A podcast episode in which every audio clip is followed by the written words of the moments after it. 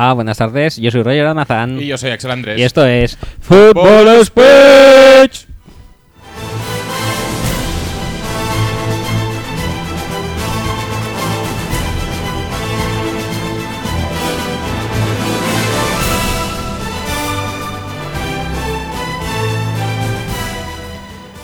Hola, buenas tardes. Bienvenidos al episodio 36 Sí, Esto es Sí, correcto. sí, 36, es correcto, sí. de la novena mejor y más eh, alucinante temporada de Fútbol Speech, que A, a juzgar por lo que fue por lo que fue. el último episodio, Sí.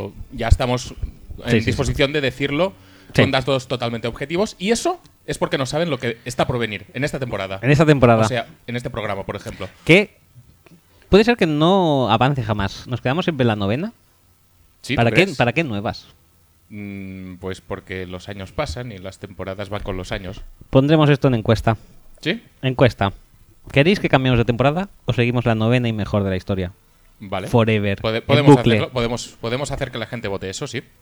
Eh, dicho esto, eh, ya hemos adelantado por Twitter que vamos a tratar de... Hoy se trata de un episodio fantástico, Fantasy Football, que Efectivamente. no le prestamos nunca la atención debida, la verdad, todo se ha dicho. Bueno, no, desde el programa no. No. Desde mi casa yo sí, que Yo tengo también, como sí. 150 millones de ligas. Sí, sí, sí, sí, sí. Pero vamos a hablarlo, vamos a hablarlo bien. Venga, pues vamos a hablarlo y para hablarlo bien, qué menos que empezar bien. Ah, ¿empezamos con la intro o empezamos Ajá. con- Ujú. Bueno, pues empezamos La con la sí, intro sí, sí. y nos lo quitamos de encima también. Claro. Y- Seguimos el guion, chico. Ah, el guion es este. El guion es este. Vale, pues nada, pues intro al canto. Y te va a tocar leerla a ti solo porque quieres. Vale. When it's time to party, we will party hard.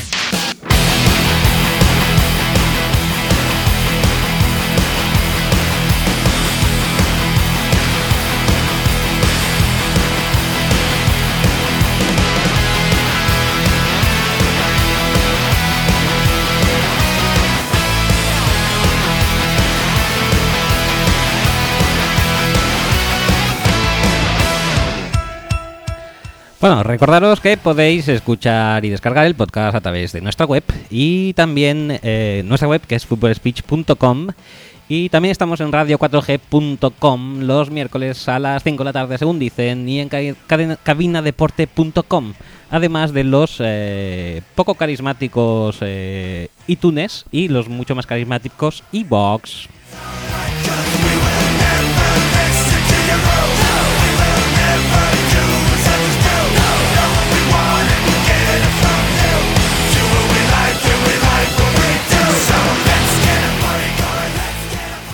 Además también estamos en facebook.com barra football speech y en twitter.com barra football speech y en el hashtag FS y lo sabes durante la semana, durante el fin de semana, durante la temporada, durante la post temporada y...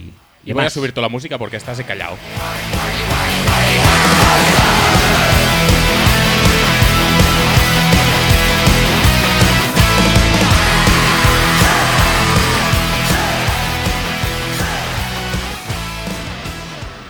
Además, para un contacto íntimo y personal, eh, tenéis nuestros mails que son axel arroba y roger arroba, eh, arroba footballspeech.com y que tenéis un poquito abandonados. Y por si no fuera poco,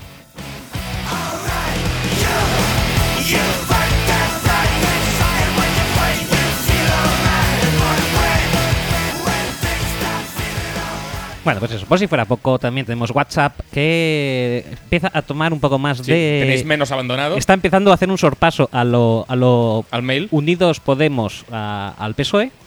Y ese, el, el WhatsApp es el más 34 606 89 8625 y podéis enviarnos cualquier tontería que se os pase por la cabeza porque sabemos que algo productivo no va a ser. Pero oye, y la ilusión que nos hace. Más incluso. Pues entonces, adelante.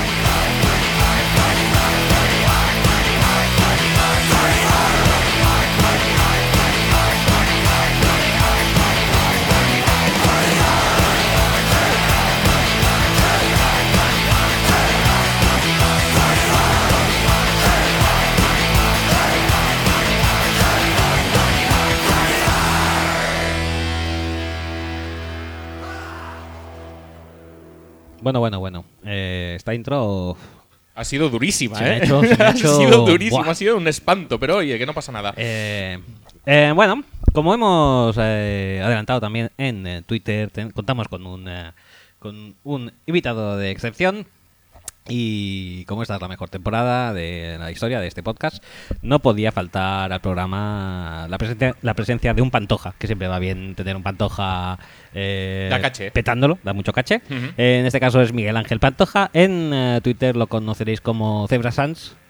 Y es ex jugador de Pioners, ex entrenador del Juniors de Pioners y además eh, árbitro De ahí lo de cebra. de ahí de Zebra. Bien, bien. Ha pitado en Nacional, pero este tema solo pit- eh, y esta temporada solo pitas catalana, ¿eh? Mm, estás ahí racionándote mejor.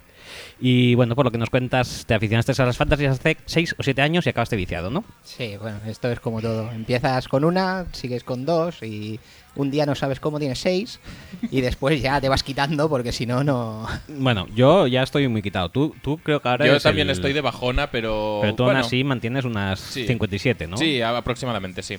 ¿Y tú ahora te mantienes en 6 o 7? No, y ahora tengo mm, tres. ¿Tres solo? Tres, Y una es la mía, que, que Sí, sí. me hace mucha ilusión, entonces. Mm. Eh, bueno, eh, está aquí como invitado pues porque... Porque queremos hablar de fantasy y queremos que no seamos nosotros dos, que somos unos Sí. putos cafres, Correcto. sino que queremos tener una opinión un poco más. un poco más buena que la buena. nuestra. Eh, eh, aquí el amigo Miguel Ángel tiene un podcast también dedicado en exclusiva a la fantasy, que se llama TFL Fantasy, ¿no? Sí, ¿Por qué? porque venía de una liga que se llama TFL, que es Twitter Fantasy League, que empezó, pues eso, eh, la empezó Alberto Larrazábal, que era es, que corre a mi abuela, que tenía un blog y demás, eh, intentando hacer, digamos, una, una liga lo más parecida posible a tener una franquicia de la NFL. ¿eh? O sea, tener salary cap, tener 43 jugadores más líneas ofensivas, o sea, jugamos con líneas ofensivas, y a partir de ahí eh, pues vamos haciendo lo que sea lo que evolucionando y un día se nos ocurre pasar las conversaciones que tenemos en el grupo de WhatsApp de la liga a un podcast directamente. Entonces lo que hacemos es mm, básicamente analizar lo que ha pasado en la jornada anterior máximas puntuaciones y demás y analizar la jornada siguiente todos los partidos a ver cómo, cómo vemos lo que puede pasar y qué jugadores pueden tener más impacto. O sea que lo que nosotros no hacemos, que es lo de hablar de la fantasy con, Sí.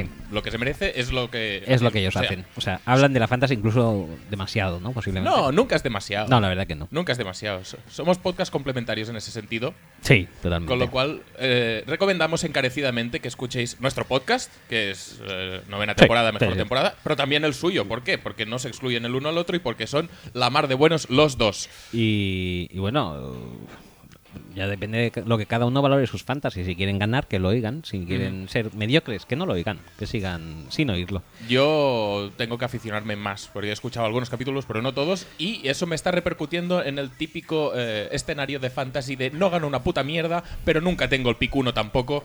Con lo cual, mm, muy mal, muy mal. Es situación Jeff Fisher eso, y Sí. esto nunca es bueno. Un poco, un poco. No, bueno, Jeff Fisher todavía raspó Coño, en por- su época de Rams. Bueno, No por, no por su posición, sino por trade, pero bueno. la, la Eh, época de Rams es la de ahora. Bueno, al principio de su época. Claro, pero porque no era de Jeff Fisher. Claro, venía ya. Con la de ahora tenían el pick eh, 15, creo, 15, ¿eh? sí. O sea, ojo. Ahí, Eh, ahí es donde estoy yo. El tema. En el purgatorio de la fantasy. El tema es el siguiente. Os doy una, una idea. Porque todo el mundo sabe que las grandes ideas de fantasy y grandes fichajes y tal se cuecen durante la propia jornada. Tendríais que hacer un podcast streaming en vivo. Bueno, a ver, intentamos comentar una jornada de la NFL en vivo, por Hangout.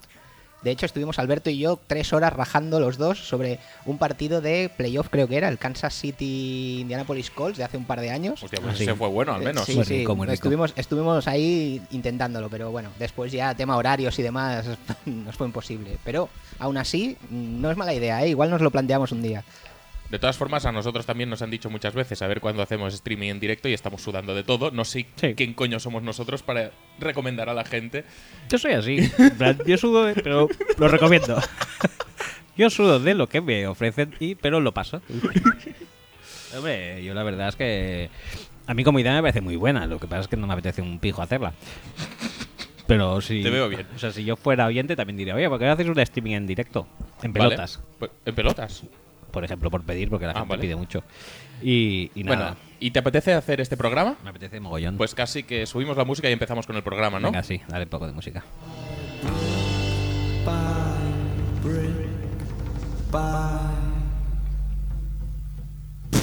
Menudo bajón, ¿no?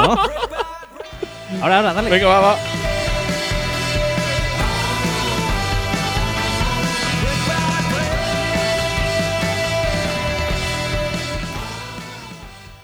Bueno, bueno, bueno.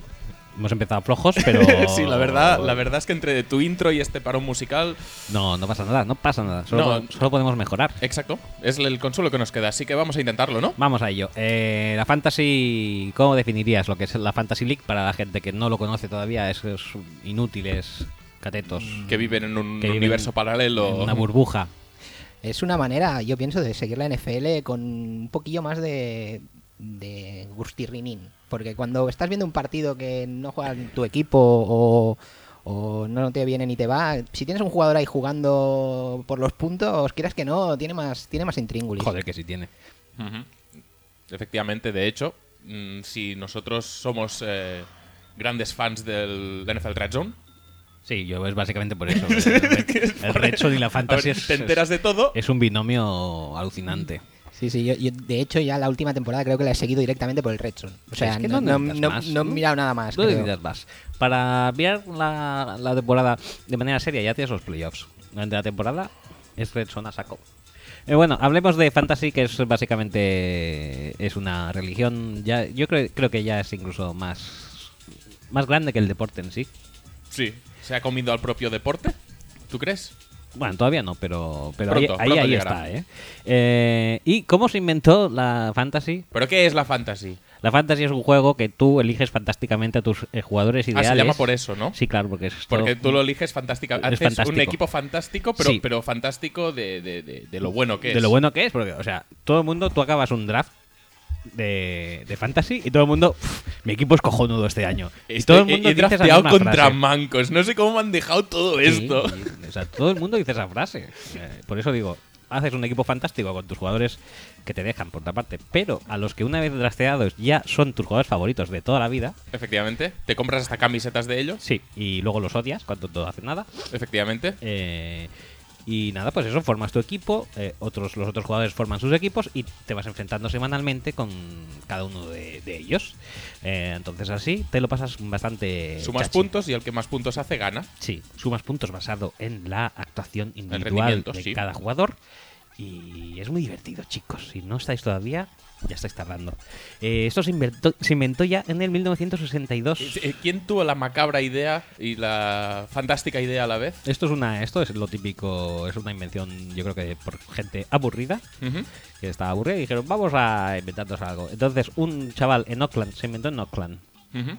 ¿Era Al Davis? No era el Davis, Lástima.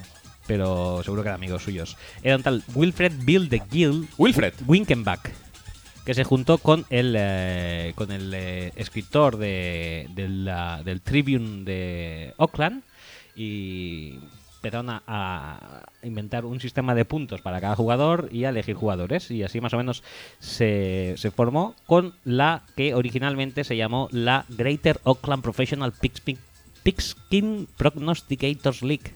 Prognosticators. Es decir, eh, es decir, era fantasy, pero era una fantasy bien. Bien. Es decir, con conocimiento de causa y con un saber estar y con un. eh, ya lo diré. Con un refinamiento, Refinamiento. en sus conceptos brutal. Sí, porque fíjate que el primer draft se hizo en casa de Winkenbach, De Wilfred. de Wilfred, sí, de Wilfred. de Wilfred Winkenbach, y se hizo en una habitación que se llamaba The Room per Room. O sea, es un tío que tenía eh, en su casa habitaciones a las que le ponían nombres, en plan como el salón, el salón, ¿cómo es? ¿Cómo son los salones estos de, de Can Barça?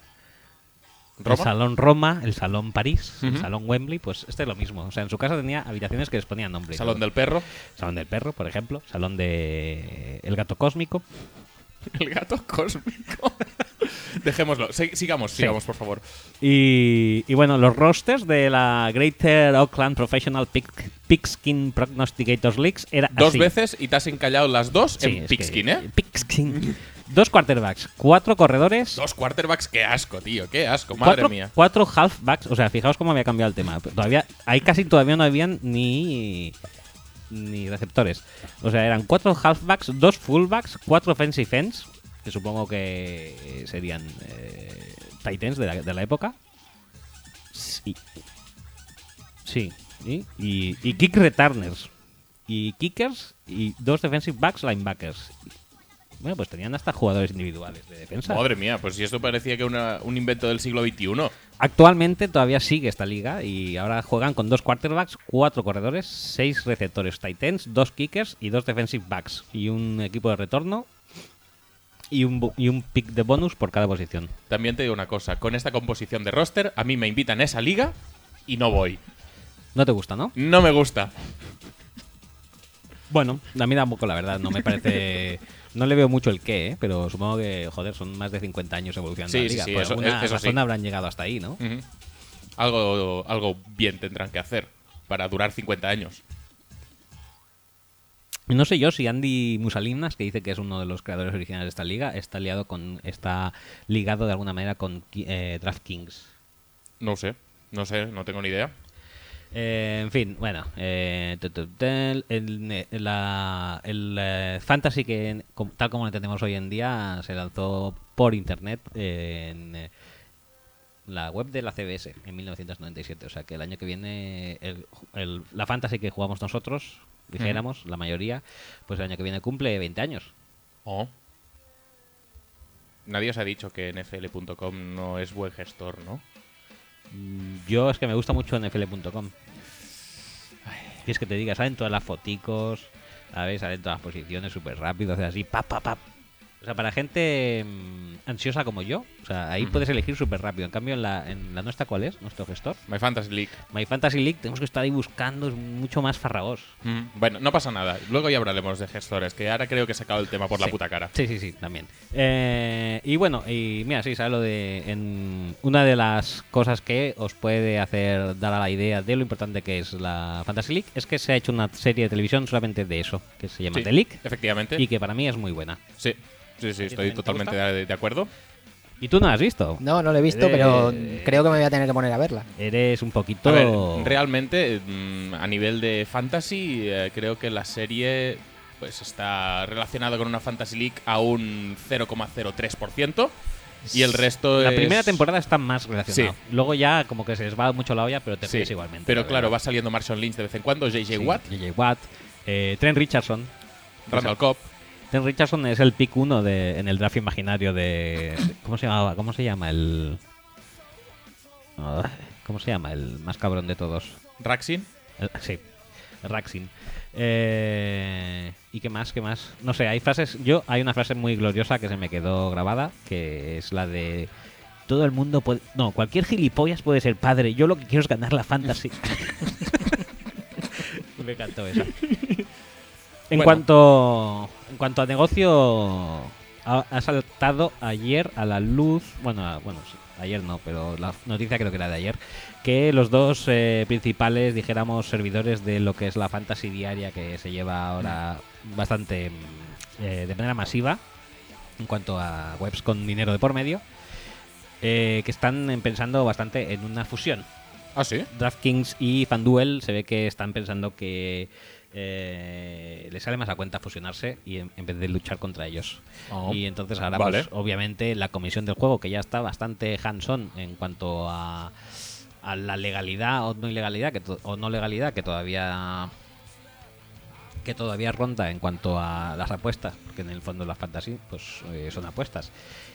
Eh, pues eso, que como la comisión del juego todavía no hay, no tiene muy claro eh, si qué hacer con la fantasy realmente, pues todavía tienen menos claro qué van a hacer con este, con esta fusión, que es una cosa que revoloteará en un futuro, futuro, bueno, futuro no, en el presente ya.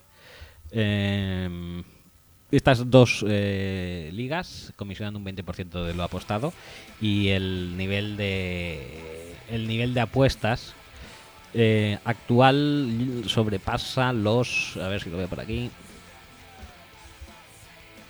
creo que está por aquí el dato Es que te has puesto artículos muy largos, ¿eh? Sí, la verdad que sí, ¿eh? Sí, mira, más de... Ah, pues no. Hay 56 millones de jugadores, 57 millones de jugadores y suben un 10% anual, o sea que todavía, aunque parece que ya hace mucho tiempo que se juega la fantasy, tampoco no es tanto y el factor eh, el factor em, de el techo del negocio, dijéramos, no está explotado. Más de 3.000 millones de dólares. Bueno, no está mal. Eh, pues eso, que, que veremos a ver qué pasa. De hecho, el año pasado, no sé si os acordáis que que también salió que dos, eh, eh, extrañamente dos trabajadores, creo que era de DraftKings, se forraron en una fantasy porque tenían eh, información privilegiada respecto a la lesión de... No me acuerdo quién fue. No sé. No sé si fue un Marshall Lynch o un tipo así. Y entonces- Alguien de los Patriots sería. o alguien de los Patriots, Fijo, fijo, seguro. Y entonces se forraron con el reserva y bueno, están to- todavía están de juicios. O sea que esto de la fantasy es bastante más eh, incluso serio de lo que de lo que pensamos. Por supuesto. Eh, dejamos ya el capítulo aburrido de eh, rollazo interminable y Sí, vamos a empecemos hablar, a hablar de fantasies en de lo que general. es fantasy. Y lo fantasy, creo que lo más, lo principal del fantasy, de la fantasy, lo que más mola de la fantasy es el draft, Pues sí. Que es por donde se empieza. que es por donde se fantasy. empieza fantasy a construir el equipo mediante draft, como debe ser, como es en la vida real con todos los equipos.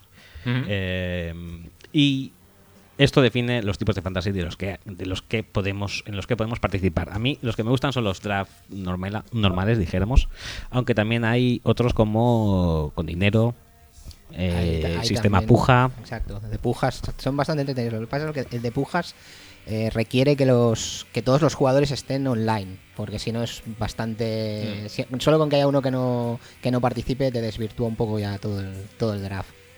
¿Vosotros jugáis en alguno con pujas?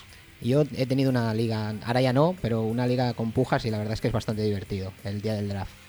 Yo la gran mayoría que juego es, es con dinero, con, con pujas, con salary cap Con salary cap. y, y a putearse entre unos, unos con otros, otros con unos y, y al final acabar pensando, mira, tengo el mejor equipo, es que, es que no saben subir Sí, esta es gente, es que- que no sé cómo gestionan su pasta. Es que, es que sí, siempre pasa lo mismo. Es que, qué inútiles, ¿eh? Aquí dando 20, 20 millones por este patán, cuando yo he tenido este que es mejor. Bueno, no, no es mejor. A mí, eh, eh, bueno, explicar esto cómo funciona. A ver, eh, Porque hay gente que no juega nunca a un sistema con pujas. A ver, lo más simple es lo que decías tú antes, es lo que se ha hecho to- toda la vida, que es un draft con... de- depende de, también del, del, del formato de la liga, de la cantidad de equipos que haya, si hay ocho... Normalmente de las de ocho, podemos empezar incluso hablando por aquí. Eh, Bueno, sí, li- ligas de ocho son cutres, cutres. sí, porque...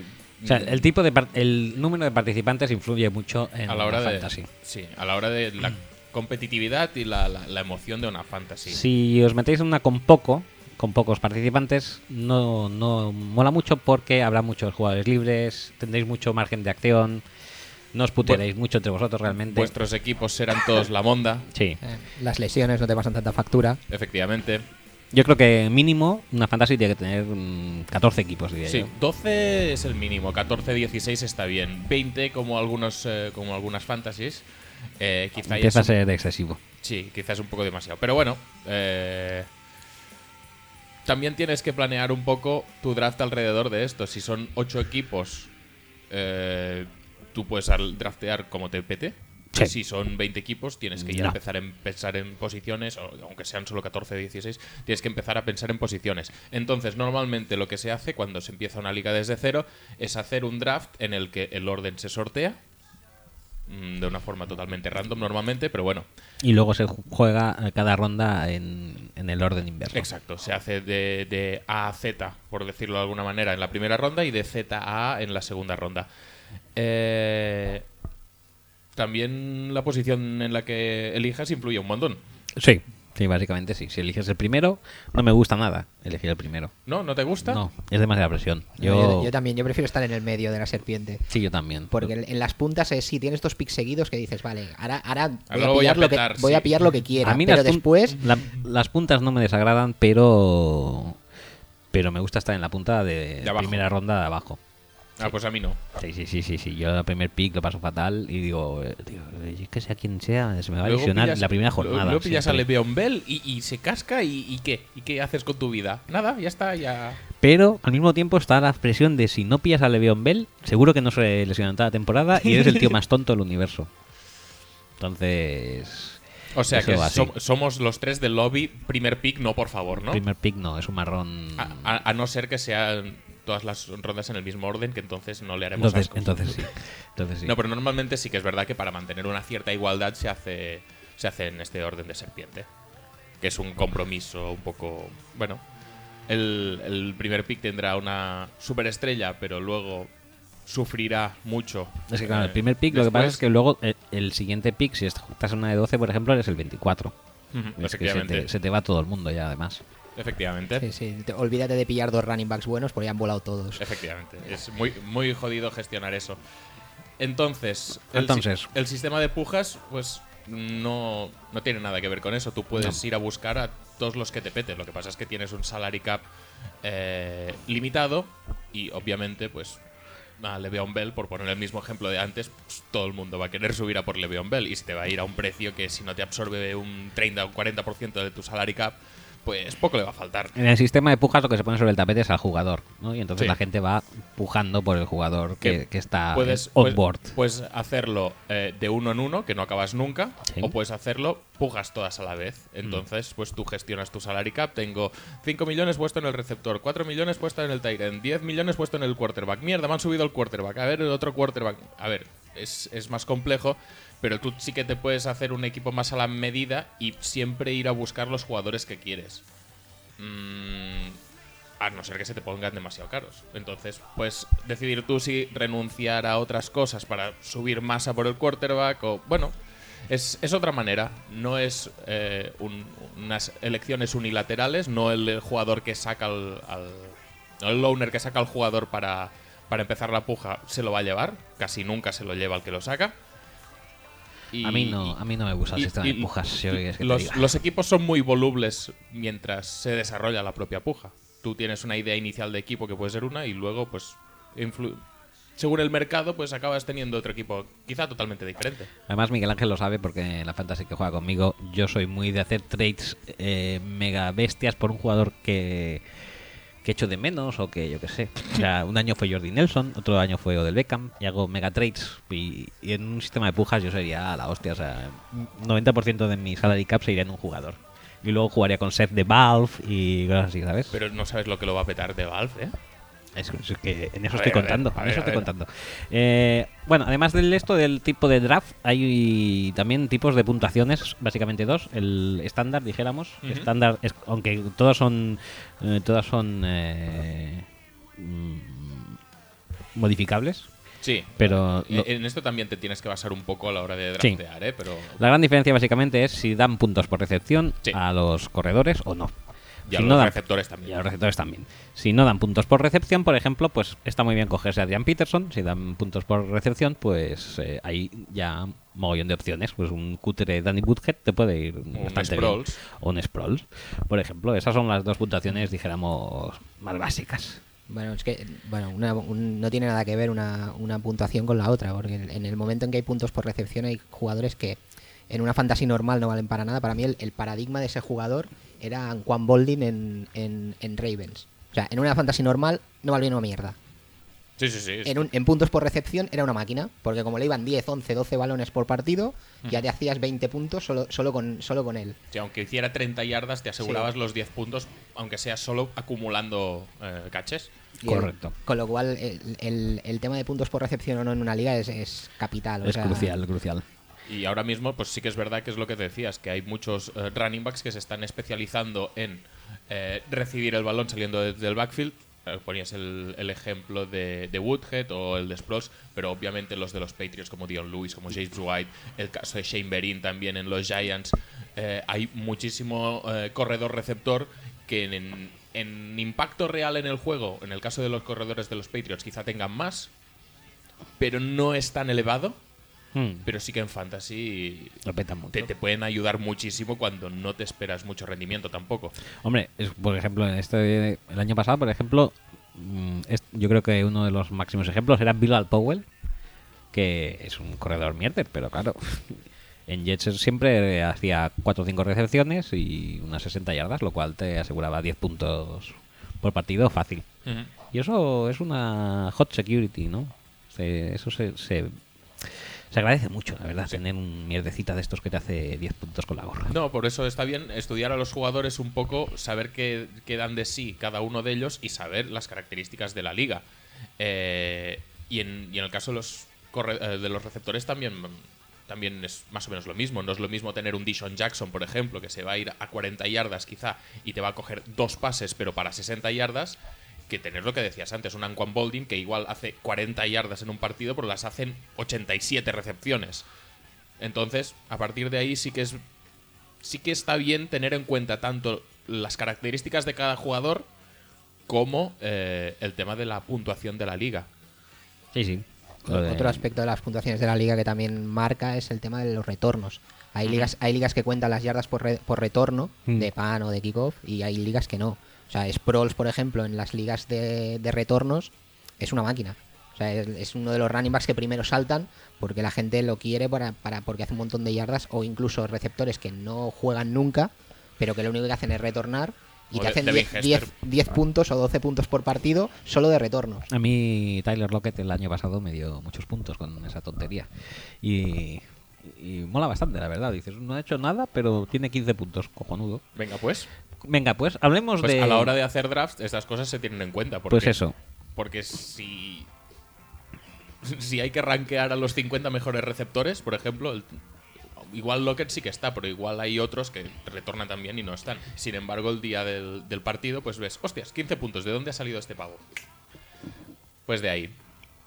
Pues eso, hablando del día del draft. eh, Y- y- esto hay que tenerlo Y, bastante y claro. otra cosa de las puntuaciones también, que ha habido muchísima controversia siempre, es el tema de los quarterbacks. ¿Cómo puntúan los quarterbacks?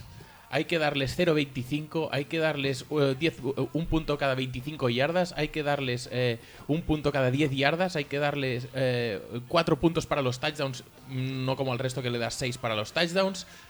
Eh, sí, yo... y normal- normalmente se daba una proporción equitativa a todos los jugadores, pero se ha demostrado, especialmente con esta liga que está evolucionando hacia el pase, que los quarterbacks, si les das el mismo, la misma puntuación por la misma cantidad de yardas, obviamente un quarterback que te- se vaya a las 300 yardas y 3 touchdowns va a puntuar muchísimo más que un running back que se vaya a las 150 yardas y 2 touchdowns, que es una super actuación en un running back. Y sin embargo, pues a nivel de puntos, pues mm, tienes que un poco ponderar eh, las puntuaciones de, de quarterback con las del resto de eh, posiciones. En este sentido, pues sí que es verdad que han bajado la puntuación del, del touchdown del quarterback a 4 y han bajado también la puntuación por yardas de pase. Es un punto cada 20, un punto cada 25 según la, según la liga. Creo que lo más extendido es uno cada 25. Pero hay que tenerlo en cuenta eso también, que no porque vayan a hacer más yardas luego van a puntuar más, porque muchas veces está, está rebajado. Sí, porque además también creo que en, en muchos sitios ha- se ha modificado también el tema de pasar de las 300 yardas Sí, hay bonus en un de partido. 300 y de 400. Exacto. Antes de pasar de las 300 yardas era mm, una super actuación, ahora pasar de 300 yardas para un cuerva que es casi un día en la oficina. Entonces, eh, muchas veces también esas- esos bonus se han ido se han ido limitando un poco para no para Yo- lo que decía Axel, ¿no? Para no para no descabellar los quarterbacks por arriba y que te hagan 60 puntos cuando tampoco es Yo en la Nonsense Fantasy, no sé si te acuerdas, tengo también. eso- esos bonus los tengo, pero también tengo bonus de más de 100 yardas para corredores. Y, si, y, ca- y bonus de carrera de más de 10 yardas y, y bo- bonus de carrera de más de 20 yardas. Porque si no, los corredores. Ahora entiendo por qué te vendiste a Lazy.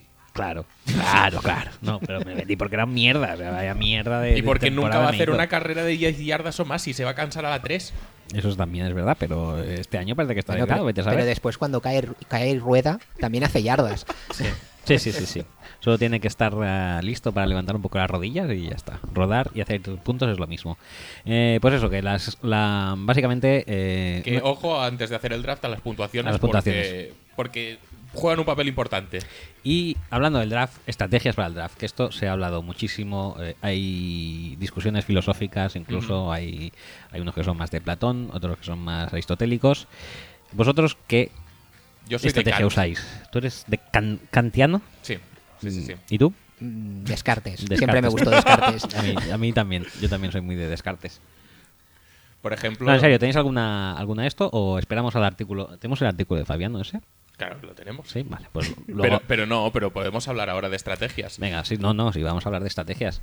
Eh, sois de. Hay, hay la estrategia de eh, el best player available. Que, es, que es un poco es- también. vete eh, a saber qué es eso realmente. Estrategias que son parecidas a las que tiene un, un equipo, una franquicia en, en un- en el día del draft. Puede ir a por el jugador más bueno que tenga en el board o que esté disponible.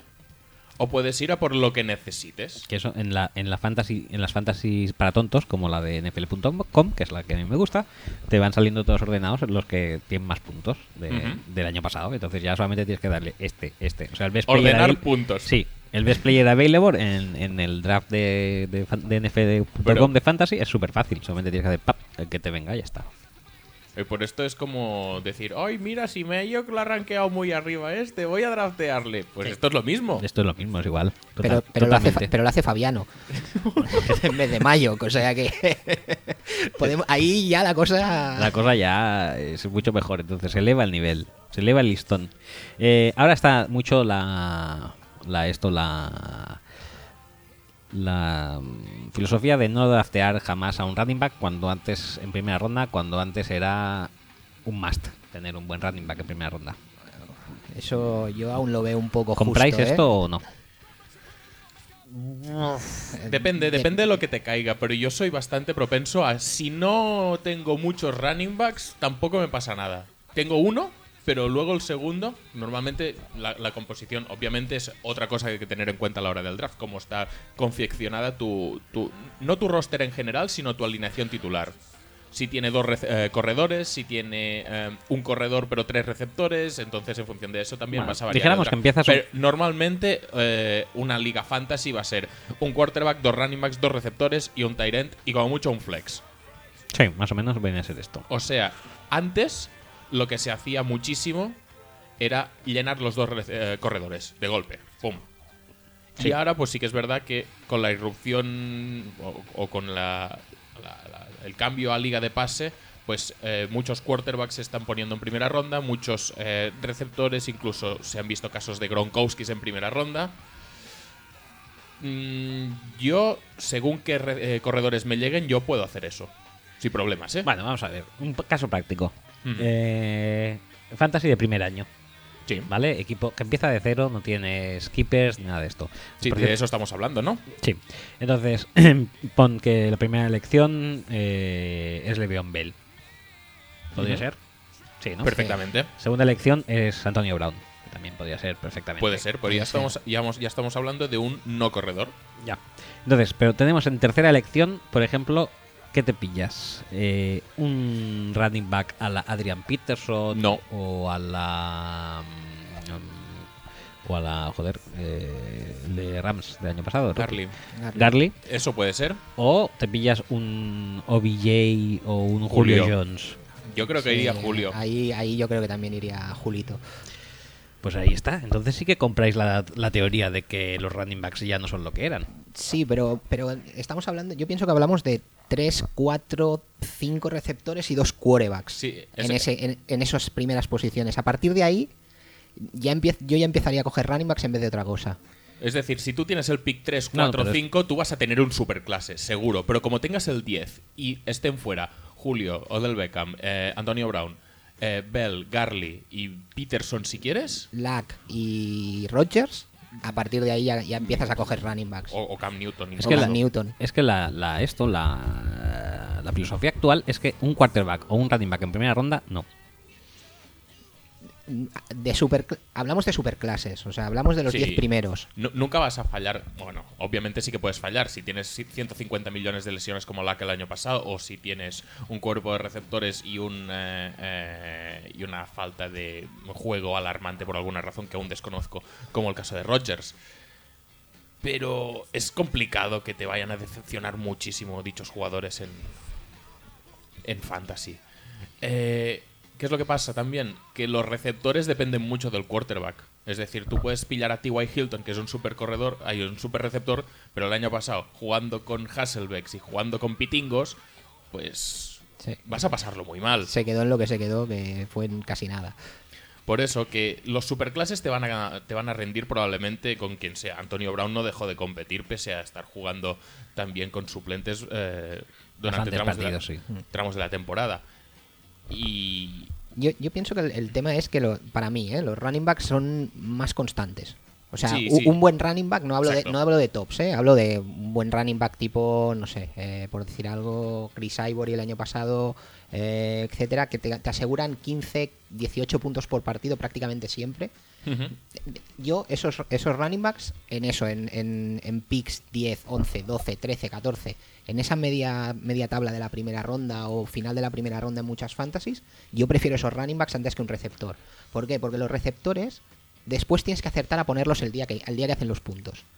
O sea, los receptores son más irregulares. Los receptores para mí, excepto eso, lo que hablábamos Sí, antes. sí, los super top. eh, Pero mira Des Bryant, es que hasta Des Bryant le puede pasar eso. ¿sabes? O sea, sí que es verdad que ante la disyuntiva de un receptor bueno o decente, como puede ser, yo que sé, eh, Randall Cobb, o un corredor como Chris Ivory, por ejemplo, igual te, sí que te merece la pena coger al running back. Después, yo pienso que después la cosa ya evoluciona a- al qué es, qué son, qué es lo que queda libre. O Sí. sea, si el salto de calidad entre el- en, en la posición, entre lo que hay cogido y lo que viene después es muy grande, Ya. sí. O sea, si tienes al último receptor que está sobre los 100 puntos por temporada, pues te vas a pillar al receptor. Pero si, si ves que te quedan 6, 7, 8, 9, 10 receptores que te, que te van a estar todos en los 100 puntos, dices, en la ronda siguiente, uno, de, alguno. uno de estos me va a llegar. Exacto.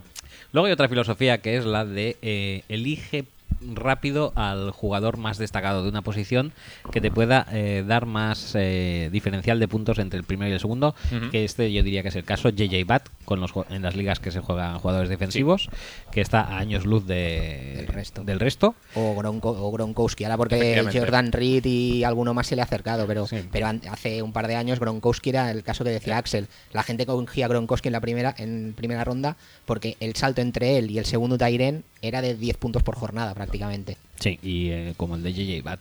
Entonces, vosotros aquí sois eh, tendentes a sobrepagar por... ¿Lo habéis hecho esto alguna vez? Sí, yo por supuesto. ¿Por quién?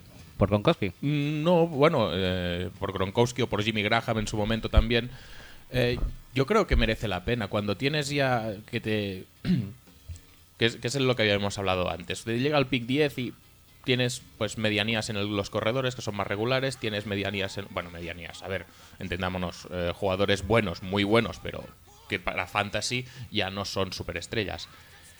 Y, y tienes aún el superclase este, aunque sea un Tyrant, aunque sea una posición a priori más irrelevante, es como sumarle eh, un plus de calidad que no te esperas.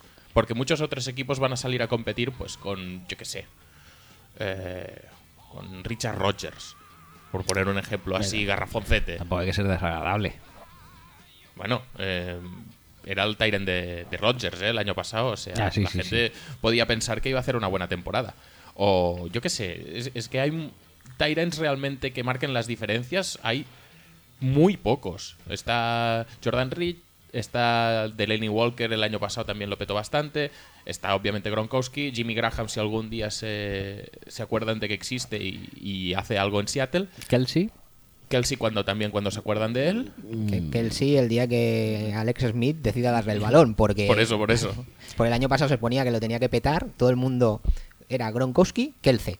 O sea, detrás de Gronkowski salía Kelce. Sí. Y, y al final Kelce se comió nada Sí. y menos. O sea, Sí, sí. Que tam- también hay que mirarlo un poquito esto. Por ejemplo, eh, los estilos de juego de cada uno. Si tú sabes que un equipo va a correr 30 veces por partido y las 10 que tenga de pase las va a pasar al running back porque el más lejos, porque el quarterback no lanzas lejos o que tiene un receptor superestrella, no te cojas al segundo receptor porque es que se va a comer los mocos. Y si en cambio si un equipo es muy de pase, te puedes coger fácilmente el tercer receptor, como puede ser por ejemplo John Brown en los Cardinals, y tener algo más o menos Bueno, bueno. Esto se daba el efecto en los Cowboys. Ahora, este, esta última temporada no, porque no estaba Romo, pero el esquema de juego de los Cowboys favorecía al tercer receptor.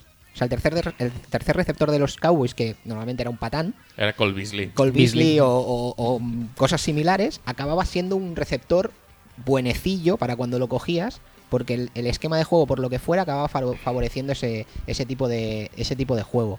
Es, es- es eso, saber también cómo juegan los equipos y qué, qué jugadores pueden tener más, más balones es importante. Me gusta eso de saber que. ¿Qué, qué, qué- qué personaje del Death Chart es el que pilla más? Nunca había. o sea, es- mm, lo podía llegar a presumir, pero no sabía exactamente que eso, que los Cowboys favorecen al tercer receptor. Es un dato muy de calidad, ¿eh? Bueno, es, es- es una cosa que salió en no sé dónde pues, publicada y aquello que te fijas y dices, hostia, pues, pues sí. Pues sí, sí, sí, sí, va a ser que sí. Eh, tonterías que, en las que te puedes fijar además, que yo paso totalmente de ellas, pero vosotros también, porque sé lo estoy si- viendo. No sé si sois muy, muy favorables a ello, pero son los buys y la dureza del, eh, del schedule. Yo la dureza del schedule no. No, ¿no? Lo, lo único que la miro es para los playoffs. O sea, cuando llega un playoff de fantasy, lo que hago es la, el roster, o sea, la alineación inicial de esos partidos. Sí que me fijo en quién tiene el mejor, el mejor pair. Los buys sí que intento draftear mm, que no me coincidan los. que- o que no me coincidan muchos jugadores en el mismo buy. Porque las ligas que, que tienen un banquillo muy corto, la, la Nonsense, por ejemplo, tiene un banquillo relativamente corto. Sí. Y como, como, como te pilles cuatro jugadores que tienen el bye la misma semana, las pasas putísimas para no, para no perder uno de los jugadores buenos, porque te lo tienes que comer, porque si no lo tienes que, lo tienes que quitar, se va a waivers y Sí, y igual y lo lo pillas pilla tú otro. o lo pilla otro. Yo, yo paso de buys también. Yo paso bastante de Vice, pero sí que es verdad que, que luego lo intentas arreglar. No, es que me, me- me coinciden en el bye las dos defensas o los dos quarterbacks me coinciden en el bye, que si me puedes cambiar al suplente, Sí, que sí, dicen, sí. por aquí. Sí, Pero bueno. Eh, pero eso también lo hablábamos el otro día en una, en una de las fantasy que juego. ¿Qué es mejor? ¿Tener los buys repartidos y nunca tener tu alineación de gala? O tener, tener dos la semanas de alineación buys gala? putas y, Exacto. y luego más o menos jugar todo el año con los mismos. Sí. Si tienes banquillo suficiente, mm, tener los buys todos juntos. Pero si tienes que soltar jugadores, mm, ahí la cosa ya se, se jode un Sí, poquito no, no, más. está claro. A mí me gusta eso en las nonsense, por ejemplo, de no poner mucho mucho banquillo porque hace que tengas que moverte más y, y devanarte más los sesos. Entonces, claro, si tienes. si- eso es lo que pasa. Eso también es eso que decíamos de las ligas de pocos jugadores. Que realmente, pues esto de las buys es una cosa que también te la bufa. Porque hay mano, mano de obra que sobra. Entonces, pues las buys, que es uno de los puntos de inflexión de la jornada en la que los eh, owners lo pasan mal intentando configurar sus alineaciones, pues si juegas una mierda de liga de 8 jugadores, pues No te va a pasar no nada. te va a pasar nada. Lo que pasa es que con lo de los buys después es ahí, como dicen los japoneses, toda crisis es una oportunidad. O sea, tienes el fichaje Kleenex. Sí. Es decir, hay un corredor que el corredor titular se ha lesionado y sabes que va a jugar ese tío y esa jornada lo va a petar. Y ese y ese y la pillas cuando tienes a tu corredor de bye. Entonces ahí ya dices, vale, solo vas a jugar este partido, pero lo vas a petar, chaval. Se te alinean los putos astros. Sí, sí, Es un de Angelo Williams. por ejemplo. O. o- ah, un Rolls. Toma Rolls. Thomas Rolls. Thomas Ro- pero Thomas Rolls lo acabó partiendo bastante la pana. Estuvo bastante bien.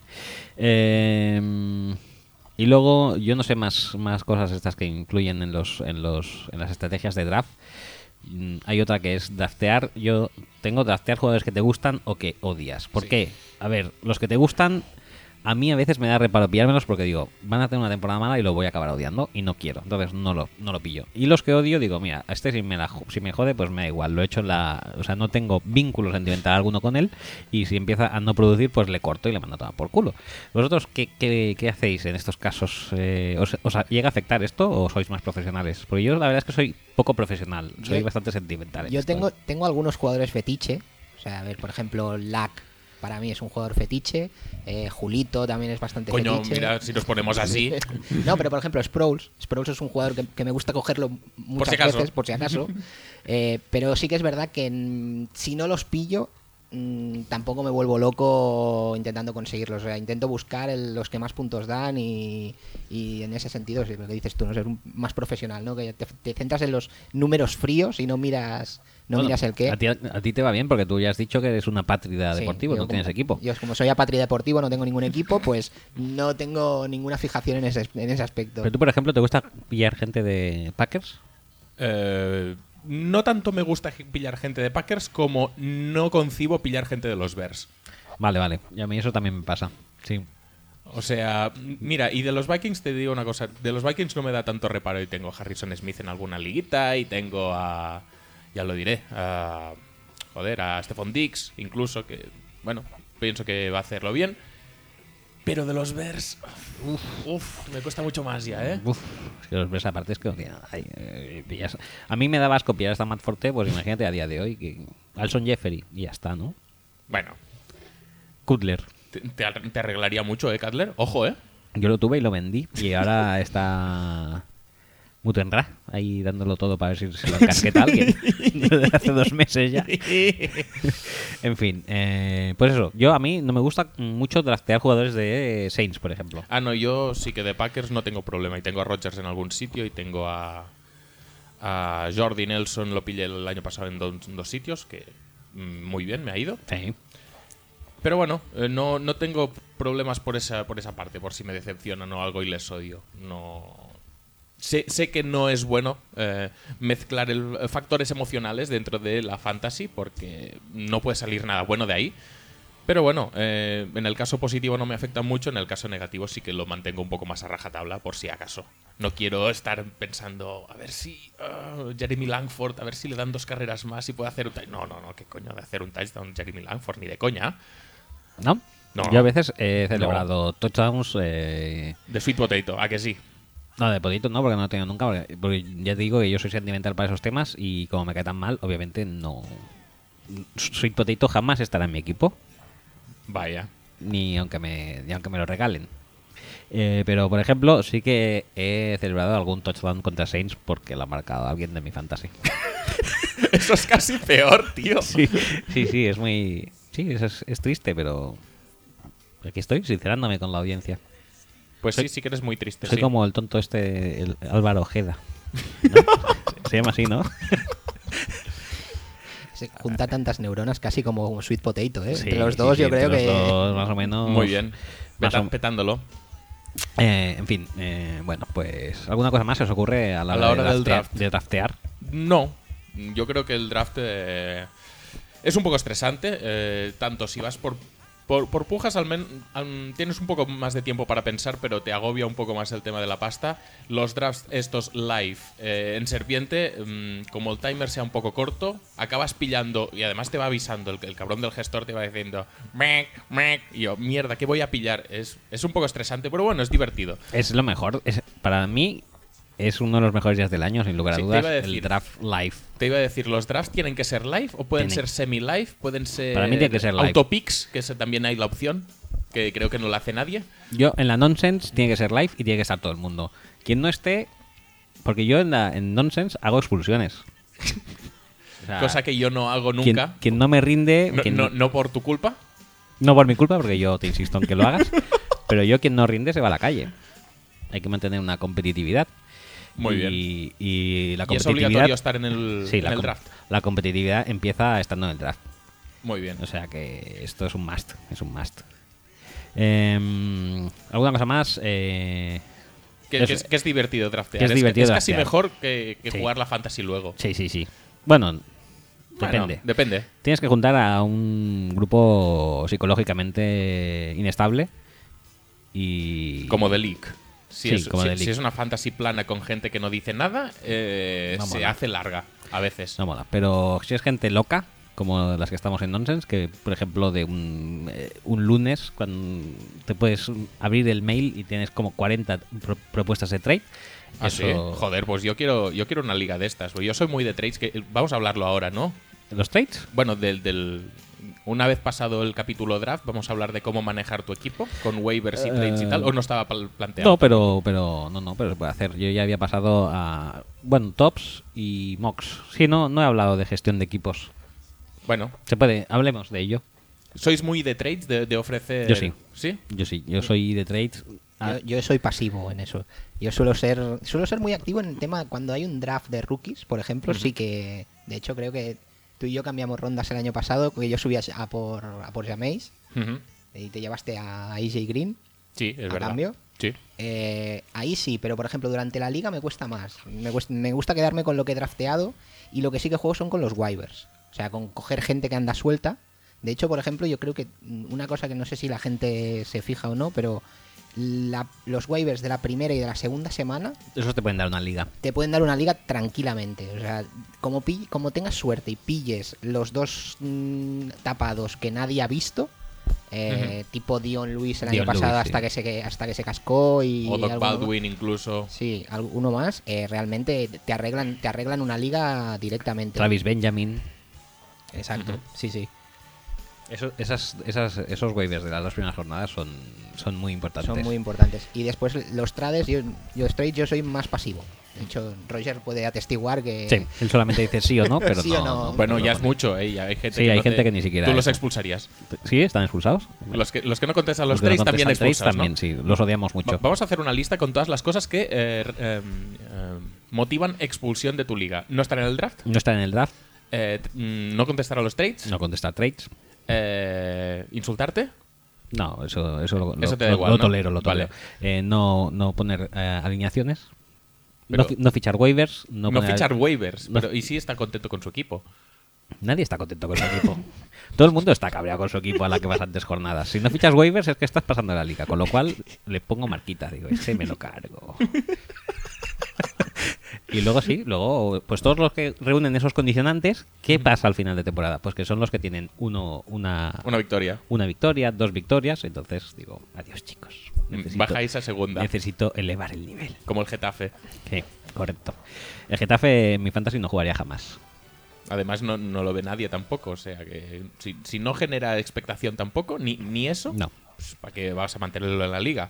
Si sabes que es una persona que va, va a llegar el... O sea, para nosotros durante la temporada, en la Nonsense, mi- mis amigos y yo, y mis hermanos, tenemos el miércoles como día súper, súper, súper... eh, o sea, marcado ahí con, con super highlight. De, tenemos todos como mínimo unas 50 peticiones de waivers. Entonces, a la que nos fallan, el miércoles ya empezamos a tradear, o sea, proponer trades, pero, o sea, aunque sea, yo qué sé, ¿eh? o sea, aunque sea un Bilal Powell por un por un Kamaraken. Algo hay que hacer, ¿sabes? Bilal Power por me ha Lo que sea, o sea, una cosa así. Una cosa así, pero hay que tradear, hay que hacer algo. ¿Y tú eres de los generosos a la hora de ofrecer trades o eres de los amarrateguis y a ver qué te contestan? Mm, Yo soy bastante generoso, ¿eh? Yo es que soy de los otros, a mí me odian cuando mando trades porque siempre intento mandar un trade de mierda y que me hagan el counter. Y entonces a partir de ahí negociar. Pero muchos se me cabrean ya la primera oferta de qué coño es esta mierda de oferta y ya no me mandan el counter. Hombre. Creo que mi estrategia no es muy buena tampoco. Es que hay ofertas que, que duelen mucho, ¿eh? Pero no sé, yo lo hago como tanteo muchas veces. Y nada, se- lo- luego se puede hablar todo, no, no pasa nada. Las primeras ofertas nunca son para cerrar el trade. Hay mucha, mucha gente que se piensa cuando te está ofreciendo un trade que tú eres gilipollas, ¿no? Entonces, Yo, yo estoy, yo estoy, yo, yo estoy con él, ¿eh? O sea, hay gente que piensas, este se lo ha mirado bien, o sea, se ha equivocado. Cuando, cuando le ha dado el botoncito, se ha equivocado de jugador, ha puesto el de arriba y no puede ser. Porque realmente te ofrecen según qué y dices. mm, yo soy más No. yo soy más de pensar en, el, en la mala fe que en el error. O sea, yo creo que no se equivocan. Yo, yo- yo soy que- de estos de mala fe. Sino que simplemente piensan que es tonto. Entonces, cuando lo ves, ya dices. O sea, es que ni counter ni pollas, rechazado. Y ya está. Por eso no te, por eso no te counter, no te contraofertan. Porque realmente estás faltando y- al respeto. Y cuando me mandan un trade a mí, que no es mucho, porque ya, ya me tienen marcado como gilipollas, por lo que parece. Sí. Entonces, eh, hostia, es un muy buen trade. Calla, counter. y le añado una ronda de draft. a ver si cuela. Y se me cabrean también. Es que, es que un trade implica, yo para mí, implica mucha sutileza. Tienes que tienes que tratarlo con cariño, es algo importante, o sea, no, no es una tontería. Pues. Tienes- mm, Tienes que valorarte a ti y valorar al prójimo. hostia, Porque, ¿qué, qué, qué filosófico te ha quedado eso? porque y, sí, así luego tiendes puentes, ¿sabes? y qué de misa te está quedando esto? Sí, sí, sí. Muy bien. Por cierto, ¿a favor o en contra de eh, que los el resto de owners validen trades? Uf, uf, uf. Eso también es toda una filosofía de liga, ¿eh? Yo he recibido muchas críticas en Anonses por eso, Que los Pero- validas tú, ¿no? los valido yo. Efectivamente. Pero Yo creo que es lo más práctico a fin de cuentas. Pero es que ahora, con tal como está montada la liga, claro, o sea, puede ser que necesitas un que te validen el, el trade en un día para el partido del jueves o lo que sea. Y a veces, entonces si fuera así, la mayoría de trades se quedarían en el limbo. Hmm. Por eso los valido yo directamente y ya está. Pero, Creo que, creo que ahora tengo la política de validarlos todos. Vale. ¿Y si es súper descompensado y la gente se te queja? ¿Que se jodan? Sí, alguien se tiene que joder. O los del trade o el resto. Pues, oye, no sé. Yo creo que ya los acepto todos, a no ser que sea algo muy, muy hardcore. Pero, ¿qué, qué significa muy hardcore también? Andrew Black por Pitingo. Vale, eso me parece muy hardcore. Una cosa así, sí. Algo que se vea en plan de aquí hay mala fe procesal. Pues eso. Vale. ¿Tú en, en la, en la nuestra cómo está? Está automático. No los tengo ni que mirar. O sea, solamente se aceptan directos. Sí, se aceptan directos y ya está. Pues ¿Quieres mal. que lo cambie? Sí, hay que, hay que supervisar eso, ¿eh? ¿Quieres que lo cambie y los supervises tú? Sí, Vale. me gusta. Me gusta la idea de eh, manejar cierto poder. Eh, bueno, pues eso, que de lo que estábamos hablando eran de waivers y de trades, que son las maneras de ir adaptando tu equipo a la realidad que te puede venir impuesta en jornadas de descanso o con lesiones de tus jugadores. Eh, como hemos dicho, los waivers de la primera y segunda jornada son bastante acojonantes y luego si hay waivers de lesiones Sí. de Ahí- larga duración, como por ejemplo la de Le'Veon Bell y de Angelo Williams, que todo el mundo hubo hostias para pillarlo el año pasado, pues eso, eso, eso para mí es el punto de inflexión en la. Fantasy League. Porque al principio, o sea, aunque siempre hay alguien que drafte mal o que tal, pues siempre hay una cierta igualdad. De como mínimo 5 o 6 equipos en cada fantasy. Mm. Y ese, ese fichaje clave es lo que te da la victoria. Sí, sí. el- el- de hecho, el- hay incluso jugadores. Por eso, lo- por eso hay estrategias de draft que lo que se fijan es en el, en el Strange, of, Strange of Schedule. Que, que esa, a fin de cuentas es, hostia, este jugador, las cinco primeras jornadas, no se va a comer un torrao porque juega contra Seattle y cinco defensas súper buenas. Pero después, en las últimas siete, juega contra, contra lo peor de lo peor. Hostia, pues este tío me interesa tenerlo en mi equipo porque el día que llegue a los playoffs me va a arrasar. Claro, eh, ahí tienes que tienes que ir mirando el- el- el- los fichajes. Lo que pasa es que eso ya es un ya es un punto bastante un- bastante elevado. Un o poco sea, más enfermizo. Ahí, Sí. ese era- en, en este, en este aspecto eh, era la hostia la figura de nuestro amigo amado Cabezón, que te garantizaba una regular season fantástica en Fantasy. ¿Hace cuánto de eso? Yo te estoy hablando de los años de Colts, hace ya Ah, mucho, vale, sí. Que te garantizaba, pues eso, una regular season de clasificarte con la gorra para, para Mm. playoff, pero luego en playoff siempre le dejaban descansar y ya te habían jodido todo el equipo. pu- puntualicemos que los playoffs de los playoffs de fantasy coinciden normalmente con las jornadas 14, 15, 16 y, algún- algunos 17. Sí, cosas- esos son los peores. Los peores. Incluso, eh, y esos son Inclu- los peores, incluida nuestra liga, Sí. que está en la 17, porque si no, no podía cuadrar el calendario y me la sudo que estuviera la 17. Eso habría que cambiarlo, ¿eh? No. ¿No? Vale. Eh, otra cosa que te puede dar la victoria en un momento dado, si estás desesperado y quieres luchar la liga hasta el final, que así, así por cierto, gané yo mi prim- la primera edición de la No Pussy, es eh, jugándote rondas de draft para una... Sí, hipotecándote el futuro. hipotecando tu futuro. ¿Cuál? eh, Ricky Williams. ¿Cuál Ricky Williams o... Sí, sí, sí. ¿Cuál Ricky Williams? Perfectamente. Eh, entonces, ¿eso es, ¿eso es aconsejable? Según mi experiencia personal, no. No. Yo creo que no. Yo en la no pushing no levanto cabezas desde que hice el trade aquel y me quedé sin primera ronda. Todavía no he podido hacer desde la primera edición de la no pushing, no he podido hacer un draft con primera ronda y todo lo que cojo es morralla. Entonces no, no hay manera, ¿eh? Bueno, no pasa nada. Algún día te recuperarás, hombre. Eh, Este año ya tengo a Adel. Sí, porque te lo he regalado. Vale, regalado. Fue un trade más que justo, ¿eh? Sí, fue un trade. eh, bueno, bien. bien. Sí, era no, un me quejo. No Era me un quejo. trade más que correcto. No me quejo. Y te iba a decir, eh, hablando de. Bueno, de, de- de un factor que no hemos a- analizado aún, que no sé si está luego en el guion o no, que es dentro del draft, porque es muy fácil ordenar por los puntos del año pasado, tú ordenas y vas seleccionando. Pero, ¿dónde metemos a los rookies? Ahí está. Bueno, tenemos en este te- en el guion tenemos así rookies y este año eh, lo, lo sacamos ya a colación, si acaso. Este año Por- rookies. porque cuando has hablado antes de los waivers que nadie contemplaba y tal y cual, a ver, en, en ligas donde se hace un draft rookie porque ya hay keepers y tal, o años de contrato, pues mm, no es tan importante, porque los rookies acaban saliendo todos en el draft. Pero en ligas de estas que hay poco banquillo y que son de draft entero, pues rookies van a salir los justos, no van a salir hasta la tercera ronda todos. Por lo tanto, hay- puede haber rookies como puede ser este año de Booker o Kenneth Dixon o, o Faro Cooper. Jugadores así luego te pueden ayudar en, en la fantasy. Entonces, hay que apostar mucho por los rookies, hay que apostar poco, en qué rondas. eh, Yo, yo lo suelo coger de reservas. O sea, yo lo suelo, lo suelo coger con las posiciones de banquillo. sea, o sea, tú no gastarías, por ejemplo, una primera o una segunda ronda por Ziki Elliott este año. no.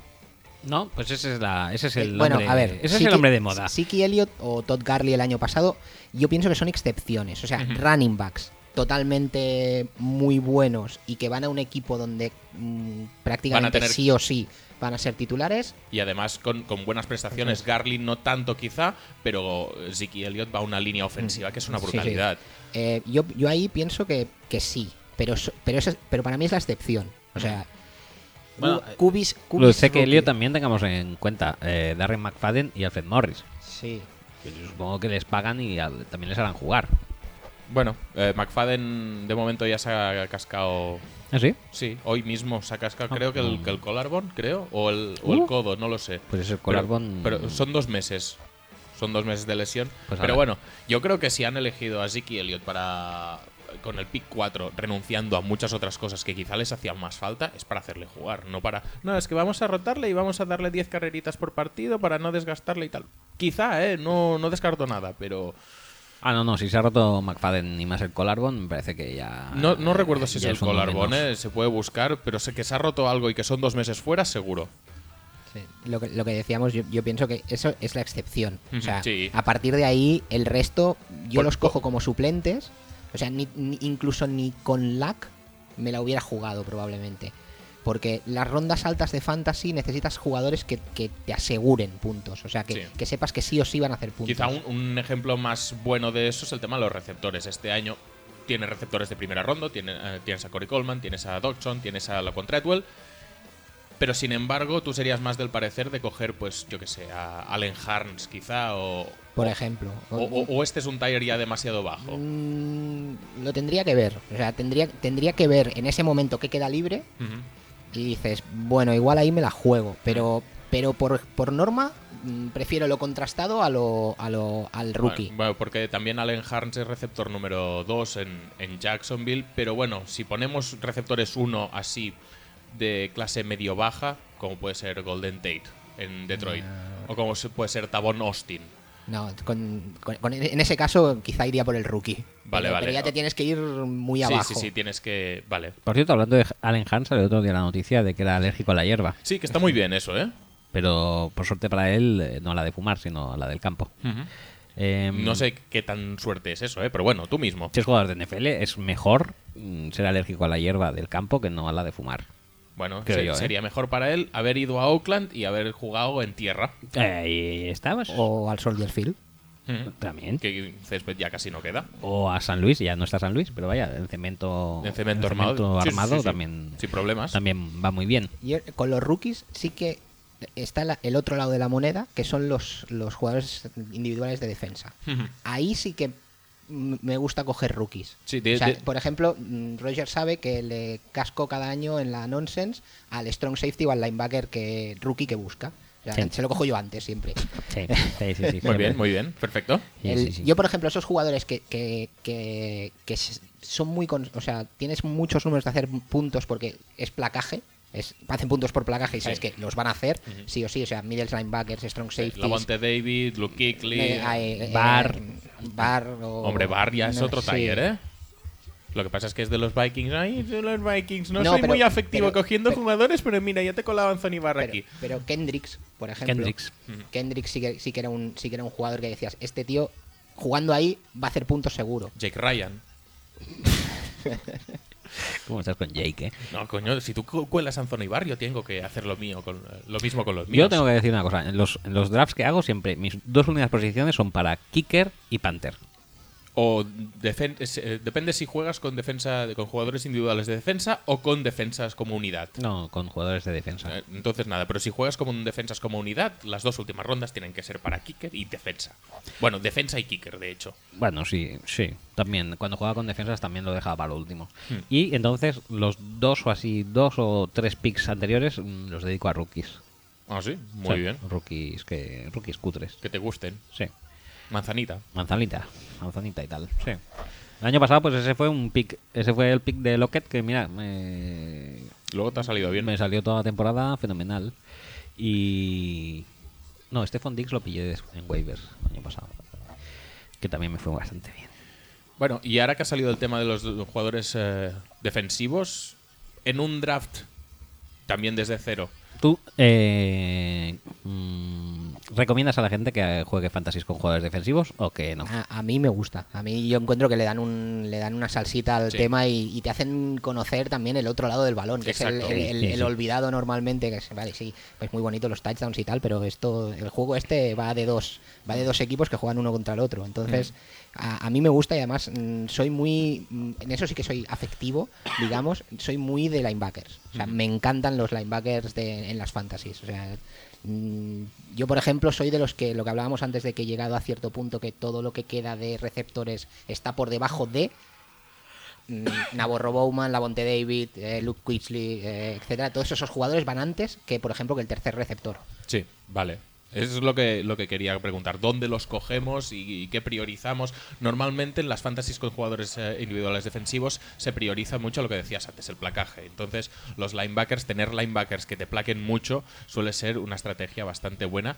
Eh, y por contra, tener jugadores que hacen eventos, por decirlo de alguna manera, o sea, sacks, intercepciones, fumbles y tal, obviamente puntúan, pero Pero es, que- Pero- es lo que hablábamos antes de los, de los running backs y los receptores. O sea, un cornerback, un safety, una jornada te va a hacer mm, 20 puntos, porque va a hacer una intercepción, la va a retornar para touchdown y va a hacer un montón de puntos.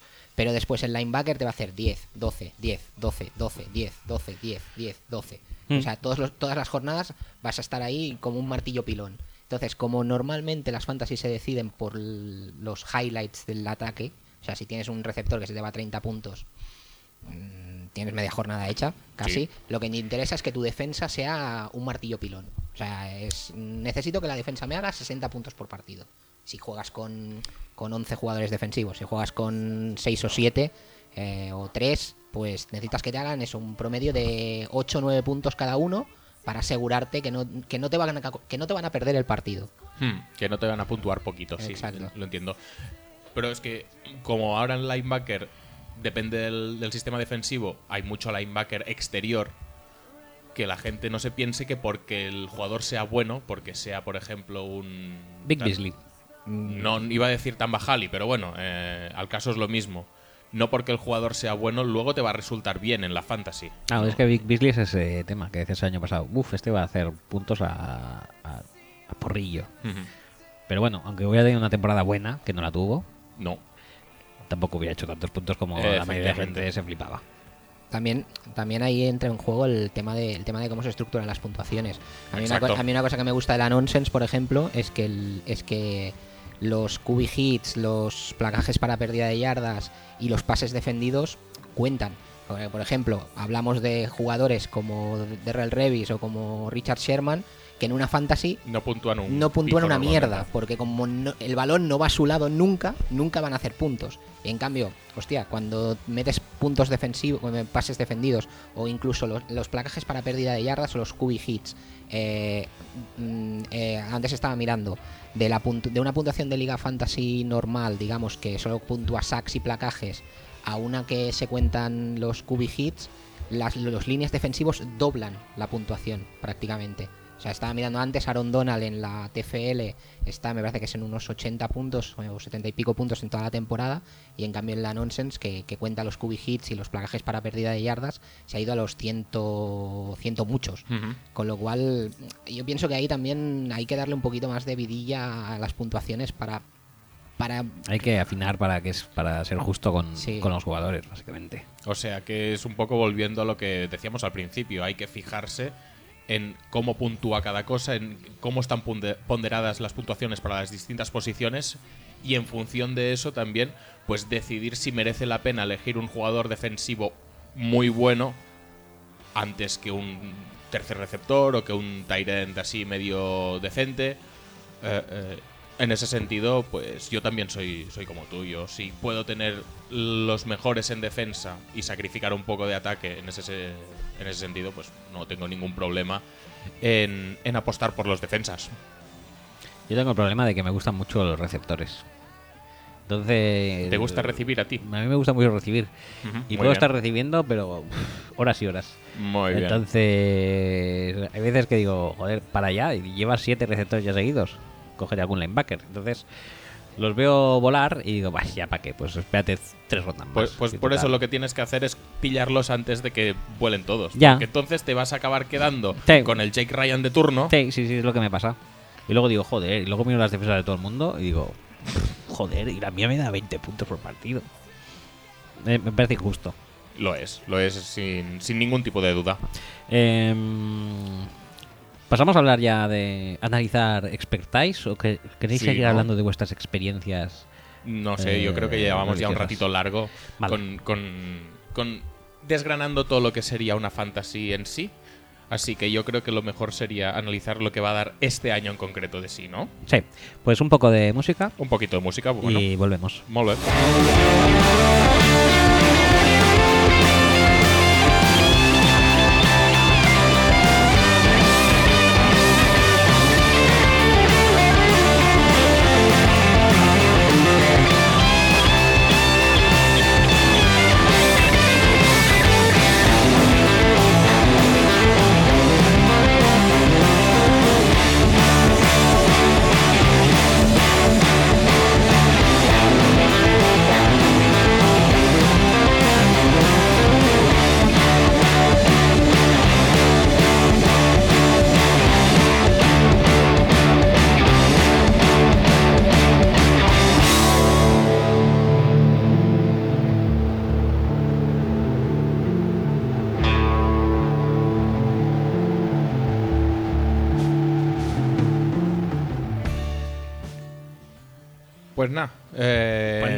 Pasamos al bloque siguiente ya, que sería mm, analizar la Fantasy 2016. Según los expertos. ¿Según qué expertos exactamente? Según. Bueno, lo primero que tengo es un, ah, es un mock draft, que me gusta mucho eso de los mock drafts de expertos, que se juntan los seis o siete expertos de la de la redacción de, ¿De cualquier sitio? de cualquier sitio y hacen su, su mock draft. Que esto me parece bien. Es. A ver. Eh, no deja de ser un mock draft como los mock drafts que puede haber, pues, eh, pre-draft real. Sí. Pero, no sé, en este caso, hacerlo varias personas, yo creo que le añade un plus de realismo, Como realismo, tensión.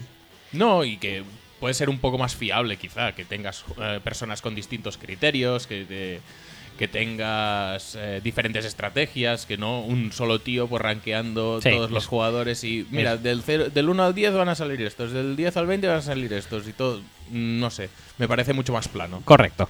Entonces, eh, he cogido el primero que. el creo que de los únicos que he visto eh, hasta el momento. El de CBS Sports, que se han juntado ahí los amigos y han hecho su. su mock draft. ¿No? Eh, participan eh, 12 jugadores, que es mira, lo, lo mínimo que pedimos. El, el- escritor de NFL, el director editorial, el de los vídeos y tal. to- toda la gente, el fantasy writer. Yo, yo voy con Joe Polito. Joe Polito. Joe Polito es muy bueno. Eh, yo voy con Nick Costos mm, y luego nos los fumamos. Y, y mira, también está Matthew Coca. O sea, entre Costos y Coca. Me- tendría que estaría el tema. ¿Tú vas con alguien especial? Eh, tenemos a Polito, Eisenberg, Cummings, eh, Ryan Bass. No. Vale, tú Yo, te- yo me quedo con Polito también, ¿eh? vale, pues Polito y la Coca y el Costo para mí. Eh, Vamos a ver. A ver, a ver, a ver qué nos deparan los Empieza eligiendo Brinson, que es el, eh, es el jefe. ¿no? Y como jefe se ha puesto el 1. Se ha puesto el Mal, uno. mal. No te tienes que poner No. el 1. El 1 es mala posición. Pero en este caso no, porque elige a Antonio Brown, que me parece una sabia elección. Más que sabia, de hecho. Me parece cojonuda.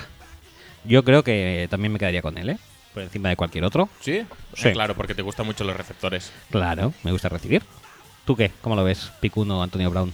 Bueno, yo pienso que es una buena opción también. Sí, buena opción es lo que pasa. y, más, y más sin Martavis Bryan, más, más buena opción Sí, todavía. sí. Y, a- eh, pero es punto por recepción esto porque Antonio Brown es otro de los que un punto por recepción lo peta muchísimo más. Mm, mm, mm.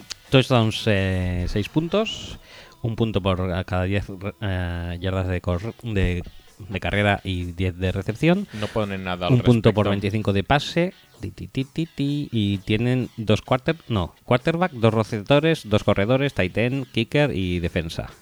No tienen jugadores defensivos. Y un flexible entre running back, receptor y tight end. Espérate, a ver si veo que dicen algo de los puntos por... Yo creo que no, No, que no, te lo habría dicho no ya usan. ahí, o Sí. sea que no. Pero es No, no, siempre sí. bueno echarle un vistazo no solo a las yardas y a los touchdowns, sino a las recepciones que ha tenido cada jugador, por lo que decíamos antes. Un jugador en, en una liga con PPR puede ser mucho más bueno que en una liga sin él. Y Mm. Hay jugadores que se les nota mucho más el cambio y hay jugadores que se les nota menos. Antonio Brown es tan bueno que no se le nota. Aunque si es con PPR... Sí, lo peta eh, más. peta eh, más todavía. Un poquito más, sí. Entonces, la- el segundo pick es Todd Garley. Y ojo, aquí el tercero ya es Rob Gronkowski. No sé si es demasiado pronto. para Yo creo que sí, que es demasiado pronto. Yo creo que aquí, eh, ¿quién es Bass? Vamos a ver, Bass, Bass, Bass. El video host. El que Bueno. mete los vídeos no, no la peta mucho. No, no, no. no. de CBS. Entonces, luego seguimos con Le'Veon Bell, que yo ya no sé si vosotros cómo le veis de fantasy, cuántas jornadas puede aguantar este hombre por Mm, año En, a día en de hoy. principio no tiene por qué. Es decir, no ha tenido un historial nunca de lesiones así muy bestias. Ha sido este año y ya está. Yo. Pero en universidad ya se jodió también la rodilla. ¿No? Yo creo que venía de. no, a mí no me suena, ¿eh? Yo creo que venía de universidad ya habiéndose jodido la rodilla y por eso tardó tanto en salir en el draft. No, pero es- ese año también salía, salía. Salía. Era el draft de Lacey. Y también salió en segunda ronda tardito, tardecito. O sea que. A mí no me suena que tuviera problemas de rodilla. Bueno, Quizá mm, tenía problemas de mucha carga, porque en Michigan State sí que es verdad que le daban mucha, mucha tralla, pero no me suena nada de lesiones, la verdad. Bueno, pues eh, pick 5 o del Beckham. Sí, vamos a aligerar un poquito. Pick 6 Julio Jones, para mí ha caído demasiado. Sí, antes pillarías a Julito que a Ode- a Odell Beckham pese a ser de los Giants. ¿O creo- precisamente porque eres No. de los Giants? Quiero decir que creo para mí que aquí están un poco altos Gronkowski y Le'Veon Bell, ¿eh? Le'Veon Bell no, no está alto, ya te lo digo yo, que Le'Veon Bell va a ser número uno en muchísimas Yo fantasies. sus, ro- sus rodillas no las veo, ¿eh? Tú es que tú, tú y las rodillas, tío, qué pesado, en serio. Luego, pick 7 Adrian Peterson. Mm, Todo el mundo... Justico, ¿eh? Adrian Peterson me recuerda un poco a... ¿Te acuerdas Batistuta cuando decían que le iba a fichar el Barça y decían, no, no, no lo fichemos que es demasiado viejo? Y seguía marcando 30 goles por año en Italia. Puede ser, Pues puede ser, sí, sí. Peterson me recuerda un poco a esto. Es en plan, no, no, este año ya no. Y se sigue cascando sus casi 2.000 yardas y Yo, yo montones más, de más- touchdowns. más que, más que eso, pienso que es que ahora mm, em, Bridgewater empieza a tener alguien a quien lanzarle el balón. Tiene a Stephon Dix, tiene al receptor, Treadwell. a Treadwell.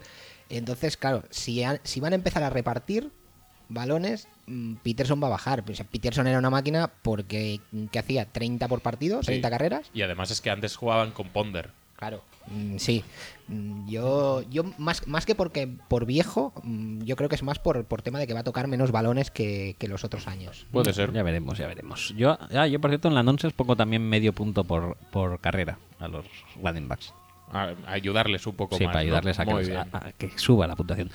Eh, Polito elige, vuestro ídolo elige a Andrew Hopkins, de Andrew Hopkins, perdón. es Bueno, un buen pick para mí también. ¿eh? Depende de lo que haga Brocky, pero si el año pasado lo petó, Sí, teniendo sí, lo que tenía en el lo puesto de petó con quarterback. Brocky puede petarlo más Lo incluso. que pasa es que sí que es verdad que este año ha montado un, un ataque mucho más balanceado. Bueno, más balanceado. Han fichado a, a Lamar Miller. Tienen más playmakers. Tienen más receptores con la incorporación de Fuller y la incorporación de Braxton Miller, que a ver cómo lo integran. Mm.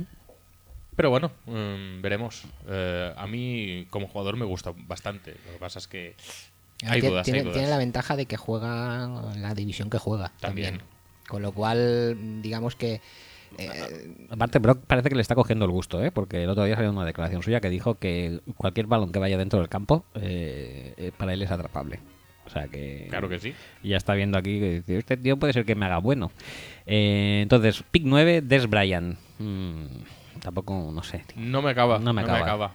Pick 10, David Johnson, otro que no me acaba. Yo, David Johnson lo están poniendo siempre Está muy muy arriba. arriba, sí. y, y yo no le veo tanto. tan- o sea, no le veo que vaya a tener tanta tanta carga de balones. Eh, si, el año pasado, porque Andre Linton no jugó, pero. Y Chris Johnson estuvo Estuvo lesionado, lesionado. bastante.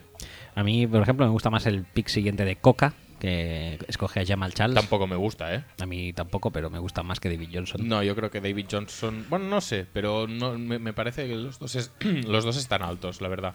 Y el pick 12 es para Jordi Nelson. Y este tampoco me gusta. A mí sí, sí, sí, a mí sí. Ronda 2. De los últimos cuatro no me gusta ninguno. Ronda 2. Nada. Eh, Acier, que repite. O sea, Acier, que Sí, es el último es- pick eh, es de el la serpiente. ronda anterior, como es el serpiente, elige primero. Y elige a LeSean McCoy. O sea, su botín de primera y segunda ronda es el Jordi Nelson y LeSean McCoy. Me parece flojete. Sí, para dos primeras rondas es flojete. Sí, sí, sí. Eh, luego Coca elige a de Marius Thomas. Yo este sí que lo veo altísimo. Para mí de Marius Thomas este año es un peligro. O sea, Sí, es porque, que yo- porque como le tenga que pasar Marc Sánchez, mm, No pondría mucho dinero. yo, yo no apostaría, vamos, por él. nada. La verdad, sin, me da la sensación de que va a acabar jugando Paxton Lynch en, en Denver. Y eso, obviamente, yo creo que es bueno para Demarius Thomas, pero es que Demarius Thomas, el tramo final de temporada pasada que tuvo, con muchos drops, con, con, con unas actuaciones en los partidos que, vale, sí, que le estaba pasando Peyton Manning, pero desaparecía muchísimo, no, no tuvo ningún tipo de factor, e incluso en la Super Bowl creo que se quedó en una recepción para 8 yardas, creo, o algo así. Yo, yo, yo más que nada es que es un pick muy arriesgado. Sí, sí, sí, hay mucho riesgo. Hay mucho riesgo. O sea, Yo- te puede salir muy bien, porque de Marius Thomas no deja de ser un, un pedazo de receptor, pero es muy, muy, muy arriesgado, porque es- es com- si el que es Marc Sánchez, ah, la producción va a bajar seguro. Y si es Paxton Lynch, tam- posiblemente también. Em, Pero es, es que y el siguiente es que es mucho mejor pick que ese. Sí, siguiente pick, AJ Green. De hecho, es mucho mejor que casi los cinco anteriores. Sí, Sí. es muy posible. Y, y siguiente, eh, Thomas Rolls, que también me parece mejor que LeSean McCoy y que Es que depende. Jamal Sí, pero, Charles. pero ese también es arriesgado, ¿eh? Porque se está hablando de ProSize, se está hablando de, de, mm, ¿cómo se llama? Christine Michael.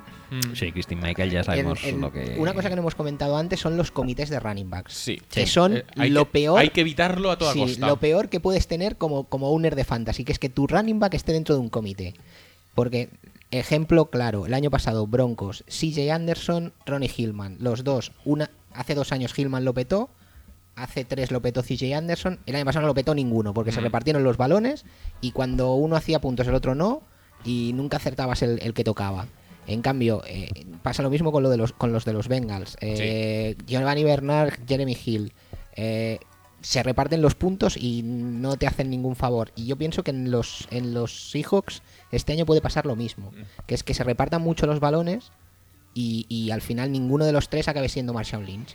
Que es que eh, muchas veces pensamos, bueno, o se hace la, la- la comparativa o la, la equiparación de que jugadores buenos en la realidad o jugadores que son útiles para el equipo se, es- van a trasladar esa utilidad al equipo de fantasy. Y en ese, en ese caso es todo lo contrario. Es decir, Giovanni Bernard y Jeremy Hill son dos jugadores que se complementan muy bien por estilo de juego. Y sin embargo, a nivel de fantasy, pues No. no existe esta, esta complementariedad. Complementariedad. Sí. Bien, ya sé hablar. Eh, porque solo puedes alinear a uno. Por lo tanto, te estás llevando pues, el 50% del botín. Eh, es lo que decías. Hay que, hay que intentarlos evitar. Obviamente, mm, a día de hoy tampoco sabes muy bien de dónde te van a salir los, los running back by committee, si hay algún rookie que lo va a petar, si hay no sé qué. Pero bueno, a, a priori todos sabemos que, por ejemplo, eh, Adrian Peterson va a tener muchos más toques que. Pues, o, o Bernardo O- o- Rolls O o. el, o el que viene después. Davonta Freeman. Davonta Freeman, Davonta pick Freeman en 17, Atlanta. Es el pick, es el pick mejor de estas dos primeras rondas para mí. Davonta Freeman yo, yo pienso que es un jugador mucho más, un pick mucho más seguro que los que hemos visto antes. Polito se lleva aquí un, un Pero hay winner. mucha gente que le gusta a Tevin Coleman por alguna razón que desconozco. Y no sé si le van a intentar dar protagonismo en Atlanta. No sé. Eh, yo creo que más seguro que otros sí, pero tampoco es un jugador por el que pondría la mano en el fuego. Bueno, luego viene Alson Jeffery en el 18, tampoco me parece mal pick, y Allen Robinson en el 19, Me parece me mejor parece que Jeffrey. mejor, sí. Pero que todos estos, o sea, el 17, 18, 19, me parecen mejores que los de final de primera ronda, ¿eh? Hombre, no, no te creas, ¿eh? Aquí A- Alshon Jeffery en el 18 no es mejor que. Yo qué sé. Bueno, que de- de- a ver, como jugadores eh, así. Yo casi me lo pillaba antes que a Jamal Charles, por ejemplo. ¿Y que Des Bryant? Y que Des Bryant posiblemente también. Sí. Sí, porque este año se va a fastidiar otra vez. Sí, ¿tú crees? Romo, Ujú. creo que casi seguro. Y bueno, vete a saber cómo naufragan. Luego llega eh, en el 20 Doc Martin, que apro- aprovecho para sacar otro tema. Doc Martin el año pasado lo petó muchísimo Porque era año de porque contrato. era año de contrato. Eh, empiezan a ver ya, según qué, standings de fijados, o sea, en la importancia de los hombres que finalizan contrato. ¿Esto qué relevancia le dais? Mm, Yo creo que empieza a ser Mo- un factor, alta. un factor a considerar seriamente. ¿eh? Yo, Yo solo digo que, que uno no, de los que acaba contrato este año es Adi Lacy. Mm, muy bien. Yo, yo creo que hay casos que, que es bastante flagrante. Que el Sí, que, que sí, el sí, que, sí. que el que está que el que está en año de contrato ese año se vamos se deja la piel en el campo pero yo creo que es más determinante el año posterior al contrato o sea cuando ya tienen el contrato normalmente el, el año siguiente suele haber un tocahuevismo bastante Por eso, igual, importante igual en este caso en concreto, eh, Doc Martin sería un jugador que obviamente va a tener sus toques, pero tiene a Charles Sims que tampoco lo hizo mal el año pasado. Yo es, Y Doc que como se Martin toque un poco los huevos, te puede salir bastante mal el pick. es ligeramente evitable, ¿eh? Sí, sí, sí. Pick 21, un jugador que me gusta mucho para Fantasy, Brandon Marshall. Sí, y pero- para la vida real también, pero para Fantasy es la Eh, pera. pero es un jugador Sobre que todo ahora mismo- en ligas por recepción. Es un jugador que ahora mismo no tiene quarterback. No tiene quarterback, eso es cierto. bueno tiene a, a Chino A- no a Chino. Chino. Chino o genio, Smith. Eh, pick 22, eh, Amari Cooper. mm, bueno, buen pick. Pelín alto quizá, ¿eh? Yo antes, por ejemplo, No. me cojo al 23, que es T.Y. Hilton, que este año, Bueno, en Yo- teoría... a Mari Cooper el año pasado aún siendo rookie que normalmente los rookies sobre todo los receptores rookies cuesta que hagan buenas temporadas el año pasado dio muy buenos números en fantasy y, y el ataque de, de Raiders cada vez es, mm, Pero es mejor- más consistente Mejor que un T.Y. Hilton con Andrew Luck. Es que Bueno. T.Y. Hilton tiene a Moncrief. Tien- Tienen a Moncrief que están empezando a repartir balones y. Eh, Tendrán que justificar Sí. en algún momento el pick de Philip Dorset también. Mm, Sí, pero T.Y. Hilton a mí me parece muy bueno, ¿eh? Sí, sí, sí, sí. No, no, a ver. Si los dos, los dos son muy buenos, los dos van a hacer muchos puntos. El, para mí Pero- el plus que tiene T.Y. Hilton es que tiene más peligro de una screen de 10, yard- de 10 yardas llevársela a 80 yardas que a Mari Cooper. Eso sí, eso sí que es verdad. A Mari Cooper, para mí es mejor en, en puntos por recepción. Sí, puede ser, sí, sí, sí. Que, que- porque normalmente es, que es el receptor de O sea, posesión y. en tu en tu esto en tu filosofía de martillos filones o gente regular Sí. eh, a Mari Cooper te puntúa mucho más alto yo en mi filosofía de gente que te vaya a dar 30 puntos eh, no por jornada pero sí que en varias jornadas te vaya a dar 30 puntos pues a mí me gusta más T.Y. Hilton Correcto. y luego el último pick es un hombre que despierta también mucha curiosidad este año Carlos Hyde Yo es un jugador que tengo ganas de ver, ¿eh? sí Yo es un jugador tanto en fantasy como en eh, que creo que va a estar muy bajo. real. Yo creo que no va a salir tan alto en la mayoría de los drafts. Y es un jugador que por para mí puede merecer bastante la pena. Porque recordemos que Chip Kelly si algo hace cuando tiene una línea ofensiva decente es correr el balón. Y Carlos Hyde el año pasado estuvo bastante escondidillo. Pero estuvo lesionado también Sí, ¿no? estuvo sí, sí, estuvo lesionado. Em, la tercera ronda, ronda la voy a comentar un poco por encima. Sí, sí, ¿no? vamos a ir aligerando un Porque poquito. eh, destacado eh, en el pick 3 de la tercera ronda, Cam Newton.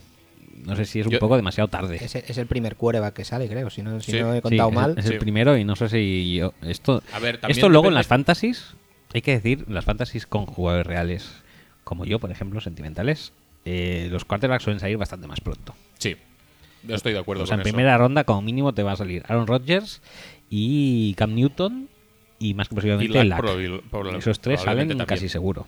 Y en segunda ronda ya te sale Brice Y Russell Wilson. y Russell Wilson, posiblemente también.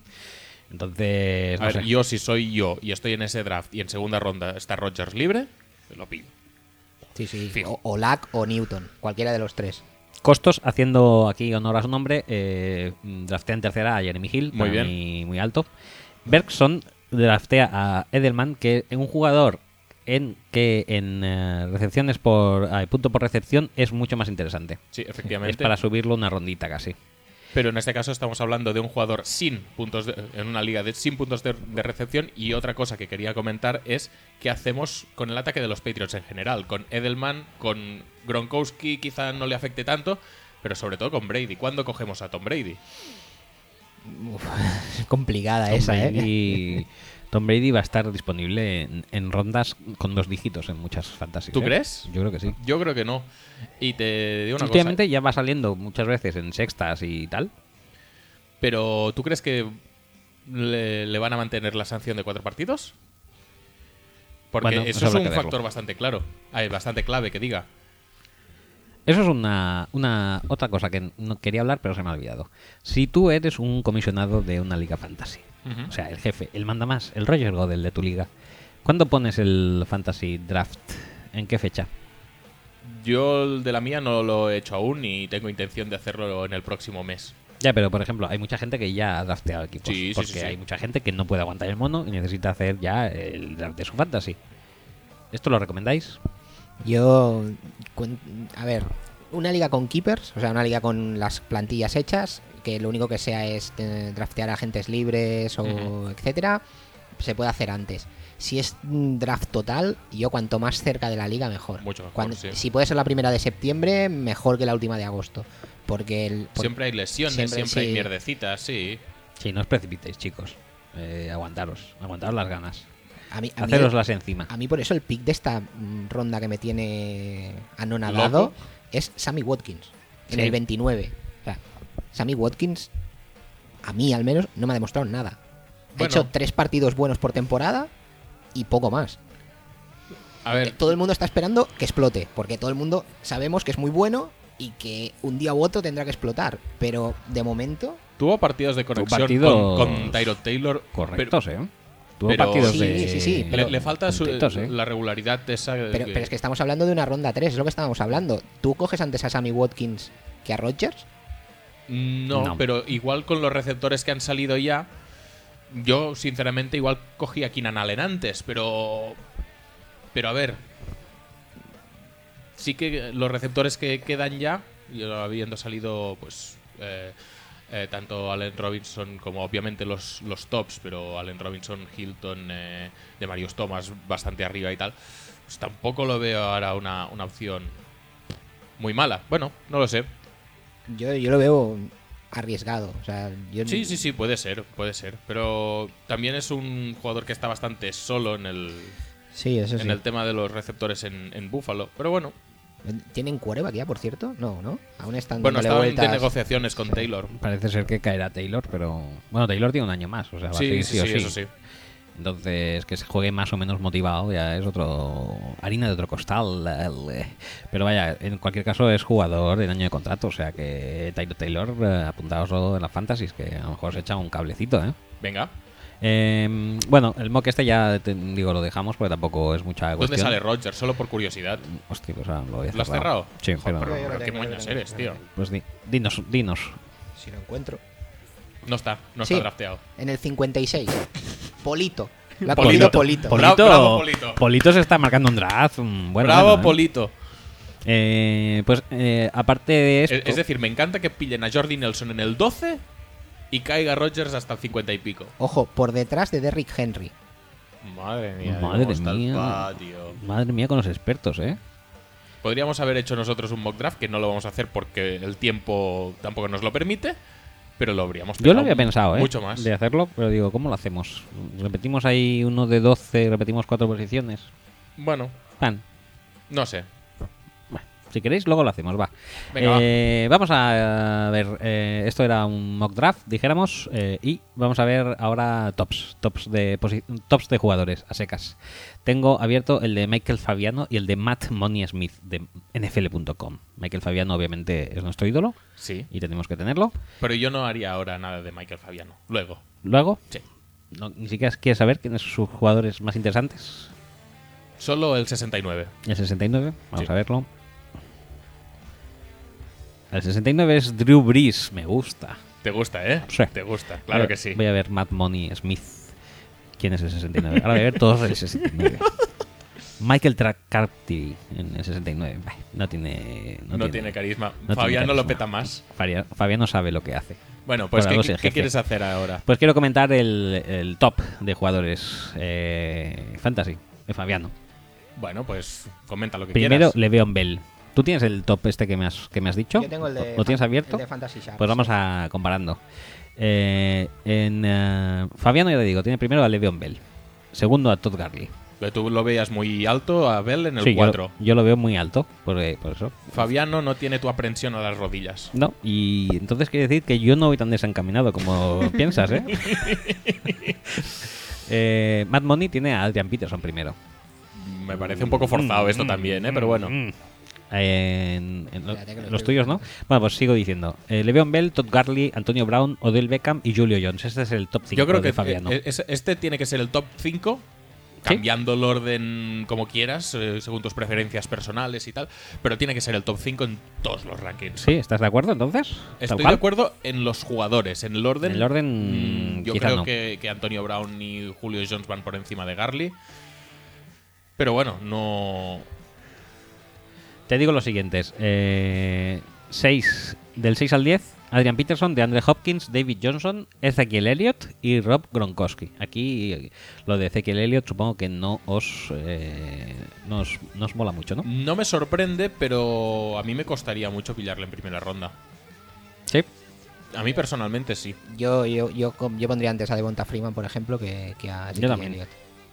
¿Has conseguido lo de Yo, yo me tiro al, yo, no? yo me tiro al quarterback, ¿eh? Yo sí veo a Ziki Elliott o a, o a Devonta Freeman y tal, me tiro al quarterback, pillo el mejor quarterback y se acabó. ¿Sí? Sí, sin problemas. O- Ah, o- ah, ¿Ya que pillarías? ¿Pillarías a, a Potato? Probablemente sí.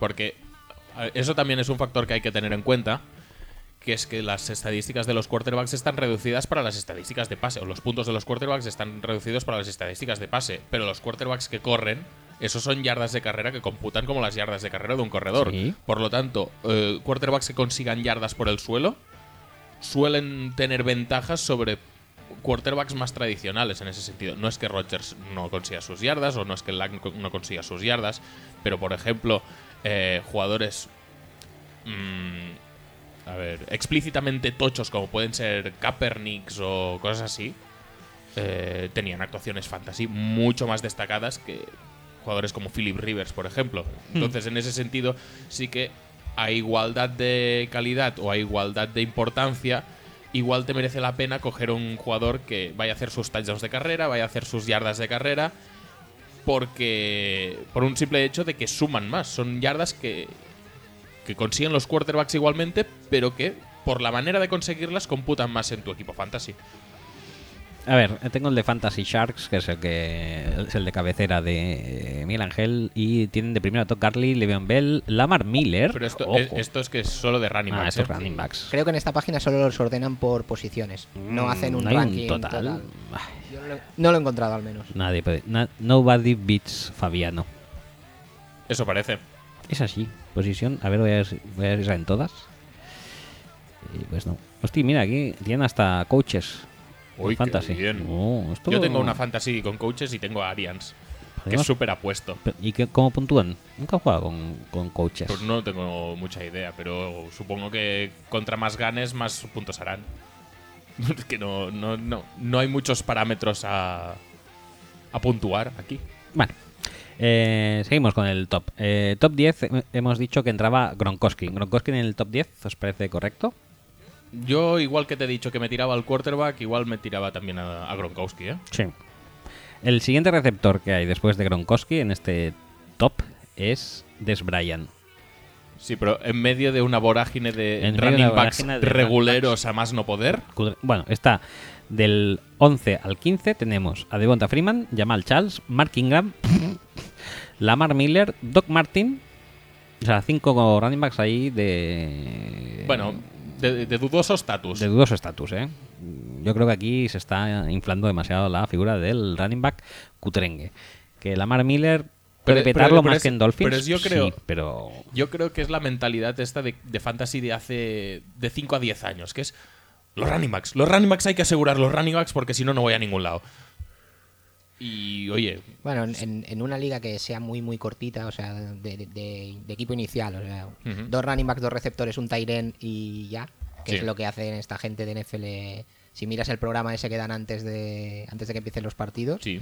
eh, te, te hacen equipos de eso, de dos running backs, dos receptores, un Tyren.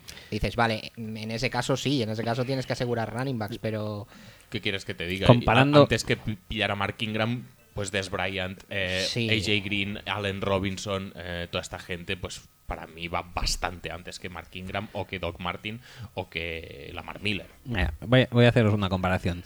Michael Fabiano en el top 15 ya ha sacado a 10 running backs. Joder, casi nada. Y Matt Money Smith en eh, top 15 ha sacado a 6 running backs. Me parece más acertado. Eh, Money Smith tiene a dos quarterbacks en el top 15, que son Cam Newton y Aaron Rodgers. Y Fabiano no tiene ninguno. Claro que no. Y, Fabiano tiene a cuatro receptores, tan solo. Y eh, Matt Money tiene seis. Sí, y el primer quarterback de Fabiano sale en el 30, que lo acabo de ver. ¿Sí? Sí. Con un par de huevos, ¿no? Muy bien. Cam Newton, quarterback 1, sí, en el 30. Eh, ¿Seguimos comparando de esta manera o sigo hablando de jugadores individualizados? Habla de jugadores individualizados. Vale, pues si del quieres. 16 al 20 son los siguientes según, eh, según Fabiano. Eh, Des Bryant, AJ Green, Sammy Watkins, Allen Robinson y LeSean McCoy. Bueno, no están mal. Estos no los considero mal, ¿eh? No, pero es que tendría que estar más arriba, yo creo. Excepto. Watkins, quizá, que yo creo que hay receptores mejores o más, más buenos para fantasy. Y, y el te- es que el de Sean McCoy, la verdad es que no me fío demasiado este año. Yo tampoco. El año pasado ya le comí un poquito la tostada mm, Carlos Carlos Williams. Y no sé, Y no, no, no lleva da- años estando fino físicamente. Se lleva perdiendo partidos por tonterietas. A mí no me gusta tampoco, ¿eh? no, no es un pick que yo haría. Jugador bueno. a evitar para mí. también, también Tyrod Taylor corre. Mm, Eh, Son, son menos balones que tocan los running backs. Pero no corre por sistema, ¿eh? Tampoco Taylor Taylor. No corre demasiado por sistema. No le cantan carreras No. en ese sentido. Pero bueno, que cuando tienes un running back by committee, aunque sea un committee de 70-30 quizá, Fíjate. Y tienes un quarterback que también puede salir corriendo, pues... mm, Eh, Fabiano, por ejemplo, sitúa a Eddie Lacy después de McCoy en el puesto 21. Que A yo, por Eddie ejemplo, Eddie Lacy a mí el año pasado me jodió mucho la vida, pero Mm. este año lo draftearía antes que a McCoy. Sí, Sin- yo también. Sin lugar a dudas. Es decir, que Delay si este año esté el running back 12 me parece bastante temerario, ¿eh? Sí. Sí, sí. Y estando por delante, pues eso, los LeSean McCoys de la vida. Pero Ingrams y, Ingrams. y Lamar Miller. Lamar bueno, Miller. vale. Usted mismo. Eh, pues eso, del 20 al 25, del 21 al 25 tenemos a D. Lacy, Jordi Nelson, Alson Jeffrey, Brandon eh, Marshall y Keenan Allen. eh, todos receptores. En el 25 lleva 12 receptores ahora mismo. Sí, bueno, ahora tiene que compensar porque están Sí. en una carrera entre running backs y receptores y tiene que compensar. En el 25 Money Smith tiene 10, ra- 10 receptores. Money Smith como que es más balanceado, ¿no? Eh, Fabiano va por... Directamente va a sacar... Yo creo que hace el típico top de voy a sacar nombres ahí, Sí. lo que sea. Ranking de running backs. Pues todos estos, venga, No a mi pienso. ranking. Hostia, estoy- mierda, no he puesto receptores. Ranking de receptores. Sí. Todos estos a la lista. Bueno, en el... eh, Voy a dejar de decir nombres y voy a hablar de datos de un top 50. Dijéramos que ya sería demasiado. Top 50 que cierra eh, con Jordan Reed, eh, el amigo Fabiano, y que Money Smith cierra con Jeremy Hill. Entonces, en el 50 de Money Smith eh, tiene a 18 running backs, 8 quarterbacks, 22 eh, receptores y tan solo 2 titans. Siendo el otro Greg Olsen. Siendo el otro Greg Olsen. Y Bueno, Fabiano, en No me parece tampoco que Greg Olsen tenga que ser el 2. Pero bueno. Mm, No, Jordan, Jordan Reed, Reed. eh, Y Walker yo creo que van Walker antes. también van antes. En el 50 de Fabiano tiene a 3 titans, que son Jordan Reed, eh, Olsen también. Olsen y Gronkowski. Y tiene 20, 20 receptores, 25 corredores y solamente dos eh, quarterbacks. Muy bien. Dos quarterbacks en el top 50 está muy bien. Muy rico, ¿eh? Muy rico. Fabiano se la suda al quarterback. O sea, básicamente. O sea, porque si, por ejemplo, tiene puesto fíjate, a Jay Ahaji antes que a Andrew Luck.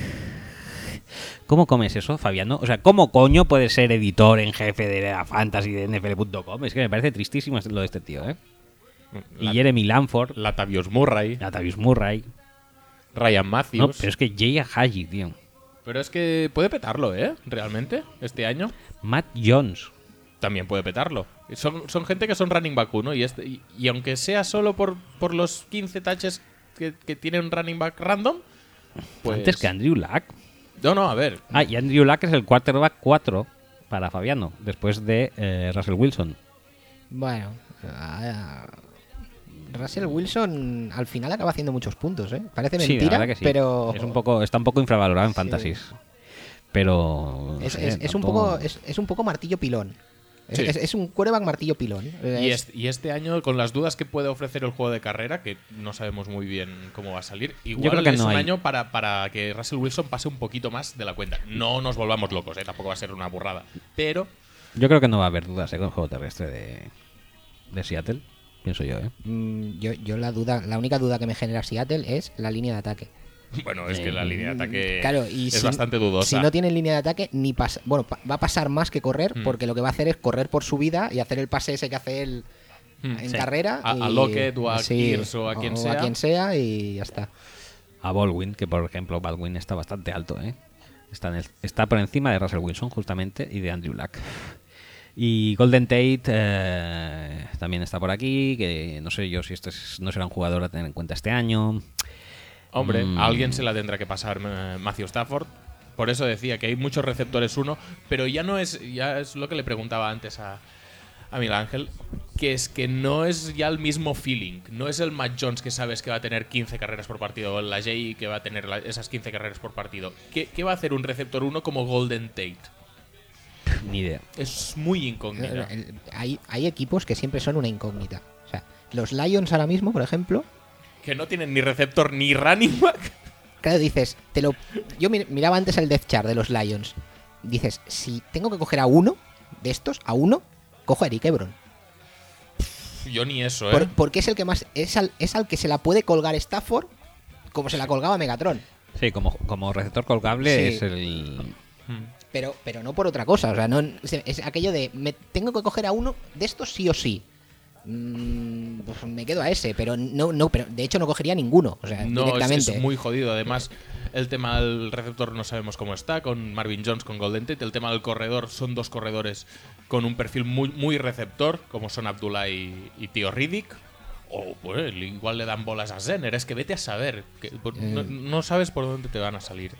Bueno, tú antes hablabas de que tenías miedo en cuanto al juego de carrera por la de Seahawks por la offensive line. Tú que eres un eh, reputado experto en offensive lines fantasy, pues yo creo que yo es la única que he oído con offensive line, la, la suya.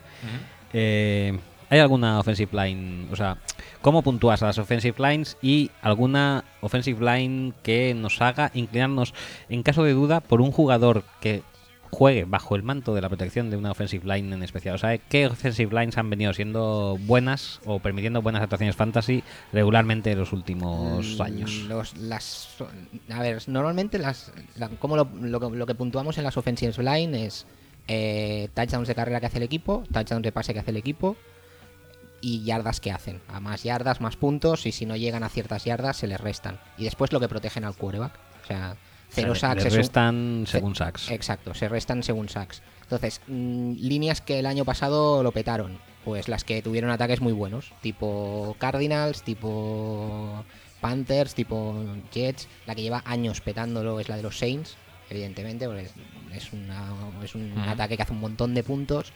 Eh, Bengals, el año pasado también hizo una, una buena temporada. Eh, New England es una es una liga es una es una línea parece mentira Madre pero mía. pero la, pero ahí quien les da más que la OL quien les da los puntos es Brady Claro. para hacer- que le caiga un saca a Brady es complicado porque normalmente suelta el balón antes entonces claro ya no cuenta sack ya no ya no Ya no te resta. ya no te resta y en, y en ataque bueno pues hacen van haciendo Pero eh, quizá este es el ejemplo más claro de un poco lo que comentábamos antes. No un, un jugador o una unidad que sobre el campo es muy buena, puede no rendirte en fantasy Exacto. y en este caso es al revés. Una unidad Que en el tirando a deplorable sí. en el campo, luego pues por acción del quarterback o por acción de quien sea, luego te da puntos fantasy. Porque es que realmente no tienes tampoco una forma eh, mm, objetiva de cuantificar la valía de una offensive line en una fantasy. Te tienes que guiar pues, por la actuación del ataque. Y el ataque, pues obviamente depende de la línea de ataque, pero también depende de los playmakers. Normalmente, este caso. normalmente las líneas que llevan petándolo los tres años que llevamos de liga, las que están siempre han estado los tres años arriba, es Saints y Steelers. Saints y Steelers, como son ataques que hacen muchos puntos y son quarterbacks que no reciben muchos sacks normalmente. Breeze, mm, complicado que le hagan un sack y, y Big Ben mm, recibe alguno más, pero, pero también se suele, se suele salvar Sí, bastante. suele- son, son quarterbacks ya Sí. veteranos, que saben ya lo que hay muchas veces. Se, se- se van muy arriba. O, o sea, en este sentido, pues igual, aunque sean unidades que, que- es que no tienen nada que ver la calidad, igual te tienes que guiar más por la veteranía y por el saber eh, hacer de un quarterback. Y es, en ese sentido, mejor eh, pillar a la línea de ataque de los Patriots que pillar a la línea de ataque pues de unos eh, Buccaneers o de unos eh, Titans que, aunque jugador por jugador pueda ser mejor, tienen quarterbacks inexpertos que igual les cascan más. Hay, hay algunas por eso que, que digamos que lo que es la OL con la relación de puntos se mantienen. ¿eh? Los Jets, por ejemplo, que es una OL que se, normalmente también se va arriba, eh, es una OL en la realidad también Sí, sí, sí, a ver. consistente. O sea, el año pasado, bueno, Ivory corría como quería y Fitzpatrick, vamos, se podía tomar tres cafés antes de antes de, antes de lanzar el balón porque, Porque- no llegaba. Porque tenían tackle para 10 años. Sí. Como Ahora vimos en, el, en, el- nuestro... y, center. Y center, sí. Sí. Qué grandes programas hacemos, ¿eh? Ya ves, no, ya es que ves, se nota mía. que estamos en la mejor temporada de la historia por algo, ¿eh? Em, ¿Qué más? ¿Alguna cosa más? Ah, no. Ya... Yo, yo quería hablar de un último tema que tampoco hemos eh, tratado, que es el tema de la- de los, del historial de lesiones de los jugadores. Es Hmm. decir, tú con Le'Veon Bell tienes reparos, Sí. pero porque tú eres así de Por- especialito. por cuestión de lesión solo. Gente como Kelvin Benjamin, como Jordi Nelson, gente que se ha perdido temporadas enteras. cada, cada vez cada vez los jugadores vuelven mejor. Antes una lesión de rodilla era muy jodido. Yo sinceramente no, no le presto demasiada atención eh, a esto y no sé si debería prestarle más. en Yo solo se lo pres- presto a eh, running backs. Mm, Vale. yo más en veteranos. O sea, a mí, por ejemplo, las lesiones de Romo mm, me preocuparían. Bueno. Normalmente es un jugador que no drafteo porque no me gusta, pero pero a mí, por ejemplo, las lesiones de Romo me preocuparían porque mm, Romo ya lleva mm, lleva muchas lesiones en el mismo sitio de la misma manera, eh, con lo cual ya mm, dices, uy. Y ya empieza a tener una edad, no se recupera igual con 25 que con 30 y no sé cuántos que tiene otro Romo ya, etcétera. A mí, por ejemplo, la lesión de Kelvin Benjamin no me preocupa, o no me preocuparía si lo tuviera. Es un chaval que tiene 24 o 23, no sé cuántos tiene, pero Sí, más 20 o menos alguno. 20 y alguno. Eh, lo normal es que vuelva bien. Eh, la lesión de Romo, hostia, mm, me lo pensaría más. Pero también, bueno, tenemos casos como el de Adrian Peterson, que se rompió hace. A ver, fueron dos temporadas, que ya casi Sí. tenía 30. Ujú. Creo recordar que todo el mundo decía, uy, a ver cómo va a volver, y hostia. La temporada que volvió, si no recuerdo mal, fue la que casi, Sí, casi el bate el, bate el récord de yardas. Sí, a ver, mm, ya te digo, soy el primero en no tenerlo en cuenta, pero hay casos y casos y sí que es verdad que casos como el de Romo pueden preocupar más. O solo que también eh, sabes que es complicado que acabe la temporada, puede ser o eh, Keenan Allen o Steve Smith, gente, e- este tipo de gente se- que va teniendo cosillas y que Steve Smith quizá no tanto, pero Keenan Allen sí que empieza las temporadas muy fuertes, sabemos que es muy bueno, pero por H o por B siempre acaba lesionado. Mm, Jordan Reed, hasta el año pasado le pasaba lo mismo. Jordan Reed te jugaba dos partidos, te hacía un montón de puntos y después se perdía tres. Eh, Sefarian Jenkins le está pasando un poco lo mismo. No, Safarian o Safari Jenkins, como a la gente le gusta llamarlo, dicen que está bastante de la olla. ¿eh? Bueno, sí que es- dicen que está que, que le están comiendo la tostada en Tampa Bay, que no lo están encajando demasiado bien. Tiene problemas de madurez. Pero bueno, eh, hay que, yo creo que hay que tener una cautela relativa con las lesiones, pero sí que hay casos que que puede ser más grave que en, que en otros. Aunque yo soy el primero que no le hago puto caso, ¿eh? que si veo según quién, oye, está lesionado, eso me da igual. Aunque esté lesionado en vigor, o el caso de Tom Brady, que está sancionado por las primeras cuatro jornadas. No, tú el año pasado en No, Pa- en no Pussy mm, drafteaste, me parece, con el pick 1 a Todd Gurley, ¿no? Con tu pick de Sí. primera ronda. Sin problemas. Y te la, te la, Sí, pero te la es, bufó. es una fantasy con keepers y tal. O sea, a ver. Claro, es que el, el tema de las el tema de las fantasies que se llaman Dynasty, que es que te quedas los jugadores mm, para siempre, por decirlo así, y son casi toda la plantilla keeper que te lo quedas de un año para otro. Hostia, te la puedes jugar incluso a, a- a coger un jugador que sepas que ya hay un año que no, que no va a jugar. Exacto. Porque si sabes que el tío es muy bueno, y ya no hablemos si, si, si la liga tiene mm, salary cap real. O sea, si juegas con, con el salario de los jugadores. Porque coger un rookie que en el ca- Con su contrato de rookie. con su contrato de rookie, que en el mayor de los casos te va a cobrar 5 millones, que es lo que cobran los picunos siendo quarterbacks, hostia, son cuatro años de un jugador que en teoría va a ser bueno eh, a un precio, vamos, casi regalado. Yo uno de los que estoy pillando bastante este año, porque me parece una situación muy óptima, es a Jalen Smith. Que no creo que vaya a jugar este año, en absoluto, pero sin embargo, pues es un jugador que promete, es un jugador al que le puedes poner esos 3-4 años de contrato, lo dejas en injury reserve todo el año, te olvidas un poco y no te sobra. Y sin embargo, como te salga bien para partir de la temporada siguiente, pues puedes tener un jugador que te puede llegar a 90, 100 placajes. Bueno, dejemos ya el tema porque se nos está yendo un poco de las manos, dos horas ya. Y Joder, sí cam- que da el tema de sí. cambiemos de tercio, cambiemos de tercio y vamos a pasar a una de las cosas que más mola hablar sin ningún tipo de fundamento, como hace Fabiano, y es, son los sleepers. Ah, vale. Sleepers para la próxima temporada, que ¿quién, quién, no, quién no se jacta de decir, eh, te recomiendo que pilles a este que lo va a petar el año que viene? Luego tú, sabiamente, no lo pillas y dejas que otros los cogen. Y eso es básicamente lo que viene siendo la definición de un sleeper. eh, como, como experto del tema, ¿qué sleepers nos puedes recomendar para la temporada que viene? Buf. Eh, quarterbacks, mm, no sé si hay alguno. David Bridgewater, pienso que puede empezar a hacer unos números bastante razonables. Este año que tiene objetivos, que tiene, además apoyado porque aún tiene a Peterson en el backfield, que sí, que le va a quitar, le va a quitar balones. Sí, no, pero, pero, pero también hace que la gente no, que las defensas no puedan Sean- centrarse sean en- honestas. Exacto. lo típico de 8 en la caja es que muchas veces mm, es tan sencillo como esto. Si tú tienes un running back que puede correr contra 7 en la caja y le tienen que poner más, los receptores tienen menos ayuda. Eso, eso a veces es tan simple como eso. Y después, eh, si Fitzpatrick vuelve a Jets, puede pasar como pasó el año pasado, que es que hizo unos muy buenos Sí, números. Y además ahora con su situación contractual, pues la gente está huyendo de él como de la peste, lo cual no me extraña, pero si acaba encajando las piezas, sí, sí que estoy de acuerdo que puede ser un sleeper bastante interesante. Hombre, puede ser como el año pasado, pero un poco mejor, porque tendría Matt Forte y puede completar más pases, ¿eh? solamente, con, Sí. solamente con eso. Eh, ¿Algo más? Eh, Os- Osweiler, ¿no? Osweiler debe estar en todos los, los eh, sleepers de casi todos los analistas este año. No, no, no es que haya mirado mucho. ¿eh? No, pero sí que yo entiendo que estén Como- en claro, muchas sí, ternas. que- ¿eh? que- que es- Igual que RG3 también creo que va a estar en muchas ternas de sleeper. Pero bueno, mm, son situaciones que prefiero verlas antes Sí. de, de arriesgarme. Venga, va, pues pasemos a running backs.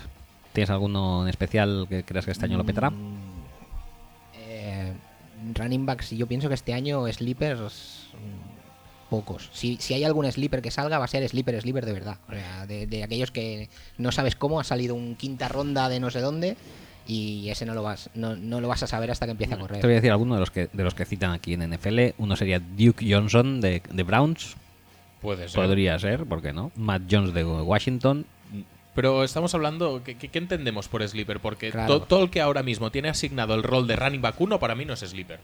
No, para mí tampoco. Y por lo tanto, eh, Yo supongo que hablan de gente Matt que- Jones, Ajeyi, el posible renacer de, de Melvin Gordon, bueno, renacer, nacer Sí. a secas de Melvin Gordon. Ryan Matthews incluso en los Eagles que se ha quedado como único running back Exacto. puro por decirlo así yo no yo es que no veo ningún running back que Pero eso no es sleeper, eso es un running back 1 que va a tener sus, sus, sus toches. Hmm. Quizá running back sleeper para mí pueda ser pues eh, gente de cuarta ronda, eh, Kenneth Dixon y Devonte Booker. Como Deep Sleepers, eh, Kenneth Dixon sale aquí también. A mí son dos jugadores que también. no me dan mala espina y incluso según cómo caigan las ternas, lo que pasa es que los Giants ya han demostrado que lo del talento en los running backs no lo saben gestionar del todo bien por lo que hicieron con nuestro amado eh, Lord Orleans, Sí. pero Paul Perkins también es un jugador que También sale por aquí citado Paul Perkins. tendría cuidado con él. Eh, Derrick Henry haciendo el efecto Tolbert. El efecto Tolbert, bueno, es que en, el- en nuestro podcast lo hablamos mucho. El efecto Tolbert es aquel que eh, el que juega con Tolbert en el equipo, el running back hace las 100 yardas del campo, pero después los 6 puntos de touchdown se los lleva Ujú. Tolbert. Que esto El- también es un factor Sí. muy importante y eso El pues, touchdown, el buitre de touchdowns. Sí, la, valía de. Yo, porque me acuerdo de mis inicios de fantasy, yo tenía a Willy Parker. Y Willy Parker pero era, un jugador- era un corredor que más o menos el touchdown siempre se lo cascaba a Betis. Y era un, era un coñazo. Sí, era un coñazo. Eso Pues es algo que hay que tener en cuenta también. También pasaba con, con Marion Barber, recuerdo en Dallas. Eh, es, es jodido que, que uno se te vaya a 80 yardas y el otro tenga una yarda y un touchdown y prácticamente tengan la misma puntuación los dos. Exacto. Aquí en cuanto a running backs también dicen, sale la figura de Blanquito Zack Zener. Eh, Es de, que, es que, mm, ¿quién va a correr en los Lions? Es que no lo sé. de Andre Washington de Oakland Raiders también lo citan. Mm, Este sí que es muy deep, deep sleeper para mí. Sí, es complicadete. y este. se empieza a hablar mucho de Jerry McKinnon también, de los Vikings. No creo que tenga Yo no mucha creo que comba, le ¿eh? den comba, pero si le dan comba, a mí me gusta más que Adrian Peterson. Adiós Peganiños. Claro, claro que sí, hombre. Eh, receptores. Ah, en cuanto a quarterbacks, mm, también se habla mucho de Tyrod Taylor, ¿eh? Bueno, por lo que decíamos antes del año de contrato, yo creo que es un factor interesante también. Eh, eso, receptores, ¿qué, qué, qué- qué nos traes? Mm, Para mí, yo tengo muy echado el ojo a, a Michael Thomas, el, el bueno, el de Nueva Michael Thomas, el bueno. Sí. Es un pienso- jugador que me gusta bastante. Pienso que pienso que con Breeze ahí aún puede ser puede ser un objetivo a tener en cuenta como receptor.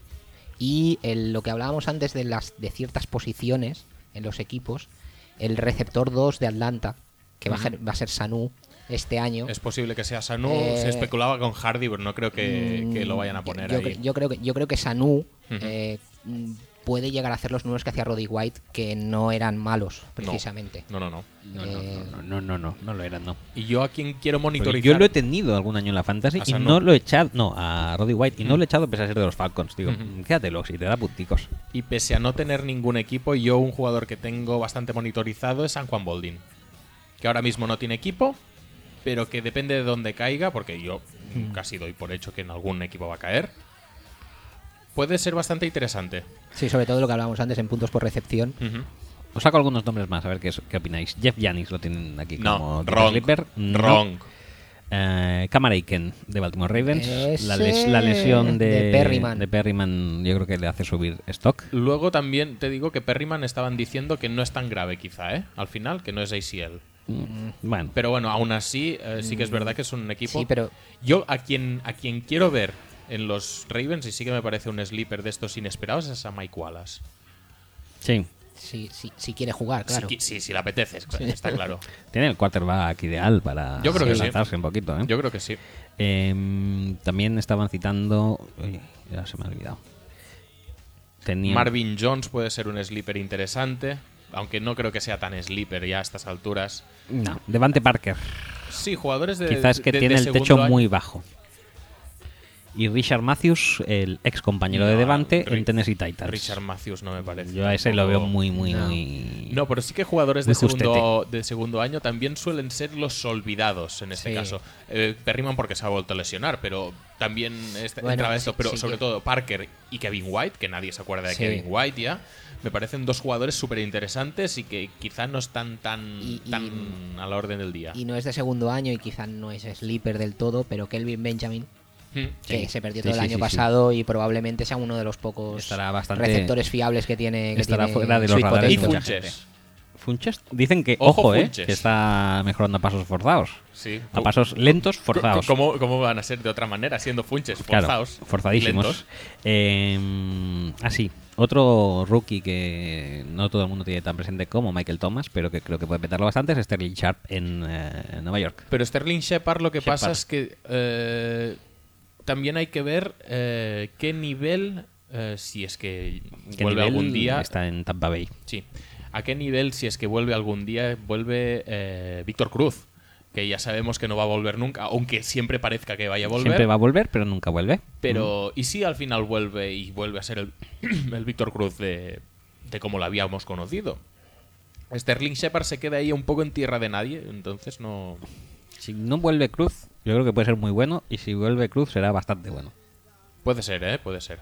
Y Si tiene las recepciones que tenía Ruben Randall, pese a ser jugadores totalmente distintos, igual ya se puede dar por contento.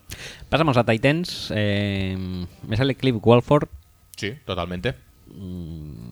pero también sacan a, a- a Michael Rivera. Mm, Yo creo que Walford es mucho mejor para Fantasy que, que Rivera. Aunque puedan tener su importancia los dos en el equipo, Walford para mí en Fantasy es mejor. No, no es un, no es un sleeper como sleeper de lo que estábamos hablando, pero sí que es importante. Dwayne Allen en los Sí, Colts totalmente. se ha quedado solo. no- Totalmente. ya no está ya no está Kobe Flinner Y Flinner en y Saints. Flinner en Saints. También puede ser Pero un- Flinner, Flinner para mí es, es, es eso, es un receptor de posesión. Si os fijáis, nunca lo utilizaban en la red zone. Y eso en Fantasy penaliza un montón. Y, y habrá que ver si en los Saints sí que lo van a utilizar en la red zone. Hombre, Yo es lo- que creo lo- que- los Saints han sacado rendimiento de gente como Ben Watson, como Josh Hill. Eh, yo Bueno, es creo que- que Flinner es mejor que cualquiera de esos. Sí, no sí, es si Jimmy juego- Graham, pero. Si bueno, juego yo con Breeze, igual también hasta saco rendimiento, ¿eh? Ya, pero, pero bueno, que, que en este caso hay que tenerlo en cuenta para Sí. evaluar un poco dónde puede llegar Flinner, que es un jugador que con Lack tuvo sus altos y sus bajos, pero nunca fue explícitamente malo, Pues yo me veo. mm, tampoco explícitamente bueno. Pero con, con Breeze, que al Tyrant le gusta mucho pasarle al Tyrant, bueno, Me puede estar yo en bien. la esto, ¿eh? me veo yo en la, en la zona roja a Brice fijándose más en Michael Thomas que, que Tampoco es un ¿eh? tío que los vaya a ganar por arriba, ¿eh? Tampoco tienen esa figura, porque Brandon Cooks no es un No. receptor alto, Willie Snead no es un Tienen jugador a- alto, Tienen a. A, A- a no me- Coleman. A Coleman. pero... mm, A ver... Sí, hay que ver. Coleman era el, eh, el heredero natural de, De Colston. Colston. Bueno, igual, igual sí que es heredero natural de Colston y son igual de malos. Sí, pero bueno, Colston tuvo tres años o cuatro bastante buenos. En, en los Tyrants también el, el Tyrant de Tampa Bay, el, el Stoker. Stoker. Eh, si Sefarian Jenkins sigue haciendo el ganso como lleva haciendo tres temporadas, dos temporadas. ah, Sí, bueno, también está Cameron Braid ahí, que tuvo un par de partidos que no sabíamos de dónde había salido y lo hizo relativamente bien. Bueno, sí, puede, eso- puede estar chulo. eso- sí. Esos, esos Tyrants del- de, de Tampa Bay, yo pienso que es para echarles un ojo. Y luego, factor eh, Sleeper, Martellus Bennett en Patriots. Puede ser. Es, es un escenario un poco complicado por la sanción de Brady, porque obviamente va a ser el segundo en el depth chart. Pero. Pero tiene ese, huele- ese- huele e- algo, ese ¿eh? feeling de doble Tyrant que usaron en Sí. su día con Aaron Hernández. eh, que, que puede salir bien la apuesta. Y Jared Cook. Jared Cook En, en- También, también debería ser Bay. un jugador que, que suba los números. Pero bueno, habrá que verlo. Eh, con Jordi Nelson sano y habiéndose perdido un año de relación, yo creo que van a tener, querer compensar mucho, ¿eh? Y mm, los dos Titans de Ravens. No, a mí- Este año lo a- pueden a mí- petar más. Yo, yo creo que me restan. Al, al haber tantos Tyrants en Ravens, Ben Watson, eh, Crockett Gilmore, no sé qué. Max Williams. Exacto, Max Williams. No sé exactamente en qué estatus está Dennis Pita. Yo creo que aún sigue por ahí. Se han dicho, es, es un poco cruz que vuelve este año otra vez. Otra vez. Bueno, venga. Yo creo que tanto me acaba restando, la verdad. Y no, no, no. No es una Mm. situación de la que me fiaría yo a la hora de, de- de- de- de confiar la posición de Tyrant Pero para, en una fantasy. para un draft no, pero para, Para- esos para un waiver para de- esos waivers que decimos de primera segunda ronda, yo creo que es una situación muy a monitorizar. Sí, ¿eh? es- si hay es- alguien que se destaca ahí, ese puede, puede al- pillar bastante. Mi- mirar el partido de la primera jornada de Baltimore y al Sí. Tyrant que esté jugando, waiver. la saca. Sí. y al y la y la mm, ya lo diré Lardarius Green en, en, En Pittsburgh. Pittsburgh. También es, lo mismo es mirar mirar los dos primeros partidos Mm. y ver y ver qué hace Y otro del que no estamos hablando, porque, bueno, de, de rookies tampoco estamos hablando tanto, pero que me causa muy buenas sensaciones, es Tyler Higby en Rams. Que es un jugador que está pasando muy por debajo del radar, también porque tuvo problemas con la ley justo antes del draft y tal. Pero siendo los Rams un equipo que no tiene tampoco tantos objetivos, tiene a Tavon Austin que dicen que lo van a involucrar un montón y bla bla bla, no sé qué, pero tienen un quarterback que van a tener que querer usar, porque es el juguete nuevo.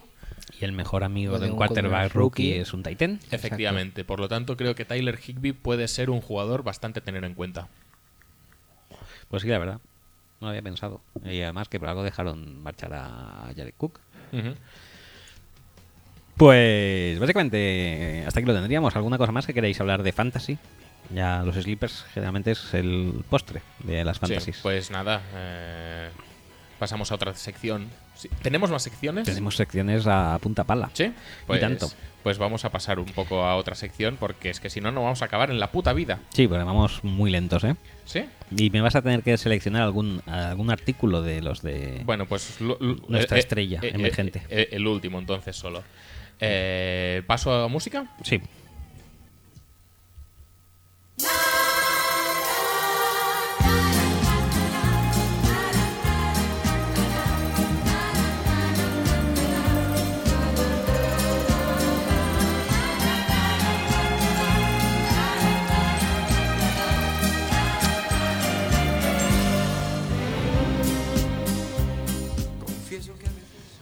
Sección Nonsense. Sección... Mini sección...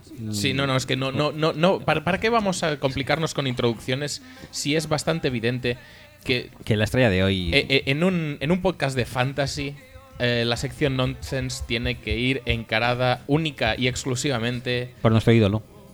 Sí, sí, sí, sí. Analizar pues los mejores artículos de nuestro ídolo. Y es que mm, todos somos Michael Fabiano. Todos somos Michael Fabiano. Pero quien más es Michael Fabiano es Michael Fabiano. es Michael Fabiano. Eso Así es- pues, Eso es, eso es impepinable. vamos a la sección, Vamos a la sección. mini sección. Todos somos Michael Fabiano.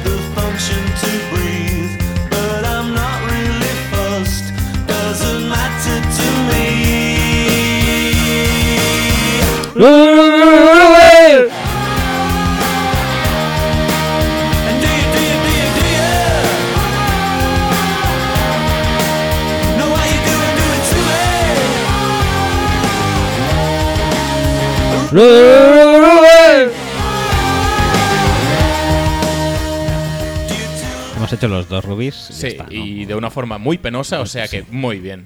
Eh, entonces, Michael Fabiano sabemos que es un ídolo del análisis. Ya, ve- ya habéis visto cómo. Lo peta en lo sus peta- eh, mejores 200 jugadores. Eso sí, que va ahí. ah, Venga, voy Que a podríamos haber mirado el 200 solo por curiosidad. Sí, pero no lo vamos Pero a hacer. sí, al final nos hemos olvidado, o sea que ya Nada, pestañín. Eh, entonces, vais a ver cómo se curran sus artículos a saco. Eh, hablando, que hemos dicho antes, de estrategias de draft. Sí, vamos a empezar por este. Yo es que creo que este es el mejor. ¿Este es el mejor? Vale, Sí. pues entonces lo dejamos en el All Time Fantasy Draft. Empezamos por ahí. Vale, por ejemplo. Según eh, Fabiano, eh, hizo uno de sus artículos en plan de qué hago hoy, a ver si me rasco las pelotas y me sale algo, porque para algo me pagan y algo tengo que hacer porque si no me van a echar. Sí. Entonces, pues dijo, voy a hacer un fantasy draft de los mejores, mm, o sea, fantasy All draft time. histórico Sí. all time brutal. Entonces, Entonces, la característica que tenían que tener los jugadores es que siempre hubieran jugado, o casi siempre hubieran jugado con el mismo equipo. Sí. Que es una característica que, como todos, todo el mundo sabe, en Fantasy es vital que los jugadores hayan jugado siempre en el mismo equipo sí, para, es es- para que sean realmente válidos. Vital, vital, O sea vital. que- bueno, aquí Vital tenemos esta característica especial para los jugadores del All Time Fantasy Mock Draft de Michael Fabiano, que no pinta una mierda, pero que hace mucha criba. Hace mucha criba y porque de alguna manera tiene que empezar, ¿no? Para cribar y ha elegido esto. Y en el primer eh, pick va y coge a D. George, que ya, ya es para Ya decir, es garrafón, cier- ya es- cierro el artículo y a Alt por F4, culo. venga, fuera. O sea, Eddie George, tío. O sea, de todos los tiempos te coges a Eddie George. Más cuando en el pick 3 tienes a Tomlinson, por ejemplo. Tomlinson. Tomlinson, un tío que lo petó toda su puta vida y es el 3. Emmitt Smith, el 4. El primero, Eddie George. Muy bien. También te digo una cosa, que lo de los running backs se lo toma en serio, Sí, este sí, hombre. sí. Fred Oh, Taylor. en el 5. Llama Luis en el 6. Mira, Jerry Rice lo saca en el 7. O, o sea, me estás diciendo que Fred Taylor va antes que Jamal Lewis. Sí. Ay, que, que Que- Jamal Lewis, que, es Jerry Rice. Jerry Un momento, un momento. Que pese a la aversión que tenía el señor para meter quarterbacks, que no- recordemos que su primer quarterback era el 30 y era Cam Newton, Sí. ¿qué tiene en el pick número 8? Recordemos el 7 es Jerry Rice. Antes- recor- recordemos pick histórico. histórico, ¿eh? Puedes elegir cualquier, Cualquier eh, jugador de la historia. de la historia que haya jugado la mayor parte de su carrera con el mismo equipo. Y se coge a Donovan McNabb. Fenomenal, chico. Oye, Fabiano, fantástico, ¿eh? A ver qué más tiene por aquí. ¿Por James? Wilder, como 9. Vale, muy bien. Muy rico. Tiki Barber, el 10. Es que no, yo estoy flipando, tío. Porque Peterson no, ¿no? Peterson, ¿para qué? Y, y se coge a Marques Colston. Goldstone. Sí. ¿Por, qué, ¿Por qué no cogerte a Randy Moss? Va, no pasa nada. Porque jugó, lo petó muchísimo en los Ravens, ay, en los Raiders, Mira, su segundo quarterback es Dan Marino, que es mucho mejor que McNabb. que es mucho mejor que McNabb, pero bueno, no pasa nada. Marcus Allen lo saca en el 14. Claro que sí. Cuando antes Fred había sacado- Taylor. recordemos a Fred Taylor, recordemos a, a Tiki Barber, que- Bueno, Tiki Barber yo creo que tampoco está tan mal, ¿eh? James Wilder, eh, no sé. Eh, Fabianeces, en, en pocas. En pocas No, no, Colston me encanta, ¿eh? Lo de Colston es brutal. Eric Dickerson. Mira, mira, nada. Barry Sanders, Barry nada, Sanders hombre, 16, nada, no pasa nada, no. nada. Mira, Julio Jones lo saca ahora. Y Peterson no ha salido. Yo pensaba que no estaba haciendo nada con los actuales. Y, Y- dices, y saca a Julio Jones y a Peterson no lo ha sacado aún. Yo creo que con esto ya podemos cerrar. El 18, después de que haya salido eh, McNabb y Marino. sale Peyton Manning. O sea, eh, Fabiano, coño. Pero es que ha puesto el 18 porque lleva el 18, porque es un, es un romántico. Sí, sí, sí, sí, seguro que es eso. O sea, Fabiano es, un- es el típico tío que hace. ¿Cómo se llama esto? Eh, escritura de improvisación, ¿no? ¿Quieres escribir? Se me ocurre un nombre. Lo, lo meto ahí. Pero es que, es que no tiene ningún. Ni, ni, ni orden ni, ni concierto esto. Es una cosa realmente estúpida. Y luego, otra cosa estúpida que con la que nos ha regalado hace poco. El, esto es de hace un mes, de mayo. Ay, espera que acabo de entender el artículo de Fabiano. Que estaba cogiendo a un jugador de cada equipo. De- de- por- con el orden de, del draft actual, o del draft del año pasado, creo. Estaba cogiendo del equipo que tocaba. Por eso el primero era Eddie George, que es de los Titans. Amigo. ¿Y el segundo era? Es Jim Brown. Pues sí, puede ser que sí, entonces. Entonces no decimos nada. Es Ah, un mira. gran artículo, Es- entonces. Es, un articulazo. Fabián no lo ha petado, pero. Sí, pero y lo que nos hemos reído mientras también- tanto, también pues ya es está. Eh, pero cuando sí que lo peta es cuando él solo se hace eh, fan mock drafts de solamente una persona. Sí, que es el mismo. Sí. Y se lo explica, ¿eh? Y, se- y además se roba él, dice, no me voy a robar porque voy a quitar a este hijo de puta. A este cabrón le quito Sé a el Julio Jones. sé que el próximo equipo quiere a Adrian Peterson. Se lo voy a quitar yo con el pick anterior y a verás tú qué divertido va a ser esto. Y bueno, pues obviamente, ¿qué, qué hace? Pues coge el artículo que tiene con el top 100 y le pone una explicación y ya está. No, no, no, hay, no hay más. Es buenísimo esto, No hay ¿eh? más, ¿eh? O sea, es, es tal cual. O sea, son tal cual los jugadores de antes, solamente que le pone un esto. Eh, me gusta todo de Mark Ingram. Oh, olvidaos de lo que pasó el año pasado con Des Bryant. Muy bien, ¿no? Sí. Pero ah, llega mi artículo favorito. Sí, sí, sí. que El este- artículo que este- que es el que más lo peta. ¿Queréis petarlo en, ah, ¿En Fantasy? en, en vuestro draft de fantasy? ¿Habéis oído todo lo que hemos hablado sobre, sobre ello al respecto? Pues Fabiano tiene... No, un- no, olvidaros de él. De, de todo lo que hemos Sí. hablado, nada, olvidaros. Porque Fabiano tiene ciencia en este artículo. O sea, es todo pensado al milímetro. Pick de primera ronda. ¿Qué tenéis que hacer? Draftear a running back o receptor. Vale, me parece correcto. Pick de segunda ronda. ¿Qué tenéis que hacer? ¿Tú qué dirías? Pues no sé. Yo, yo pillaría un quarterback si están disponibles o Gronkowski o algo así. Te equivocas. ¿Pillar a running back o receptor? Mm, Como la primera. Como la primera. Vale, vale. En la tercera ronda, ¿qué dirías? Yo qué sé. Eh, yo. Yo, yo quiero asegurarme el quarterback. Si está Cam Newton, ¿ya lo pillarías? ¿O Andrew Luck? Yo sí, es decir, habiendo pillado running back o receptor en las dos primeras, porque me lo ha dicho así Michael Fabiano, y en tercera pillaría el quarterback. Mal. Tienes que draftear a un running back con un receptor. y así se tira hasta la sexta ronda. o sea, olvídate de pillar. No, ¿para qué quieres a Cam Newton? para nada. Y entonces ya, después de petarlo mucho con esta filosofía de seis rondas de pilla a un running back con receptor, en la séptima dice pilla a un running back con receptor o un Titan. En plan, para la séptima ya necesito más variantes, ¿no? Necesito más tralla. Necesito tralla. Pues, o sea, se, se curra los artículos muchísimo, tío. No sé por qué nos metemos con él. Y en la ronda 8, para decir lo mismo, básicamente, pero con, de manera diferente, dice draftear al mejor jugador disponible. Siempre que no sea un quarterback. Sí, entonces, como esto cree que le puede sacar más jugo, en la 9 repite, draftea al mejor jugador disponible.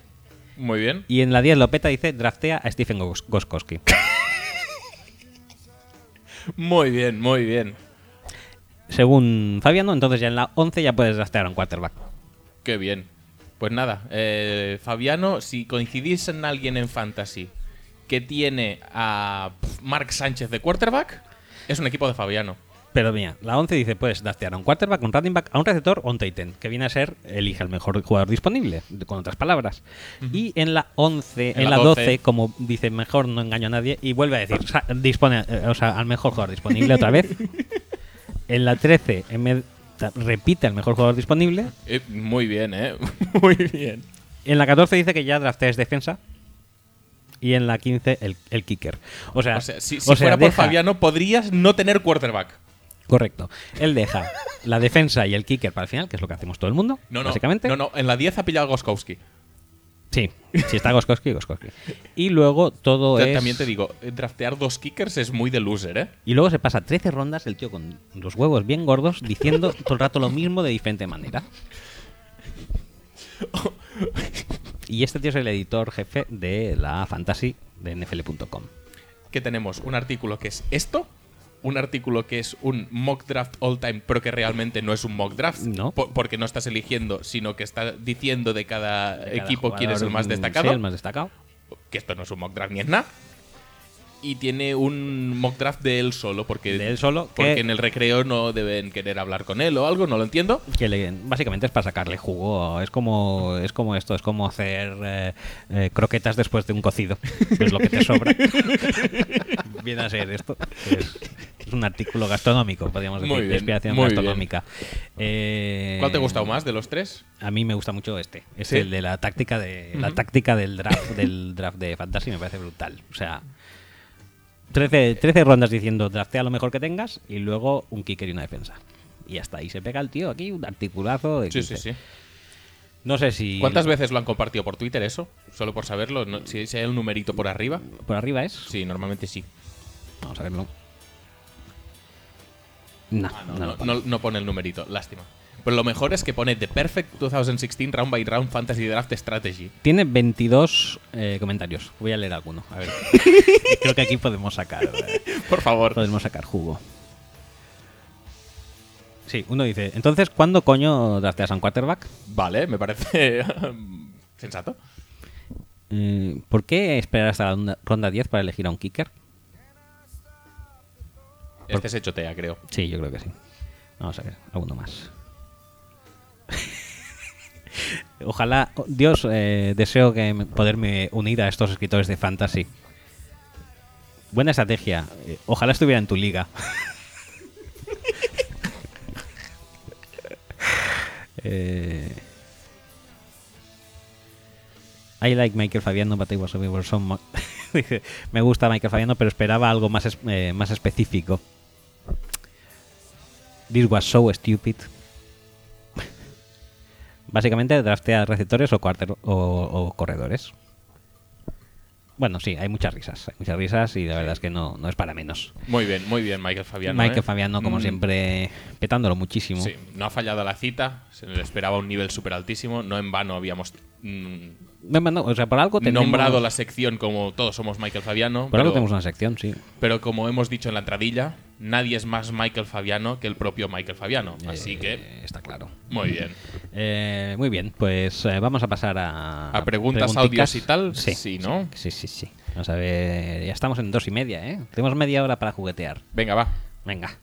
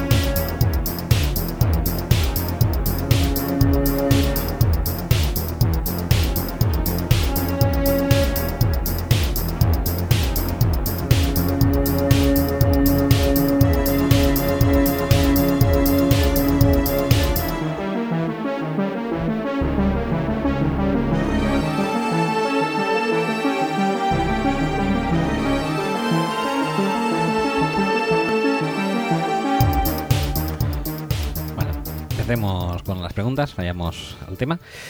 Empezamos con la de que nos manda tu compañero y jefe. ¿Quién es el jefe del, de vuestro podcast? De, hecho, Alberto. Alberto, ¿no? Pues dice, hola chicos y gracias por tratar el tema fantasy. Espero que el niño se esté portando bien y si se ha manchado limpiéis con un pañuelico mojado con saliva. Por supuesto, como se limpia la gente si no. Y recordar, no le puede dar la luz eh, del sol ni luces brillantes, no se puede mojar, no darle de comer después de mi anoche, de supongo que dirá medianoche. Y dice, Pues ya estamos ya. Estamos a punto, ya estamos Cerquita. bordeando. Al filo de la medianoche. Dicho esto, preguntas que tiene. ¿Cuál será el rookie que más puntos sacará? Todo, todo apunta que Ziki. Ezequiel, Obviamente siempre depende de la. Ziki. Ezequiel. Y dice, ¿cómo veis que los defensive tackles estén tan bien pagados para los puntos que dan? Mm, La lo verdad que es que- decíamos, no tiene nada que ver una cosa con la otra. No, pero yo creo que todo debe... O sea, la fantasy debería dominar al mundo y lo- eh, los tackles deberían dar mucho, deberían cobrar mucho menos y los safeties mucho más. Bueno, de hecho, lo de los safeties en general deberían cobrar Sí, mucho la más. verdad O es sea, que lo de los safeties no, empieza a ser algo no de bastante, pillar. bastante injusto. Cualquier receptor de medio pelo te está cobrando 11 millones por temporada. Gran contrato que ha conseguido Allen Harns. Vale. Pues Sí, sí, nada, sí. pues para ti. O sea, Allen Hans cobra bastante más que Harrison Smith habiendo renovado los dos este año. Efectivamente. En fin, eh, sin comentarios. Luego dice, opinión sobre los, los cornerbacks en Fantasy Football. Para mí son una, posición que dejo muy para el final porque no hay ninguno que sea lo que tú dices que garantice puntos. No, es, es- muy es como los defensive tackles, sí. lo- No, no, no, te, no te garantizan mucho De hecho, punto. creo que es casi mejor un defensive tackle bueno que un cornerback Sí. bueno. Porque, no sé, cornerbacks buenos, pues puedes pensar, Marcus Peters es bueno, pero fue bueno el año pasado que tenía Sean Smith en el otro lado. Este año igual ya saben que es bueno, por lo tanto lanzan al otro lado. De es hecho- muy volátil la posición de, de cornerback. hecho, los cornerbacks que hacen muchos puntos en fantasy Son los más malos. son cornerbacks malos en la realidad. Porque lo que hacen es placar al receptor que ya le ha llegado el balón. Efectivamente, que permiten la recepción. Sí, sí, sí, correctamente. Y lo- Hay, hay cornerbacks mejores en run support, obviamente. Esto Sí, tampoco yo- puedes obviarlo, pero. Yo tiro por eso y por eso Marcus Peters también sacó bastantes puntitos. Sí, sí, sí, está claro. Si es uno que está avezado, que hu- huele bien la carrera y sabe bloquearla. Un, un Pues- cor- un cornerback fetiche que tuve yo durante 150 años fue Antoine Winfield. Sí. Que lo Sí, tuve, sí. por- pero, pero hasta la saciedad. ¿eh? Que era, pero, que- que era casi más safety que, que cornerback Mm. jugando, la verdad. Eh, luego dice. pero porque es eso, hay que en- con los cornerbacks, en, en especial con todo el mundo, pero con los cornerbacks más hay que ordenar no por puntos, sino por placajes. Sí. Luego dice: eh, ¿Cuál es ese jugador comodín que os ha salvado alguna fantasy? Es- eh, que, que nos ha salvado mm, nunca nadie porque no a mí las, mis fantasies no se salvan nunca. Yo, yo- O sea, Danny. Goodhead. Danny Goodhead el año pasado Sí. me dio la me dio la nonsense. Totalmente. bien. ¿Quién te lo tradeó? Aquí el, el señor. eres, eres un genio, genio Smith. Sí, soy. Bueno, me puedes llamar más Plaxico Burres o ahora Kip Talib. Eh, soy muy de dispararme en mi propio pie. Pero sí, a mí. Jugadores que me han dado la vida en la fantasy. Hay muchos de esos sacrificados, pero que no te dan nada. Mm, Como vale. Dennis Norwood, por ejemplo, hace unos años que todo el mundo lo pillaba. Putillas así baratas, hay bastantes. A mí, la verdad es que en una, el año pasado me dio la fantasy el pillarme a Odell Beckham antes de que volviera la lesión. Vale. Sproles. Sproles es un jugador que, normalmente nadie nadie valora mucho y al final acaba rindiendo siempre. Hmm. Da- en mi caso, por ejemplo, también Andy Dalton. Andy Dalton suele ser bastante salva, salva fantasies en ese sentido. Pero no sé, yo como tengo un rendimiento súper mediocre en todas mis fantasies, no, no tengo tampoco un jugador que diga, hostia, es que este lo voy a pillar porque siempre me acaba sacando las castañas del fuego. No. No. Suel- suelo pillar también a bastantes eh, veteranos en los que no confía nadie. Eh, Yo creo que uno de Sí, los... tú eres muy de viejunos. Sí, soy bastante de viejunos. Uno de, de los. Y, y eso que no es muy viejuno en este caso, es un poco gorderas. Eh, este año estoy intentando pillar en todos los lados a Julius Thomas. ¿A Julius Thomas? Sí. Eres un puto loco. Madre mía. Bueno, más preguntas. A ver, tenemos una de que nos ha llegado por mail de Miguel Yáñez. Eh, dice, ¿Tenemos un mail? Sí, tenemos un mail. Joder, Y creo que tú tienes. Tú, tú- No, no, no. Yo eso, no eso era más antiguo. Nada, eh, buenas tardes. Antes de nada, de nada, felicitaros por el enormérrimo programa número 35, una gozada. Bien, ahí va la pregunta. Año pasado, dos grandes jugadores de este deporte, Andre Johnson y el Cabezón, se curraron dos de las temporadas más lamentables de la NFL, Unos más que otros. mientras sus cuentas corrientes se engordaban bastante, por cierto. Unos más que otros. Dice, ¿cuáles creéis que serán los yogures caducados de esta temporada? Veteranos que vayan dando lástima por los campos de Dios mientras cobran una pasta porque algún equipo desesperado haya tenido fe en ellos. Como cuando crees que el yogur que haya caducado un par de semanas aún se puede comer porque no hay mucho más en la nevera, pero lo que hace es provocarte una jugosa gastroenteritis. Un saludo y muchas gracias. Pues jugadores gastroenteríticos, ¿no? Es que no sé, porque este año los veteranos así ilustres como Roddy White y tal no, no están encontrando equipo directamente. Sí, Arian, Arian Foster, Foster. tampoco. Ian Foster podría acabar en Patriots, decían, ¿no? Últimamente. Vete a saber. Yo estaba pensando en Arian Foster, pero digo, es que claro, todavía no tiene equipo. Bueno, los Dolphins decían también que quizá. Pero Fitzpatrick, no, Fitzpatrick no es este tipo de jugador. si vuelven, ¿no será yogur caducado? No, no. No. Y a mí, a mí me da, pero es, es una sensación, no se basa en ninguna, en ninguna cosa concreta, ¿eh? es Forte. Forte va. Forte yo creo que no va, no va a ser el de los Bears. Puede ser. Sí, bastante posible.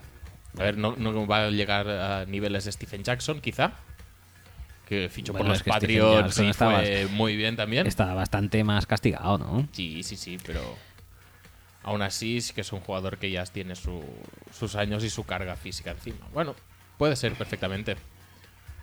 Em, bueno, más preguntas de Twitter en este caso. Em, vamos a ver lo Estoy pensando. ¿eh? Voy, voy a Sí, darle sí, seguid, vueltas seguid los- pensando. Eh, David Lai nos ha. Nos ha No vamos a hablar de la salchipapa. No vamos a hablar de la salchipapa ya pero está. si David Lai nos ha hablado de ello, creo que deberíamos. eh, deberíamos tratar el tema, ¿no? De la salchipapa de No. Leticia Sabater. ¿Has No. visto el vídeo? Eh, No, paso de drogas duras. Mm, Bueno, yo lo recomiendo encarecidamente. No, tiki, tiki, tiki, tiki. Una cosa es que lo- Taca, taca, taca, taca. Una cosa es que lo recomendemos. Salchicha y papa. Yo la salchicha. Salchicha. Y, Y no, al revés. papa. Al revés, tú la salchicha, yo la Y papa. la papa. Tiki, tiki, tiki, tiki. A mí me encanta bastante, ¿eh? tengo que decir. Sí. No tanto como el niño de la salchipapa. Sí, exacto. El niño de la salchipapa está mucho más Menos, top. menos mal que no hay alusiones entrecruzadas para. sí, porque para- si, si se hubieran retroalimentado el niño de salchipapa y Leticia Sabater, hubiera sido muy fuerte, ¿eh? Sí, me habría un poco estropeado el recuerdo del niño a la salchipapa, ¿eh? Pero bueno, Yo me hemos, incluso- hemos tenido suerte, yo, creo, me en ese sentido. Me veo incluso con la cabeza del niño salchipapa entre las tetas de Leticia Sabater Oy, oy, oy, y Leticia Sabater acabando entre rejas, ¿eh? O sea, yo veo ahí mucho, mucho potencial, fantasy, fantasy potential. Eh, bueno, seguimos con... Habría que hacer una fantasy de videoclips. Mm. Por cierto, hablando. Me gustaría saber la táctica de Fabiano sobre fantasy videoclips. No, no, no. Te iba a decir, Fabiano tiene un vídeo de la fantasy de Juego de Tronos. Y eh, dice, para el próximo capítulo creo que va a matar mucha gente, tal. Y creo, no apostaría por tal, porque no va a causar muchas muertes en este, en este capítulo próximo. Pobrecillo, yo me lo veo yendo allí al jefe en plan, "Me- voy a hacer un artículo sobre Juego de Tronos. ¿Qué te parece? Sí, Michael, sí. venga. Tira, Venga, venga. tira, tira para adelante. Eh, Ricard, que es Rick Football 14, dice, ¿cuál es el mejor, la mejor fantasy de college? ¿Es muy diferente jugar fantasy college que jugar fantasy NFL? Diferente no. Es lo mismo, lo pero con otros jugadores. Que puntúan más, que hacen muchas más yardas normalmente. Carlos Camblor, que es eh, Chanel, Chanel 35. Breck dice, ¿haces fantasy con oyentes? Deberíais. No lo hacemos. No lo hacemos. Nos lo pensaremos para mm, agosto y tal. Tomaremos una decisión. Podríamos poner una encuesta, pero sería bastante lamentable porque no. o más, más que lamentable, sería bastante eh, inútil porque vamos a hacer lo que nos pase por los huevos igual. Hmm. O sea que ya nos lo pensaremos. Eh, Igor es de moda, dice, no sobre NFL, pero si cuela guay. ¿Restregará Piqué su piquetón contra la cara de cerdo de roncero y demás piara? No, no creo. No, No le conviene, además. no. Yo no restregaría nada de mi cuerpo por la cara de, de roncero. Pero es que además, luego te aparecen estos Álvaros Ojedas de la vida que dices, pues oye, roncero tampoco está tan mal, ¿no? O sea, hasta te parecen, te hacen parecer a roncero una persona cabal y digna. Roncero es una persona muy apasionada con lo suyo. Sí. Entonces, pues, Sí, sí, cuando se apasiona con el Madrid, se apasiona con el Madrid con todo. Y cuando se apasiona con España, también se apasiona con España con todo. Correcto. Y si esto entrecruza sensaciones, pues le da igual. Porque es un tío que se apasiona por lo suyo. Ya está. Vale. No pasa nada. Luego dice Pibe13, dice para el programa, ¿podríais hablar de libros de NFL pero en castellano? Que todo el mundo habla pero con libros en inglés. Pues no, lo, no los hay. Alguno hay. Hay NFL eh, para todos, me parece sí. que se llamaba. NFL para todos y yo no recuerdo ninguno más. Yo tampoco conozco ninguno. Es que está... o sea, Es- es- es realmente un- la gente no habla porque no quiera, es que no, no los hay. Siguiente tweet de Marco Riols. Dice, ¿veis alguna opción a este roster? ¿Me puede el juliganismo? Tiene. Sí, te puede el juliganismo. Sí, por lo que hemos visto, sí. Tiene a Dan Vitale, que... No, no, pasa- pasa a la otra- a Tiene la otra- Harns, tiene a Richard Matthews, Kenny Bell, A- a- aquí. James Winston, Doc Martin, joder, macho, estos, estos Tampa Bay, pues, pues, Mike Evans, Ezekiel Elliott, Vincent Jackson, o sea, tiene todo lo de Tampa Bay Ujú. que puede y luego lo rellena con, con ya lo que sea. Sí. Mm, sí, te puede juliganismo. Y. eh, Me sabe mal decirlo. bueno, yo creo que es un poco mierder en ese sentido. Sí. Sí, porque no todos los jugadores van a hacer puntos el mismo día. Exacto. Y no es que esté mal Mike Evans o- No. o, Winston o incluso Doc Martin, si me apuras, Pero, pero, es que es tan hooligan que tiene. Dan Vitale. A Dan Vitale. Eso es muy buena. tiene a Doc Martin y tiene a Charlie Sims. O sea, tiene todos los putos running backs de Tampa Bay. ¿Qué coño vas a hacer el día de la- el de- el del bye de Tampa Bay? Es que te vas a tomar por culo. Y aparte que no pueden puntuar todos y salirse. Exacto. Es, es- Eh, es muy difícil. Hay que intentar, pues, lo que decía, saber quién va a hacer qué en cada jornada. Si tienes, por ejemplo, una defensa que tiene un front seven muy bestia, pues intenta poner a los receptores. Si tienes una defensa con una. O, La verdad o juegas contra Seattle, que tiene la Legion of Boom, pues pon al corredor, yo qué sé. Pero si los pones todos siempre, mm, pueden brillar unos, pueden brillar los otros. Pero que brillen todos a la vez va a ser muy complicado. Bueno, te, te comes menos la cabeza también, ¿eh? O sea, Ah, no, eso seguro. lo, lo juegas todo lo que hagan los Buccaneers ese año y ya está. Y aún así no vas a hacer nada. Eh, eh, Carras 10 dice, Emiliano, dice, acabo de ver a Papa ha abierto dos pizzerías en Madrid. Si viene Manning, Fútbol Speech haría una quedada para verle. Yo. Yo creo que no. Yo creo que sí. Sí. Yo voy. Yo, yo creo que Manning es lo suficientemente visible desde cualquier punto de la geografía española Sí, también es cierto. que no hace falta hacer una quedada para verle. Pero piensa que a lo mejor hay delante suyo una horda de elefantes que dificultan la visión, no lo creo. ¿no? No. Yo creo que sí, ¿eh? Mm, Bueno, no están en Papa John's, ¿no? No, pero joder, porque no estaba Papa John's. Yo creo que no. Yo creo que no haría la quedada, además. Vale, ya veremos, ya veremos. Luego dice José Mix que a las. eh, hace dos horas, o sea, a las 7 dice que si puede mandar audios. No, no puedes. He dicho que sí, le he contestado y todo. Ah, mu- Le muy he dicho- bien. Le he dicho que coma apuran. Y él, a lo que él ha dicho, si no vives a- a todo al límite, ¿para qué vivir? Es que es un poeta, cabrón. Efectivamente. Pues Eh, nada, ya, ya que quiere mandar audios, pues vamos a Sí, poner audios, Vamos ¿no? a pasar audios porque lo de Twitter ya estamos. eh, Ah, ¿ya estamos? Ya estamos de Twitter. Que no han sido pocos, ¿eh? A lo que viene últimamente Sí. siendo em, la regla. Joder, joder, madre mía. Se nos está yendo la olla. Bueno, vamos a empezar por el de Javi, Javi M. Gol en Twitter y a ver qué nos dice en esta ocasión. Hola, muy buenas. Voy con algún podcast de retraso y quería mandaros un audio, un audio breve, una pregunta. En, en ataque, en el fútbol americano, hay un- siempre un jugador que determina bastante cómo va a ser el ataque. Tú siempre juegas con, normalmente con cinco líneas ofensivos, eh, dos wide receiver, un cornerback, un tight end y un running back. O sea, eso suman 5 más 2, 7, más 1 más 1 más 1, suman al final 10. Y falta un undécimo hombre, que es el que te marca, eh, pues al final cómo vas a atacar, ¿no? Puede ser otro segundo running back para bloquear, otro segundo tight end para bloquear o recibir, puede ser jugar, jugar con un tercer wide receiver, o sea, un, un- elemento que condiciona mucho tu ataque y que la defensa pues no sabe muy bien qué va a pasar.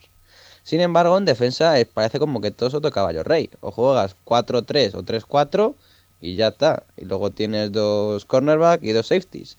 ¿Hay en defensa más alternativas que jugar 4-3 o 3-4? Es decir, con cuatro líneas defensivos y tres, y tres linebacker o, tre- o tres líneas eh, de- defensivos y cuatro linebackers, dos externos y dos internos.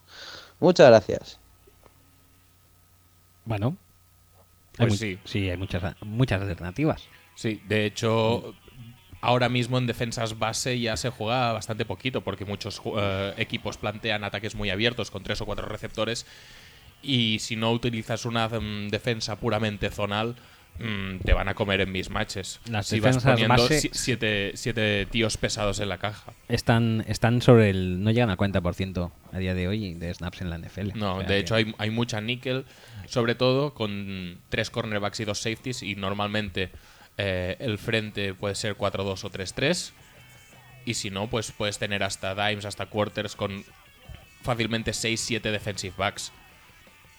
Luego también existen defensas más raras, de- puedes tener eh, defensas de tipo Bear, frentes defensivos de 5 jugadores, pero eso ya es un poco más raro. Yo la, lo que veo más eh, usado en la liga es, es el tema este de, de- de ir añadiendo cornerbacks en función de, Sí, y de la- cómo se dispone el ataque Y rival. también está el tema ahora de los híbridos linebacker safety, safety linebacker. Hmm. Pero bueno, esto normalmente yo lo suelo contar como safety, aún. A no ser que seas súper clásico como Dion Buchanan, o, o- o co- que tengas un rol súper clásico como Dion Buchanan, lo suelo contar como safety. Bueno, pues ponemos otro audio que nos ha enviado él y a ver qué Ah, nos cuenta. otro, venga. También quería mandaros otro audio eh, sobre Perdón. Tú y tu, tu puta manía de parar los audios. quería mandaros otro audio Sí. eh, sobre los cambios de posición. Eh, leí que el cornerback que fichó los Patriots, la primera opción del draft, antes de ser cornerback había sido wide receiver. Entonces, eh, de joven. Entonces quería preguntar qué más cambios de posición son habituales. Yo nunca he entendido cómo un tío que es línea ofensivo no puede jugar de línea defensiva, especialmente los, los más centrales de tackle a guard y cosas así, ¿no?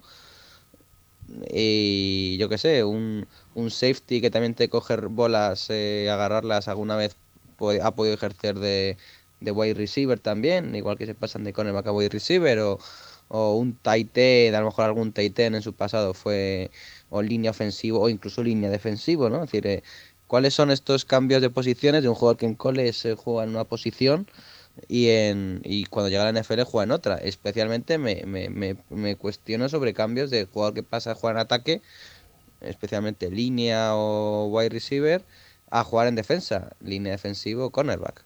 Si estos cambios son comunes o por qué no se cambian más o no se puede, eh, pues eso, transformar un poco a un jugador. Eh, yo pienso que, que un wide receiver podía jugar de cornerback de manera bastante fácil o un, un línea ofensivo jugar de línea defensivo también era fácil, ¿no? Son, tienen mismo, eh, aspecto físico, cualidades físicas y solo es cambiar un poco hacia dónde tienen que pegar, si más que para recibir o para o para bloquear la bola o, o empujar para adelante, empujar para atrás, pero vamos, son bastante similares. Muchas gracias. Es lo mismo. Empujar para adelante y empujar para atrás. viene a ser Eh, Empujar similar. para atrás es un concepto que me encanta. Sí, a mí también. Eh, el empuje para adelante y el empuje para atrás. ¿Qué puedes decirnos sobre esto? Es un poco salchipapa, ¿eh? El empuja para adelante, el empuja para atrás. Sí. Bueno, eh, yo creo que es que los trades son, son muy distintos. Eh, obviamente siempre puede haber cambios de posición rarísimos y puede haber líneas ofensivas que pasen a defensivos y tal, o incluso corner- eh, quarterbacks que pasen a receptor, que casi te diría que es el, es el cambio de posición más habitual de college a, a NFL. Son quarterbacks que no dan la talla como quarterback, como pasador, y entonces se aprovecha su atleticismo para ser receptor. Casos de. El primero creo que fue Antoine Randall, pero luego hemos tenido a Edelman, hemos tenido ahora Braxton Miller también. Tuvimos a Matt Jones por un breve periodo de tiempo cuando parecía que era bueno. Eh, Joe Webb también es un, es un jugador pues muy bueno que al final, pues por lo que sea, no acabó de cuajar como quarterback. ¿Por qué no era quarterback? ¿Qué? ¿Por qué no era quarterback? Bueno, lo justito. Bah. Pero No bueno, era quarterback NFL. pero bueno, que, que yo creo que son trades distintos. Eh, no es lo mismo eh, correr hacia adelante que correr hacia atrás para un corner, eh, cornerback receptor. Aunque sí que es verdad que, a fin de cuentas, lo que tienes que intentar es agarrar el balón, pues son, son situaciones en las que te encuentras que son, creo que, totalmente distintas. O sea, bueno, no, no, no es fácil. Obviamente puede ser, pero no es fácil. Eh, entre las líneas, por ejemplo, entre línea de ataque y línea de defensa, eh, lo que cambia muchas veces es la, agresividad. Eh, en defensa la gente es de, mentalidad mucho más agresiva. Es, es más difícil de lo que parece, yo creo. Quizá el único que veo yo es, es entre posiciones de la misma línea, que sí que es verdad que se reciclan muchos tackles a guards Sí. Incluso según qué Tyrants O según qué líneas de ataque se pueden pasar a Tyrant. De hecho, no es eh, poco frecuente ver a según quién coger balones. Pero bueno. Mm, no es tan sencillo como parece. Luego está JJ Bat que puede jugar de todo. Sí, o que quiere jugar de todo. Bueno, pues pasamos al siguiente audio. Dice, eh, se presenta así, como, como la persona que va primero el audio largo y luego el corto, que vino la niña por culear. No sabemos. vamos Audio a de, pasar- de Anónimo 1. Anónimo 1, vamos a pasar directamente al corto, que ¿Sí? el largo, además del largo, si luego viene la niña por culear, pues que la aguante él, que para eso es el padre, pero nosotros tampoco cal, ¿no? Pero joder, tío, pobre hombre que ha mandado dos. Nada. Pero, eh, sí, y- No, no, se- no. Seguro que no se entiende el contexto, ¿eh? La vas a cagar. Vamos a ver, La vas a cagar. me la juego. Cuando resulta que coge Mar Sánchez en un partido que está en la banda y decide pegarle los mocos que se sacan. No, no, vamos a empezar. Los de Fútbol Speech. Sí, por favor. Yo soy Iñaki y soy parte del equipo del Ah, podcast de. Patriots España. Habéis hecho un podcast la semana pasada muy pero que muy majo, que, que desde aquí os felicito. Sin Gracias. embargo, tengo que realizar Espera, recordemos que nos amenazó por, Ah, es verdad, es verdad. por Twitter diciendo que nos iba a hundir el podcast, el mejor podcast de la mejor temporada, que fue el de la semana pasada, hasta el momento, obviamente. Y dijo que nos iba a hundir, a ver qué dice al respecto. hacer una corrección respecto a un tema que estuvisteis hablando. Hablasteis de Grandes Sports Science, programa realizado por ESPN que, en donde explican cosas muy curiosas de, de la liga. Y lo cierto es que pasasteis por alto el mejor Sports Science de todos, que es el, el Sports Science que trata sobre el mejor fichaje de la historia de Belichick como entrenador y general manager en New England, que es Stephen Gregory. Como no puede ser de otra manera y tendréis muy a bien, como puedo suponer, efectivamente estoy hablando del Sports Science del Bad Fumble, porque en este grandioso Sports Science eh, explica que la velocidad a la que chocó contra el culo de su OL fueron 10 millas por hora y que el choque provocó una fuerza de más de 1.300 libras contra Mar Sánchez, cuando según los estudios hace falta solo 125 para poder provocar el fumble. Simple y llanamente era poner esa pequeña matización después de ese gran podcast. Por otro lado, mm, y hablando del señor Mar Sánchez, eh, me gustaría que hablaseis un poco que, que es un jugador realmente nasty.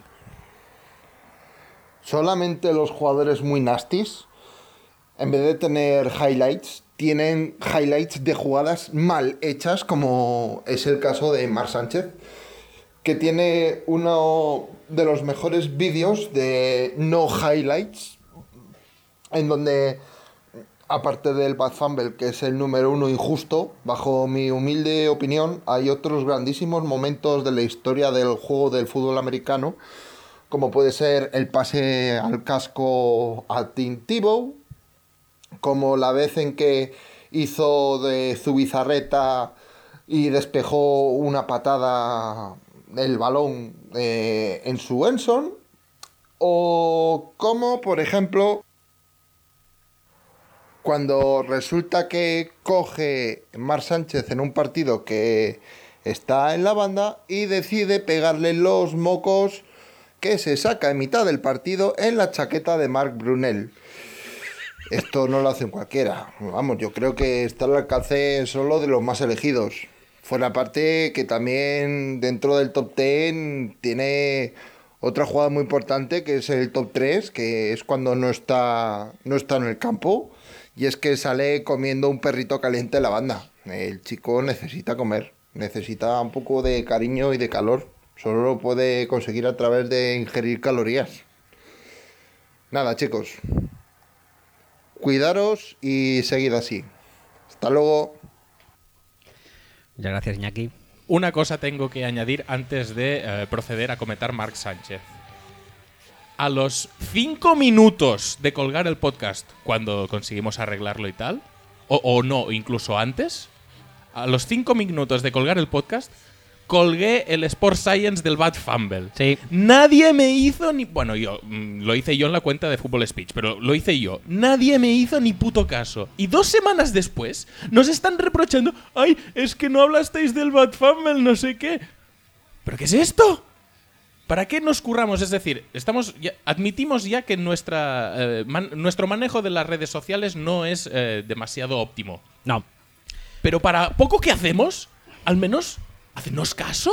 ¿Puedo, ¿Puedo hablar de entresijos? Por de favor, nuestra por relación? favor, antes, antes de que me ponga histérico. Eh, sí, vale. Eh, admitimos que lo de las redes sociales lo tenemos un poco descuidadete.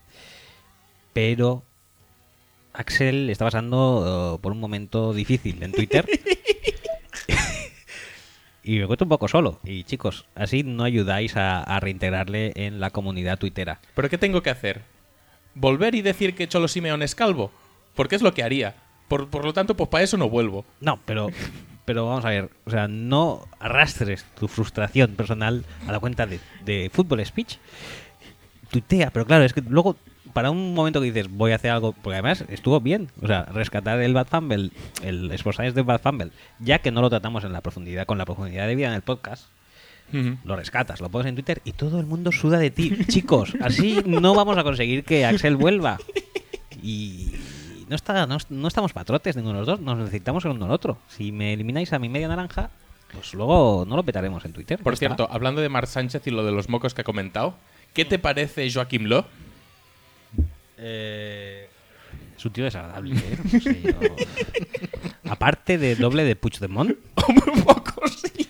es una mezcla entre Puigdemont y Homer Simpson de joven, el pelo. Y, pero es muy desagradable. O sea, realmente es un tío que dices, "Hostia, tío, ¿por qué haces eso, tío? Que, que- que tienes 20.000 cámaras enfocándote. Pero es que aunque no las tengas, tío. Pero si no las tienes, haz lo que quieras. No, no, no, haz lo que quieras, no. Pero si te ve todo Cristo, tío. O sea, ¿qué no hará ese tío en su intimidad? O sea,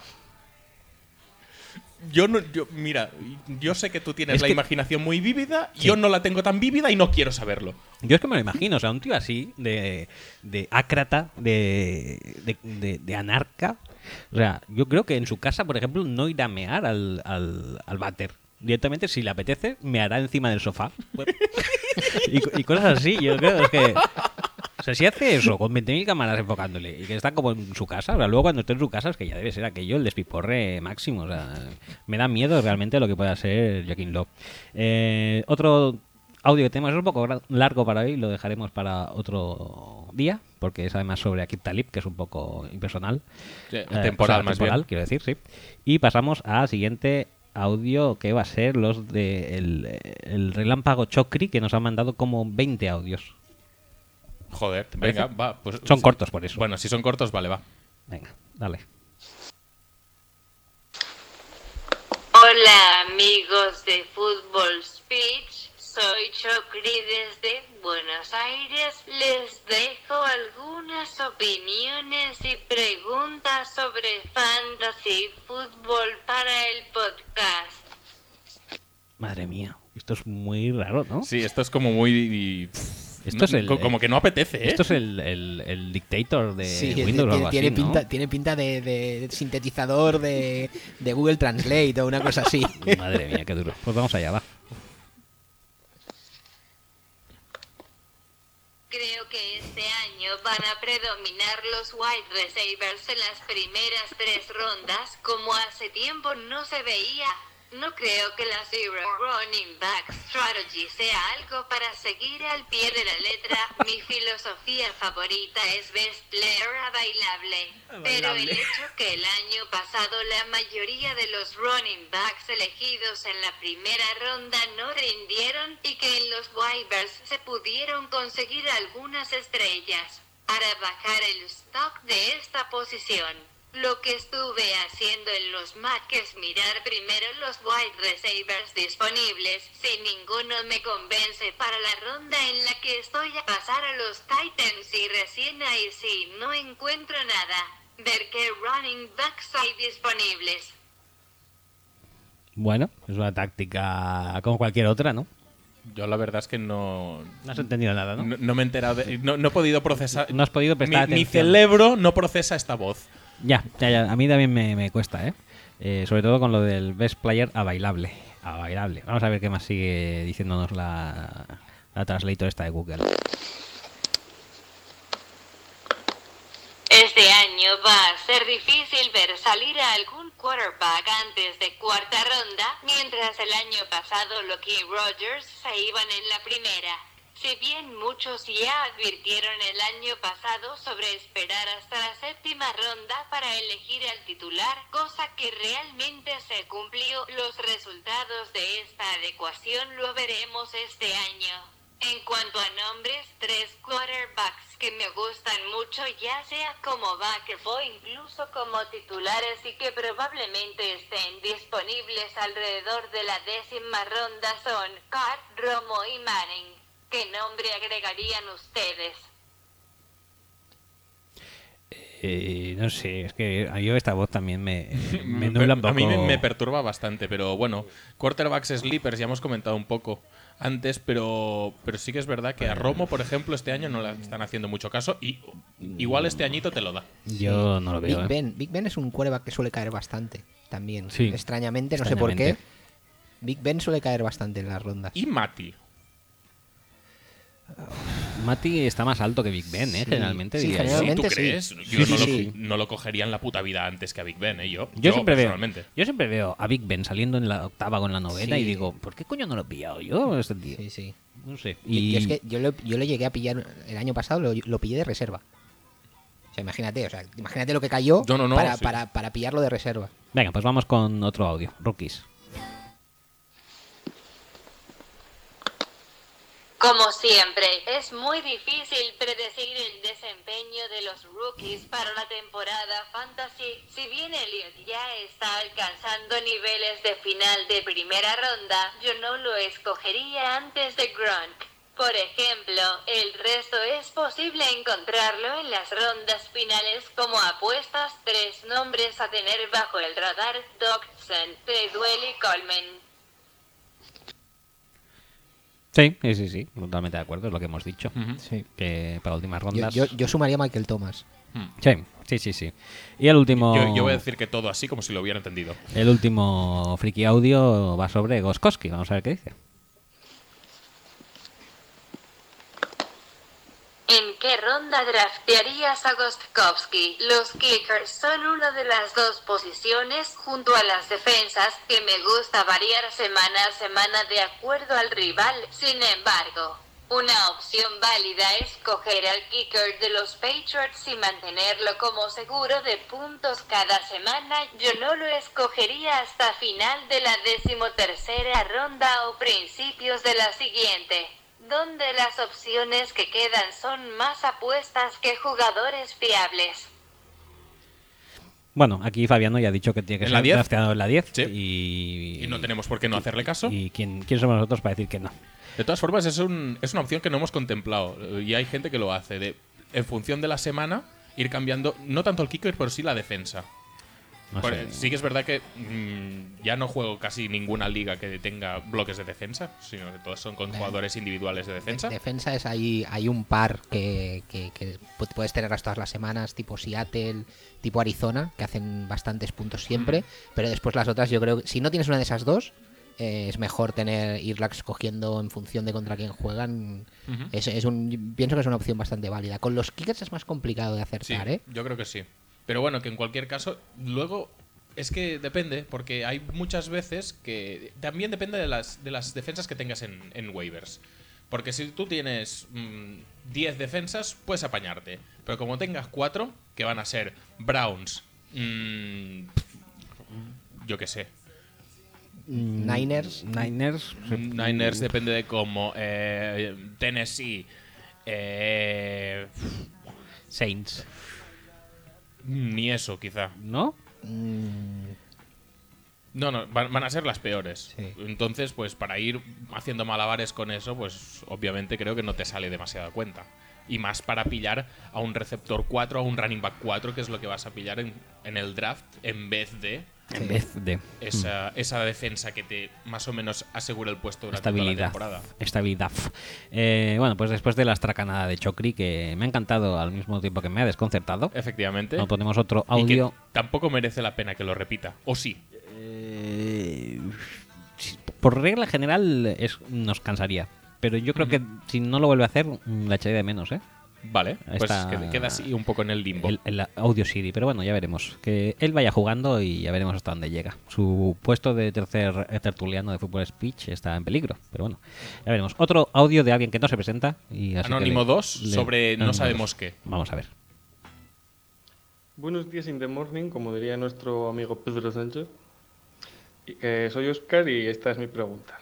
Hola, A ver, nosotros tenemos una liga que tenemos un keeper rookie y dos keepers en general. Eh, mi keeper rookie, está claro, es Todd Garley. Y uno de mis keepers en general es Julito Jones. La pregunta es, eh, de los otros tres que tengo así en duda, ¿cuál sería el más óptimo? Estos tres son eh, McCoy, Eifer y DeManco Murray.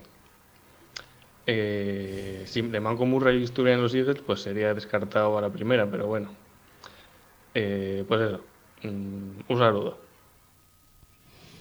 Está la cosa fastidiadita, ¿eh? Yo lo tengo bastante claro. ¿Sí? Sí. Yo, si Eifer estuviera sano, diría Eifer, pero como no Es- parece es- que eso- lo vaya a estar. Es otro de esos casos Sí. como Keenan Allen eh, de, de- de lesi- lesioncillas que siempre pero- acabas teniendo la sensación de que pierdes muchos puntos en el camino. Pero los otros dos tampoco son de los que te duran los 16 partidos, ¿eh? Ya. Yo Yo, creo que- yo- yo me quedo a Eifer. Yo, teniendo a Garley, o sea, teniendo ya un running back A ver, también depende de cuántos running backs Sí, tengas que claro. alinear, ¿eh? pero bueno. Yo si vas un poco corto de running backs me quedaría con De Manco. Yo me quedaría con Shady. El Shady no le veo, tío. Este año no. Mm, Yo creo que tiene me- menos peligro de backfield compartido que de manco con Derrick Henry. Muchísimo menos. Yo sé creo que Derrick Henry va a empezar siendo Tolver, dijéramos. No, yo creo que no, vamos. No deberían, al menos, creo yo. Yo, yo me quedo con Eifer, pero porque también es el keeper, o sea, quiere decir que lo mantienes. La variedad, es lo que hablábamos antes, en los Tyrants hay uno, dos, tres, cuatro buenos y Eifer sano es uno de esos. Sí, sí, pero ¿se lo va a quedar el resto de gente? El, el Tyren- Gronkowski seguro que sí. Sí. Pero Jordan Reed se lo van a quedar de keeper. Posiblemente, Claro, ¿eh? depen- dependiendo de quién tengan, sí. Si siguen, no, si siguen no lesionándose. Pero yo lo que tengo oído es que Eifer está bastante chungo, ¿no? No sé si bastante chungo, pero sí que es verdad que las temporadas por H o por B no las acaba de terminar nunca. O sea, yo no me parece un jugador como para ser keeper. Quizá al nivel de calidad pueda serlo, pero teniendo solo tres keepers y... Yo me quedaría un running back y creo que me quedaría de manco. mm, Pero- yo- a mí me ofrecen más garantías o menos dudas eh, Shady McCoy. Bueno, pues no, ahí queda. Tú tienes, o sea, le hemos llegado mogollón, ¿eh? Cada Sí. uno hemos dicho uno. Sí. Muy bien, fenomenal. Eh, voy a entrar el audio de José Mix. Venga, que ha pues. entrado y como tal le doy. Hola amigos de Fútbol Speech. Nada, he leído por ahí una noticia de que pone que Nate Robinson está haciendo pruebas con los Seahawks en, en los camps ahora de primavera. Y me parece una noticia a la altura del, corte de Scott Chandler por parte de los Patriots. Y bueno, quería saber qué os parece la noticia y saber también pues qué os habría parecido que otros jugadores de baloncesto pues hubiesen fichado en su momento por algún equipo, como por ejemplo Montero como kicker de los Vikings o Víctor Sada como inside linebacker de los Packers. Venga, gracias. Hasta luego. Hombre, a mí lo de Víctor Sada de Inside Linebacker me parece muy top. A mí me parece fenomenal. No tiene que lanzar triples desde ahí. No. O sea, joder, to- todos son ventajas. Y Montero de Kicker eh, lo veo chungo porque le pueden taponar muchos kicks. Sí, sí, sí, sí. O sea que no lo. No, no, Pero no hay tablero, ¿eh? no apostaría mucho por eso. Ya, pero da igual. El tapón es el tapón. El arte del tapón recibido, mm, Montero no lo domina. O sea, lo domina como nadie. ¿Y quién más ha dicho? Y, y Nate Robinson, de verdad. De eso decían. Es, es decir, ¿cuántas noticias rumor ha habido en la historia de que LeBron James se va a pasar al fútbol americano? Yo no lo he oído nunca. No. No. He oído o, que. o debería pasarse al he, fútbol he americano. oído eso, la, eso de que si- sería el mejor tight end de todos los tiempos. Pues a eso me refiero. Pero él no ha dicho nunca que fuera a jugar en NFL. No, no, no, no. No, no digo por él. Digo artículos de estos eh, teorizantes y de, de off-season, de estos de aburrirse. Yo sinceramente eh, sí, pero tampoco creo que tenga que ser específicamente mejor que Jimmy Graham, por ejemplo. Hmm, O que Seth de Valve. O que Seth de Valve. Eh, penúltimo audio. Víctor Sada me ha gustado mucho, ¿eh? Víctor Por- Sada por eso, está muy bien, sí, sí, sí. Así le retiramos del básquet también, que es, es que no hay... Es decir, estás ocupando el puesto de Jake Ryan con un tío que mm, tiene buena presencia física, eh, intimida con su cara, porque es así. Eh, lo estás quitando a, a- Estás quitando a Jake Ryan del puesto y le estás quitando a Víctor Sada de las canchas de baloncesto y encima en su nueva posición no tiene que tirar triples. Es increíble, tío. Es, Es- increíble. todo son ventajas. Buah, madre mía. Eh, para seguir con algo increíble, voy a poner el audio de eh, Pablo. Por cierto, hablando de Pablo, nos ha eh, aclarado el tema de Darren McFadden. O sea que voy a proceder a leer lo Ah, que ha pasado con Darren McFadden. Venga, pues lee y luego pongo el audio. Cowboys running back Darren McFadden eh, cayó y se ha roto el codo mientras trataba de eh, coger su iPod que le est- no su iPhone que se le estaba cayendo al suelo y para prevenirlo de romperse ha hecho así y se ha roto el codo. Muy ha rico. hecho un cañizares en toda regla, ¿no? Sí. Sí, sí, sí, sí. Digo una cosa. Tan cutre es McFadden, tío, que no puede comprarse un iPhone nuevo. Pero Madre. esto es un acto reflejo, tío. Sí, también es verdad. A mí se me cayó una vez en el váter, en este de aquí. sí. Hice un movimiento, o sea, pero karate kid total. O sea, mi mano ni, ni siquiera tocó el agua. Entró con tal eh, precisión y rapidez. Rollo los saltadores estos de, de, de trampolín olímpicos que no levantan agua Sí, ni sí, nada. que no levantan agua. Pues lo mismo. O sea, me ¿Lo, recuperarse, ¿Lo recuperaste para la vida útil? Sí, sí, sí, sí. Muy bien, ¿no? No, no, una cosa impresionante. O sea, nunca he sido tan hábil en algo como en eso. ¿Cómo, cómo hay que sacar un iPhone? De PIS. Likely. No, no, yo- no había pis. No ¿eh? había pis, No, bueno. no, no había pis. Yo lo puse entre unas toallas. Así con la respiración te contaba de sobrevive, por favor. Y, y sí, sí. o sea, Muy bien, pues muy bien, muy bien. Muy rico. Bueno, pues pongo el audio de, de Ponlo, Pablo, ¿eh? ponlo. Hola, gigantes de las ondas. Bueno, como me he enterado de que el programa de esta semana va a ir sobre fantasy, me gustaría hacer alguna pregunta, pero si puede ser, me gustaría hacerla eh, a ritmo de la canción del verano. No. Un momento que la pongo. No. A ver.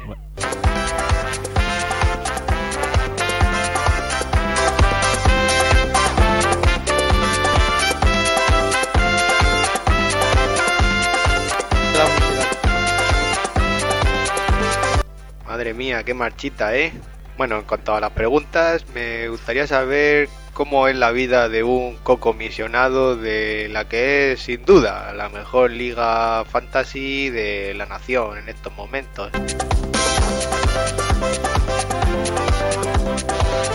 En segundo lugar, también me gustaría saber cuándo creéis que es el momento oportuno para draftear un Panther.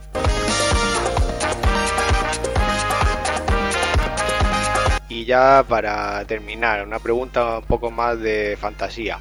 Si Fernando Hierro jugara o hubiera jugado en la NFL, eh, ¿qué posición creéis que lo habría hecho?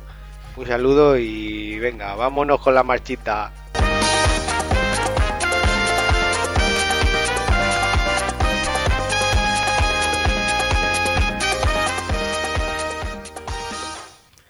Bueno, bueno, bueno. Aquí hay muchas, mucha tela que cortar, ¿eh? De lo del comisionado ya Sí. respondo yo, eh, que se refiere a mí. Eh, la verdad es que a veces me siento un poco infravalorado, eh, digo decirlo. Como infravalorado si no haces al huevo, cabrón. Ya, pero lo, que- lo único que intento hacer, que básicamente Es echar gente. es echar gente. Es crear más rollo y Sí. mal ambiente. Sí, sí, sí, sí, sí. Échalos. Pues eso, eso es lo único que hago yo, o sea, decir varias veces al año, échalos. Échalos a todos. Mm. Pues soy totalmente ignorado. Un, día vas a decir que te echen a ti mismo. Sabes que a veces me lo merezco. Sí. Sí, sí, sí, sí. ¿Por qué? ¿Por, Yo soy por con- robarme vilmente a Odell Beckham?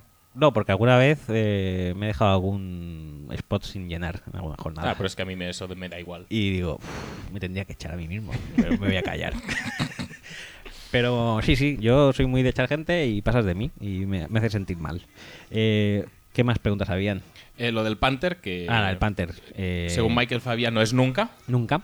O sea que voy a ir con eso. Bueno, depende si es el best player available. Oh, es verdad, Ah, es claro, verdad. ah, claro. eh, Es verdad. eh, eh, A partir de has ronda tropezado. Sí, rondas Si- 7, Marquette- 8. Si Marquette King está disponible En ronda 8, en ronda 8 que probablemente sea BPA. y es posible que en ronda 8 también, obviamente, esté disponible eh, Cam Newton, Sí, se- según con- Fabiano, sí. Ves con Market King, Sin lugar a dudas. Best player available. Ev- Evidentemente. Evidentemente.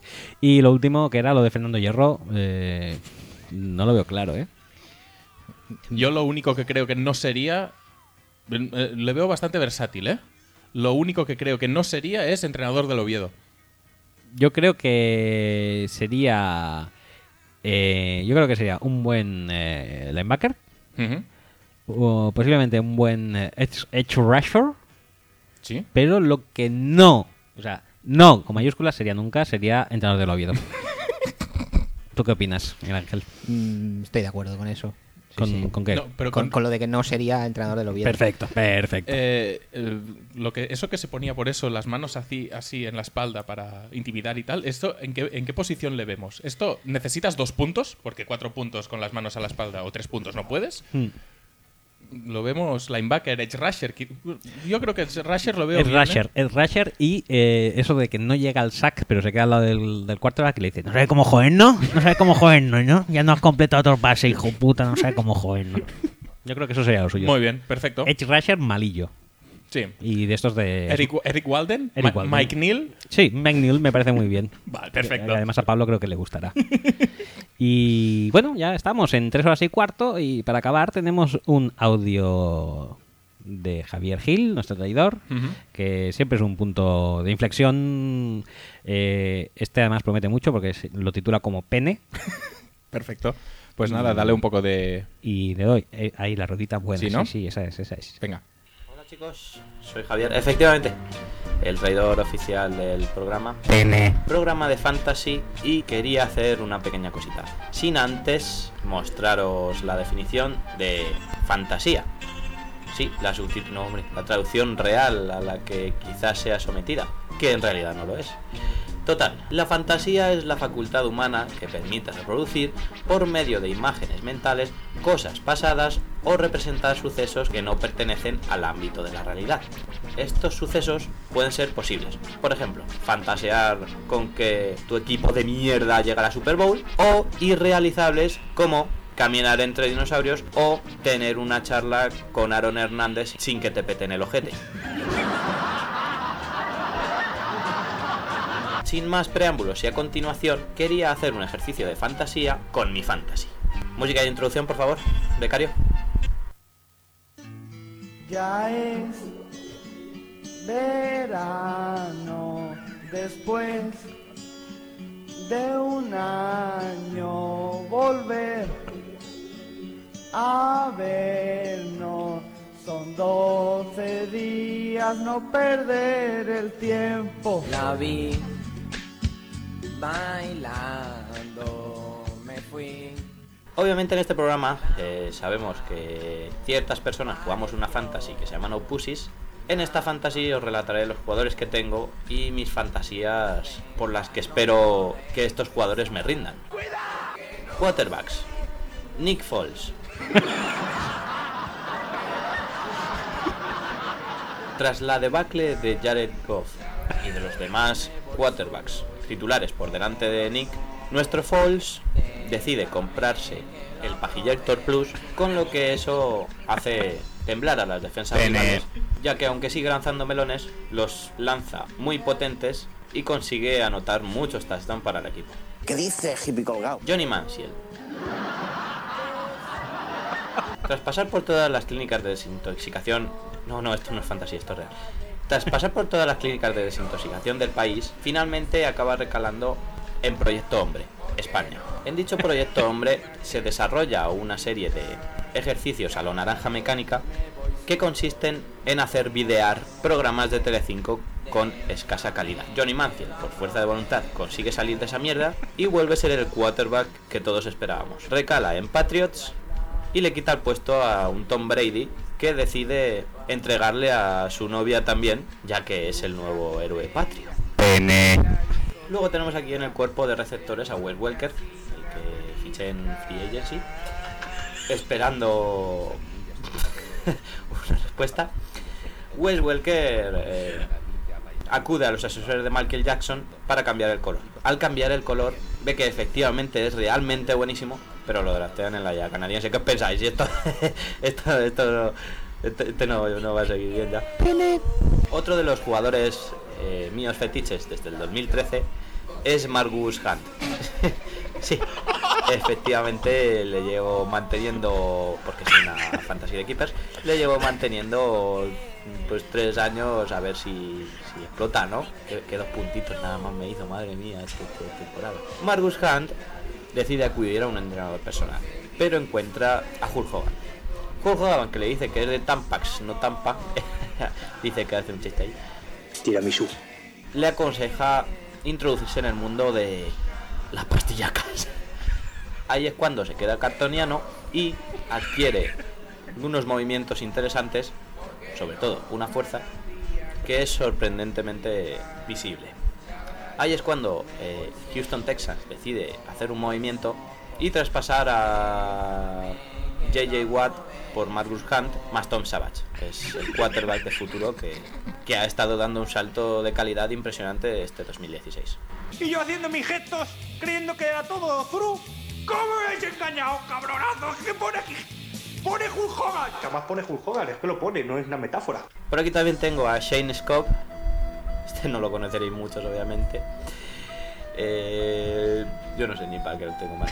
Tras las bajas en San Francisco de todos los linebackers, vuelve a ser titular e increíblemente juega a su nivel de college. Sin embargo, hay un problema. Y es que los dos partidos que ha jugado, los ha jugado con esas gafas de nerd eh, con las que se presentó cuando ganó el partido contra Oregón. Y la liga, eh, EKJ y Roger Godel, decide no permitir usarlas.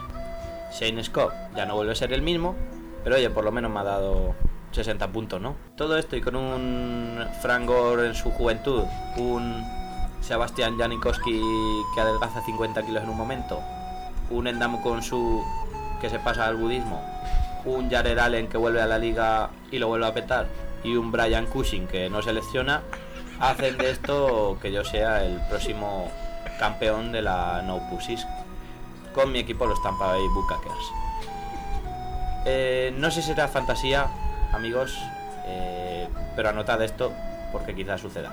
Si en el transcurso de esta cinta habéis escuchado alguna palabra en particular malsonante, hacéroslo mirar, ya que puede que sea un efecto de vuestra propia fantasía. Soy Javier y nos vemos en otro gran programa de. Hasta el próximo.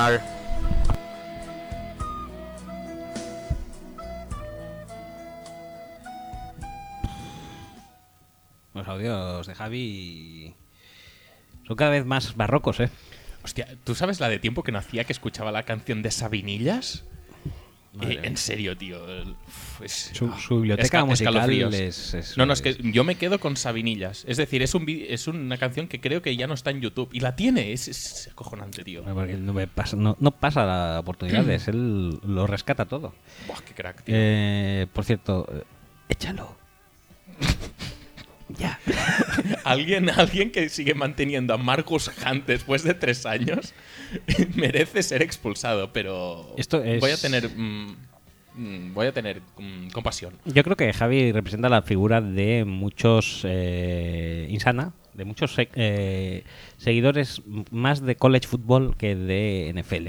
¿No? Entonces sigue manteniendo como idolatrados a jugadores de, de su, de su época de Como college. Le- Mansell y tal. Sí, y, y no, no acaba de dar el paso de adaptarse a la realidad de NFL. Pero bueno, no pasa nada. Seguro que en la Liga de Fantasy lo peta muchísimo, Hmm. ¿no? Seguro, seguro, fijo. De hecho, no. De hecho no, pero... pero vaya, no pasa nada. Eh, pues ya está, esto lo hemos acabado. Sí, yo creo que sí, que yo ya no, no me veo capacitado para eh, mejorar esto. No, no, es imposible. Eh, nos vamos despidiendo. Miguel Ángel, si quieres... eh, analizar si quieres el, El- el- el equipo fantasy con Foles, con Mansell, con Frank Gore, con Margus Hunt. Eh, Estoy anonadado. O sea, no- me, me siento incapaz de analizar tanta calidad junta. Pero, pero ¿cómo puede acumular tanto en tan en, en- en un, En un un solo espacio tan, tan reducido como un, un equipo fantasy? Es increíble. Bueno, despídete ya de la audiencia que vamos a ir Sí. cerrando. Sí, Eh, que ya promociona, hora. tu, Sí, no. promociona tu podcast como es debido. Pues nada, eh, el podcast es TFL Fantasy, como, como la liga. Estamos en iBox, Mm. Creo que en iTunes también, creo que nos, nos validaron hace poco. Da igual. Pero, Pero- mejor, mejor iBox, que iVoox mola más. Lo peta, me- lo peta más. sí. Estando en que Eh, tenemos iTunes. también, bueno, utilizamos la cuenta de Twitter que es TFL, arroba TFL Fantasy para la liga y para el podcast, para las dos cosas. La utilizáis más que nosotros, probablemente. Sí, bueno, ahora ya la tenemos un poquito parada porque tampoco hemos, hemos grabado, pero, pero sí, y nada, si un día os animáis a, a participar, invitados estáis. Pues muchas gracias. Ya haremos aparición cuando nuestros schedules nos lo permitan. Yo he estado a punto un par de veces, pero no he podido pero al final no estabas muy ocupado echando gente de mi liga o de la tuya. Intentándolo. De la mía sí que he hecho, tranquilamente. No me ocupa nada. Bueno, de hecho lo, lo intento disfrutar, intento disfrutar el momento. Pues nada, chicos, eh, con esto acabamos por hoy, que ya es bastante, tres horas Sí. y media. Y que no es el mejor programa de la mejor temporada porque el de la semana pasada lo petó mucho, pero no nos ha salido mal, creo, ¿eh? No, no, no está nada mal. Y además era necesario, un poquito de Totalmente. Pues nada, chicos, hasta la semana que viene. Venga, hasta luego. Hasta luego. Me salto la... Esto, Sí, sí, sí, ¿verdad? sí, esto te lo puedes saltar, ya lo sabes. Ah, saco Paco. Violines, ¿correcto? Pero, pero te has petado. eh, oh, el solo, hay solo, tío. Deja, deja esto. Venga, hasta luego.